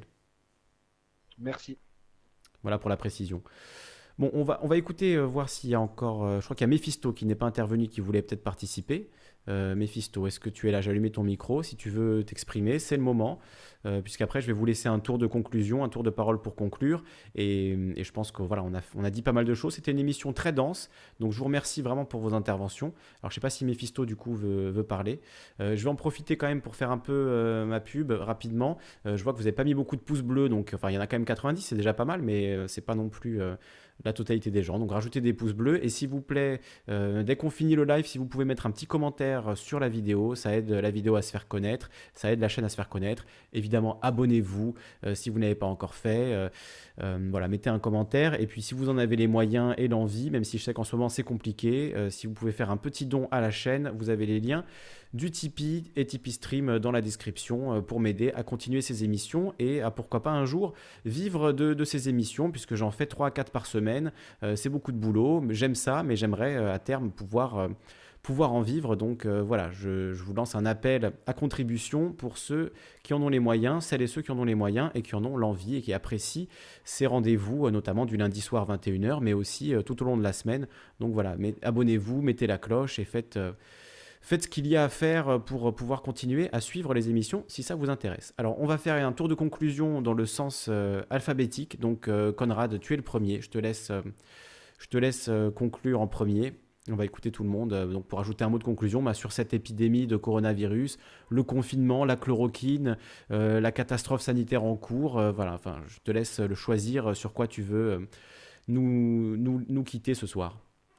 Eh ben écoute, j'ai envie d'être juste rassurant et faut de, de pas trop regarder les infos tous les jours, d'éviter d'être trop submergé par toutes ces informations, on sait qu'on doit rester confiné. Et je pense qu'à part attendre d'avoir une descente dans, euh, tous les chiffres euh, euh, de contamination, de, gens qui sont en hôpital en soins, c'est la seule chose qu'on ait à faire. Donc, du moment qu'on prend soin de nous et qu'on fait attention, qu'on suit les recommandations, malgré tout ce qu'on peut dire sur la politique, nos dirigeants, on est tous d'accord là-dessus, mais au moins les recommandations, elles viennent pas d'eux, elles viennent de, vrais médecins. Même si euh, on peut faire peut-être mieux, en tout cas, essayer de faire euh, chacun euh, le maximum de son côté. Ça nous préservera et surtout, jamais oublier. Comme ça, à la prochaine, on leur foutra au cul. Voilà, Bonne soirée tout le monde. Merci beaucoup Conrad, une très bonne nuit à toi et, bon courage. On espère que c'est pas le coronavirus, que c'est juste une mauvaise toux et que, que, ça, va, ça va bien se passer pour toi. Merci beaucoup pour ton intervention euh, ce soir. Daimon, des chroniques de YouTube, euh, qui fait d'ailleurs des émissions tous les mardis. Si tu veux faire un peu ta promo, vas-y, euh, c'est le moment, je te laisse. me dire un mot. Effectivement, une émission de radio libre tous les mardis soirs sur ma chaîne, Daimon, les chroniques de YouTube et un peu de gaming sur Twitch régulièrement, surtout en ce moment, par ces temps de confinement, sur la chaîne Twitch de la Team Delta. Promo effectuée. Si tu veux ajouter euh, alors, conclusion. Oui, alors euh, la conclusion, bah, je plus sois l'intervenant précédent euh, sur l'hypochondrie qu'on peut avoir de certaines informations. Et si je peux lui donner un conseil en la matière, c'est d'essayer de recouper vos informations, d'essayer de vérifier aussi si les sources sont un peu sérieuses. Recouper les informations, c'est pas avoir une reprise de l'information de quelqu'un qui l'a reprise telle quelle. Mais voilà, c'est juste des petits conseils de base pour éviter de tomber dans les fake news parce que je, reçois beaucoup de messages de gens qui me relaient des fake news et qui tombent dedans les, les, deux pieds dans le plat. Je les comprends. Mais voilà, c'est juste un petit conseil pratique. Et pour faire une conclusion de la conclusion, euh, je tenais à, faire remarquer que la gestion de ton Discord était euh, vraiment intéressante dans le sens où en fait, euh, bah, tu prends beaucoup de monde à l'antenne. et que tu ne filtres pas les gens, il n'y a pas de canal d'attente, il n'y a pas de standard, les gens viennent directement et que le comportement des gens euh, qui n'abusent pas de leur temps de parole sur le Discord est enviable et dans mon cas envié et ça rejoint un petit peu les problèmes, euh, les problématiques démocratiques qu'on évoquait juste avant. Ouais, alors tu vois, c'est compliqué parce que j'ai dû rajouter un truc qu'il n'y avait pas avant, c'est le fait que le micro est bloqué euh, par défaut quand les gens rentrent dans le salon, ce qui n'était pas le cas avant. Avant, tu pouvais rentrer et te mettre à crier immédiatement, et c'est ce qu'ont fait des, des gens la semaine dernière. Du coup, j'ai dû rajouter ce petit filtre, ce petit sas où je dois euh, manuellement activer les micros. Donc tu vois, c'est pas non plus euh, la, la panacée forcément, mais voilà, c'est Écoute, on, s'ajuste au fur et à mesure aussi. C'est vrai qu'après, il y a aussi le, côté, euh, voilà, il y a de plus en plus de monde qui écoute les lives, qui est présent. Donc forcément, euh, il faut s'ajuster, il faut euh, mettre en place tout ça. Mais c'est vrai que vous avez été tous très respectueux. On a eu en plus des femmes qui sont intervenues ce soir, donc ce qui me fait très plaisir. Même s'il y a eu que Saïd Ali et, et Kael et qu'on s'est retrouvés entre bonhommes à la fin, ça fait quand même plaisir de, d'entendre des voix féminines sur cette antenne. Et effectivement, tout le monde a été respectueux. Donc merci. Merci à vous pour, euh, pour ce respect que vous nous avez, dont vous avez témoigné ce soir. Ça fait très plaisir. Alors, Inlakesh, La malheureusement. n'était pas totale, mais euh, exprimez-vous, mesdames. Voilà, exprimez-vous effectivement. Le, le- Et un jour, je, j'arrête pas de le dire, mais un jour, je ferai une, émi- une- une émission où j'interdirai aux hommes d'intervenir et je ne laisserai que les femmes intervenir. Il y aura que moi comme, euh, comme homme sur le, sur le plateau, voilà. Mais on va être obligé d'en arriver là, tôt ou tard. Est-ce que ce Euh, serait pas une sorte de harem radiophonique? Et du coup, est-ce que c'est pas un peu sexiste? Voilà, c'est peut-être un peu sexiste, effectivement. Je trouverai une solution non sexiste à tout ça, peut-être une émission euh, non, euh, euh, comment on dit, non mixte, mais du coup, il faudra que je me taise, quoi. Voilà. en tout cas, merci beaucoup pour ton intervention, Daimon, et rendez-vous ben, demain soir. Du coup, ça commence à quelle heure demain soir ton émission? À partir de 22h à chaque fois le mardi. À partir de 22h. Ben écoute, euh, je serai à l'écoute, puisque effectivement on est confiné, donc c'est le moment d'écouter des radios libres, euh, de jouer à des jeux vidéo sur Twitch et de, de, voilà, un, peu se détendre un minimum quand même. Hein, pas- tu faisais un peu de Twitch aussi, ce que je ne sais- Je- ce que j'ignorais. Je m'y mets abonné. tout doucement, je m'y mets tout doucement. Là, c'est vrai que Ah, j'ai follow. je, je voulais en faire plus, mais, mais bon, on va dire l'humeur n'était pas forcément au rendez-vous. Je vais essayer d'en faire plus cette semaine. Euh, Alors, je m'y mets conseil, doucement. oui. les jeux euh, Epic, ils t'offrent deux jeux par semaine en ce moment, donc euh, et c'est gratuit Oui. et c'est des bons jeux. Alors, mon compte Epic est blindé de jeux auxquels je ne joue absolument pas, mais effectivement, je chope tous les jeux gratuits chaque semaine. Mais voilà, ils s'accumulent, ils s'accumulent. Je ne les ai pas encore testés. Euh, pas, enfin, en tout cas, j'ai dû en tester 1% pour l'instant, mais c'est pas mal. Oui, je conseille à tout le monde. Epic. Game Store, vous avez des jeux gratuits toutes les semaines. Et il y a parfois des, des sacrées perles qui tombent. hein. C'est pas que des jeux pourris, donc euh, n'hésitez pas à en profiter. C'est gratuit et voilà, ça vous engage absolument à rien. Et ça vous permet de découvrir des, des bons petits jeux parfois. Exactement, même si quand c'est gratuit, c'est vous le produit. En l'occurrence, c'est histoire de dire on attend de monde sur notre store, mais c'est quand même bien profitable, donc faites-le. Voilà, et je vois que Steam aussi s'y met. hein. Steam commence à offrir des jeux. Là, ils ont offert Tomb Raider à tout le monde euh, tout récemment. Donc, euh, c'est une tendance euh, intéressante de la part des, stores de jeux. Bon, on verra comment ça évolue tout ça. C'est ça, la concurrence n'a pas que des torts. Bah, bonne soirée à tout le monde du coup. Merci beaucoup, Daimon, et à demain, du coup, 22h, sur euh, la chaîne Les Chroniques de YouTube. Daimon, Les Chroniques de YouTube, vous le retrouvez sur, euh, sur YouTube. Je vous mettrai le lien dans la, dans la description. Donc, Inlakesh gentil. euh, a un trop mauvais son, on va pas l'écouter. Euh, on va écouter Marsu et Rofleury pour conclure. Marsu. Oui, alors moi, ce que je voudrais relever euh, rapidement, c'est euh, c'est aussi la dimension collective de la solution qui a été adoptée. Euh, c'est comme le vaccin où euh, personne n'a intérêt à respecter le confinement, de la même façon que personne individuellement n'a intérêt à se vacciner, mais euh, il s'agit euh, d'une stratégie euh, qui qui, qui n'a pas de sens individuellement, mais qui en a un collectivement. Et personne, je crois, ne, trouve que c'est une solution formidable, cette solution euh, inspirée bah, du Moyen Âge, et puis, euh, et puis là, qu'on a pompé euh, honteusement sur euh, cet horrible régime chinois. Euh, mais euh, si, si, on, si on a adopté cette stratégie, c'est tout simplement qu'on a réagi beaucoup trop tard et euh, très mal, avec euh, une, infinie incompétence et mauvaise foi. Je, je crois qu'à un moment donné, euh, la, recherche des responsabilités politiques euh, viendra, et euh, en particulier à la lumière des, des, révélations et des aveux de- d'Agnès Buzyn dans Le Monde au soir de sa défaite. Et ça, ce sera un sujet qui sera sans doute euh, très important euh, pour tout le monde, politiquement et, et même dans la mémoire collective, je crois. Mm, mm. Alors, il y a une Et petite puis- vidéo sur la chaîne hein, qui, qui résume, où je lis des, des longs extraits de cet article du Monde, et où effectivement, on voit le, le côté assez hallucinant de ces révélations juste au lendemain des municipales d'Agnès Buzyn. Euh, voilà, j'avoue, je ne sais pas trop quoi en penser, mais il y a une vidéo de, de 15 minutes sur la chaîne qui résume cet article du Monde, donc vous ferez votre propre opinion euh, sur le, ces révélations étonnantes d'Agnès Buzyn euh, à la suite de, de ces municipales de, de crise sanitaire. Et puis, euh, je voudrais aussi parler de la sortie de crise. On ne sait pas combien, de temps la situation sanitaire va durer, peut-être euh, bien plus longtemps que ce à quoi on s'attend. Mais euh, en tout cas, ce qui pour moi est clair, c'est que lorsque lorsqu'on aura enterré nos morts et lorsque on sera sorti progressivement du, du dur de la, de la dimension médicale de cette situation, on n'en sera qu'au début de nos, soucis parce que euh, l'Italie sera en ruine.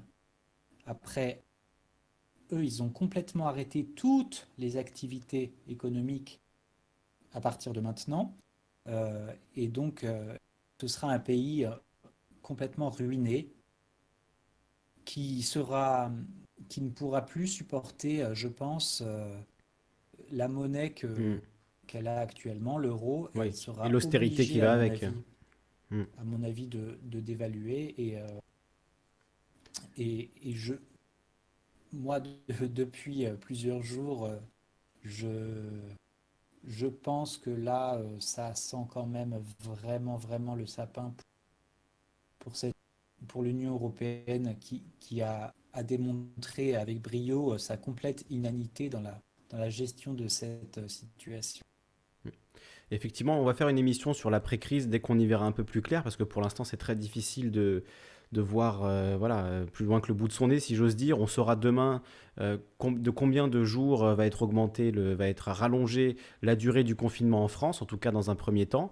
on le saura demain, donc peut-être un petit live après euh, après ces annonces euh, dès demain, on, verra euh, ce qu'il en est. Mais en tout cas, il y a une émission à faire sur l'après-crise. Et effectivement, la crise de l'euro risque, risque de nous péter, enfin de nous péter à la gueule pour ceux qui, tiennent à l'euro. Mais effectivement, pour l'Italie, ce serait peut-être une bénédiction cachée de, pouvoir sortir de l'euro à la faveur de cette terrible crise qui fait des, milliers de morts en Italie, hein, plus de 6000 morts.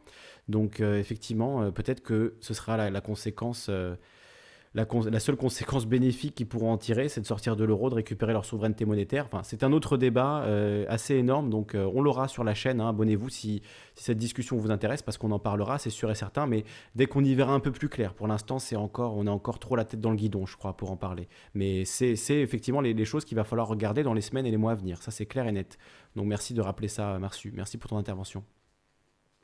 Merci. Une bonne nuit à toi. Et Fleury, tu seras le dernier ce soir à donner le, mot de la fin. Ok, euh, bon, moi j'ai bien aimé l'émission. Euh, peut-être euh, conclusion très rapide. Juste sur Internet, quand vous entendez des gens qui vous mettent hors de vous-même et quand vous êtes fou de rage et que vous savez pas comment exprimer quelque chose, essayez de comprendre comment la personne en est arrivée à dire des choses qui ont suscité chez vous des choses euh, de l'ordre de la colère, parce que sur Internet, vous ne pouvez pas secouer les gens comme des pommiers, mmh. et essayer de comprendre quels sont les mécanismes, euh, par quelles étapes de leur vie ils ont dû passer pour dire des choses aussi abjectes euh, pour certains. Et bah, ce soir, ce soir j'ai entendu personne dire des choses. Ce soir, j'ai entendu personne dire des choses abjectes pour une fois, donc. Non, mais, non mais en règle générale, règle générale là, on est confiné, on est sur une plateforme, voilà, sur Internet. Et donc, il faut apprendre à comprendre d'où les gens parlent et pourquoi ils peuvent dire des choses qui mmh. sont qui, qui peuvent séduire un, public et rendre complètement fou de mmh. rage d'autres et de à chaque fois et avec des bonnes raisons. Mmh. Et je pense que c'est aussi vrai pour le l'incompétence des gens qui nous gouvernent, qu'ils sont dans ils sont dans un univers et pour eux, ils sont en permanence en train d'être justifiés par leurs actions, par des phénomènes justement qu'on qu'on peut pas voir, parce qu'il y a des problèmes de, transparence, des problèmes de d'héritage de, de, pouvoir, euh, de, la sympathie, des réseaux qui se, qui se tiennent en place, et c'est peu visible. Mmh. Donc essayez, euh, quand vous entendez des, des, propos violents, de comprendre pourquoi euh, les gens font ça en un mot, l'empathie. Hein. Essayez l'empathie. C'est... Ouais, c'est ça. Parce que vous, pouvez pas, de hein. toute façon, euh, vous pouvez pas aller chez la personne, euh, lui mettre un coup de poing dans la gueule, même s'il le mérite euh, très fort, quoi. Voilà. Super émission, merci. Bon conseil, merci, euh, merci. Oui, très bonne émission ce soir. euh, des interventions pertinentes, musclées, variées. une émission dense et, intéressante qui, à mon avis, fera date parce que justement, c'est euh, quand on la réécoutera dans 5 ans, dans 10 ans, on, se souviendra exactement de la manière dont on a ressenti euh, cet enfermement, cette, euh, ce cloisonnement, cet isolement dans lequel on est actuellement, ce confinement forcé dans lequel euh, on est pour cette, euh, pour cette raison de virus évidemment. Et donc euh, c'est aussi comme ça qu'on écrit l'histoire de ce qui est en train de se passer en ce moment en ayant ces réactions voilà, spontanées et ces discussions spontanées entre nous et qui, je pense illustrent très bien la façon dont dont on vit cette époque et dont on ressent cette époque. Et c'est aussi vrai évidemment pour le chat. J'ai vu qu'il y avait très nombreuses personnes dans le chat. Donc merci pour vos commentaires dans le chat. Alors évidemment, vous l'avez vu, là on était très nombreux. On était euh, 11 ou 12 à un moment euh, dans le Discord à discuter en vocal. Donc évidemment, je ne peux pas lire tous vos messages dans le chat. C'est pour ça que chaque semaine, je fais une émission Ma langue au chat où je lis uniquement les messages du chat. Il n'y a pas d'intervention euh, d'auditeur et je lis tous les messages du chat pendant une heure ou deux, parfois un peu plus. Euh, on en a fait une la semaine dernière sur euh, voilà, la manière dont vous vivez ce confinement. On a parlé euh, du rapport à la drogue, on a, on a échangé euh, sur tous ces sujets euh, assez intimes, assez personnels, et c'était une belle émission que vous retrouvez sur la chaîne évidemment.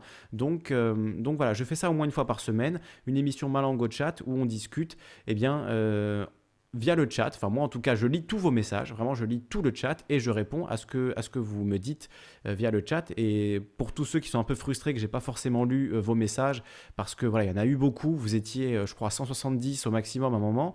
Donc, c'est impossible pour moi de tout lire, évidemment. Donc, si vous voulez pas participer en vocal, mais que vous voulez quand même participer aux émissions, eh bien, abonnez-vous à la chaîne parce qu'il y a ces, ces émissions, la langue au chat, une fois par semaine. Pas forcément à un horaire fixe, mais je les annonce en général un peu à l'avance, sur le Discord notamment. Et donc, ça permet euh, à ceux qui osent pas trop s'exprimer en vocal de quand même euh, avoir une discussion, euh, avoir des, échanges avec moi-même sur la chaîne Calivision. Donc, encore une fois, si vous en avez l'occasion, je vois que vous êtes plus de 120, euh, de laisser un commentaire. Là, je vais couper le, stream. Donc, de laisser un commentaire sur la vidéo une fois qu'elle sera publiée sur la chaîne, c'est-à-dire dans, dans 20 secondes. Euh, ça aide la chaîne à se faire connaître et ça, aide beaucoup euh, euh, mes contenus à être plus visible. Donc, c'est vraiment un, coup de pouce facile que vous pouvez donner. Donc, mettre un pouce bleu, laisser un commentaire, c'est basique, ça vous coûte rien. On est en confinement, vous avez le temps de le faire, je pense. Donc, même si c'est pour dire trois mots, ça fait toujours plaisir et, moi en tout cas je lis tous vos commentaires et ça me fait très plaisir euh, de, de pouvoir les lire et encore une fois ça aide la chaîne à se faire connaître et si vous voulez aller encore plus loin vous pouvez évidemment faire un don euh, sur le Tipeee ou le Tipeee Stream. Ça ça m'aide encore plus mais je comprends bien que tout le monde n'a pas forcément les moyens de le faire. En tout cas merci beaucoup pour votre participation à tous et à toutes. On se retrouve euh, très bientôt sur la chaîne. On fait quatre émissions par semaine en ce moment et en plus vu qu'il y a le confinement ben voilà j'ai tout le temps de préparer tout un tas de, choses pour vous, même si là, je vais faire, euh, je l'avoue, une petite pause d'un ou deux jours euh, de coronavirus parce que je pense qu'on a dit beaucoup de choses. Euh, donc voilà, on va voir, selon l'actualité évidemment. hein, je, vais, je vais guetter l'actualité quand même, mais je vais aussi me préserver un petit peu parce que ces, toutes ces actualités, toutes ces infos, ça, ça fait tourner la tête quand même et c'est voilà, un peu anxiogène, hein, il faut bien le reconnaître. Donc. donc voilà, je pense qu'on a dit beaucoup de choses ce soir et, et on se retrouve ben, très bientôt. Abonnez-vous, mettez la cloche pour euh, suivre la suite des émissions. Je vous fais des gros bisous et je vous dis à très bientôt pour la suite. Et peut-être pour la fin, euh, ah, j'ai même pas de musique sous la main. Allez, si je vais vous mettre un tout petit peu de musique. Juste pour euh, conclure l'émission, parce que je me suis rendu compte que quand je coupais immédiatement, eh bien, eh bien, il y avait souvent ça coupait la fin de ce que je disais. Donc voilà, des énormes bisous. Merci à tous. Prenez soin de vous en ces périodes de confinement. Prenez soin de vos proches. Prenez de leurs nouvelles. Appelez-les. euh, faites ce que vous avez à faire. Je vous embrasse et je vous donne rendez-vous très bientôt pour une prochaine émission sur la chaîne Calivision. Salut, salut.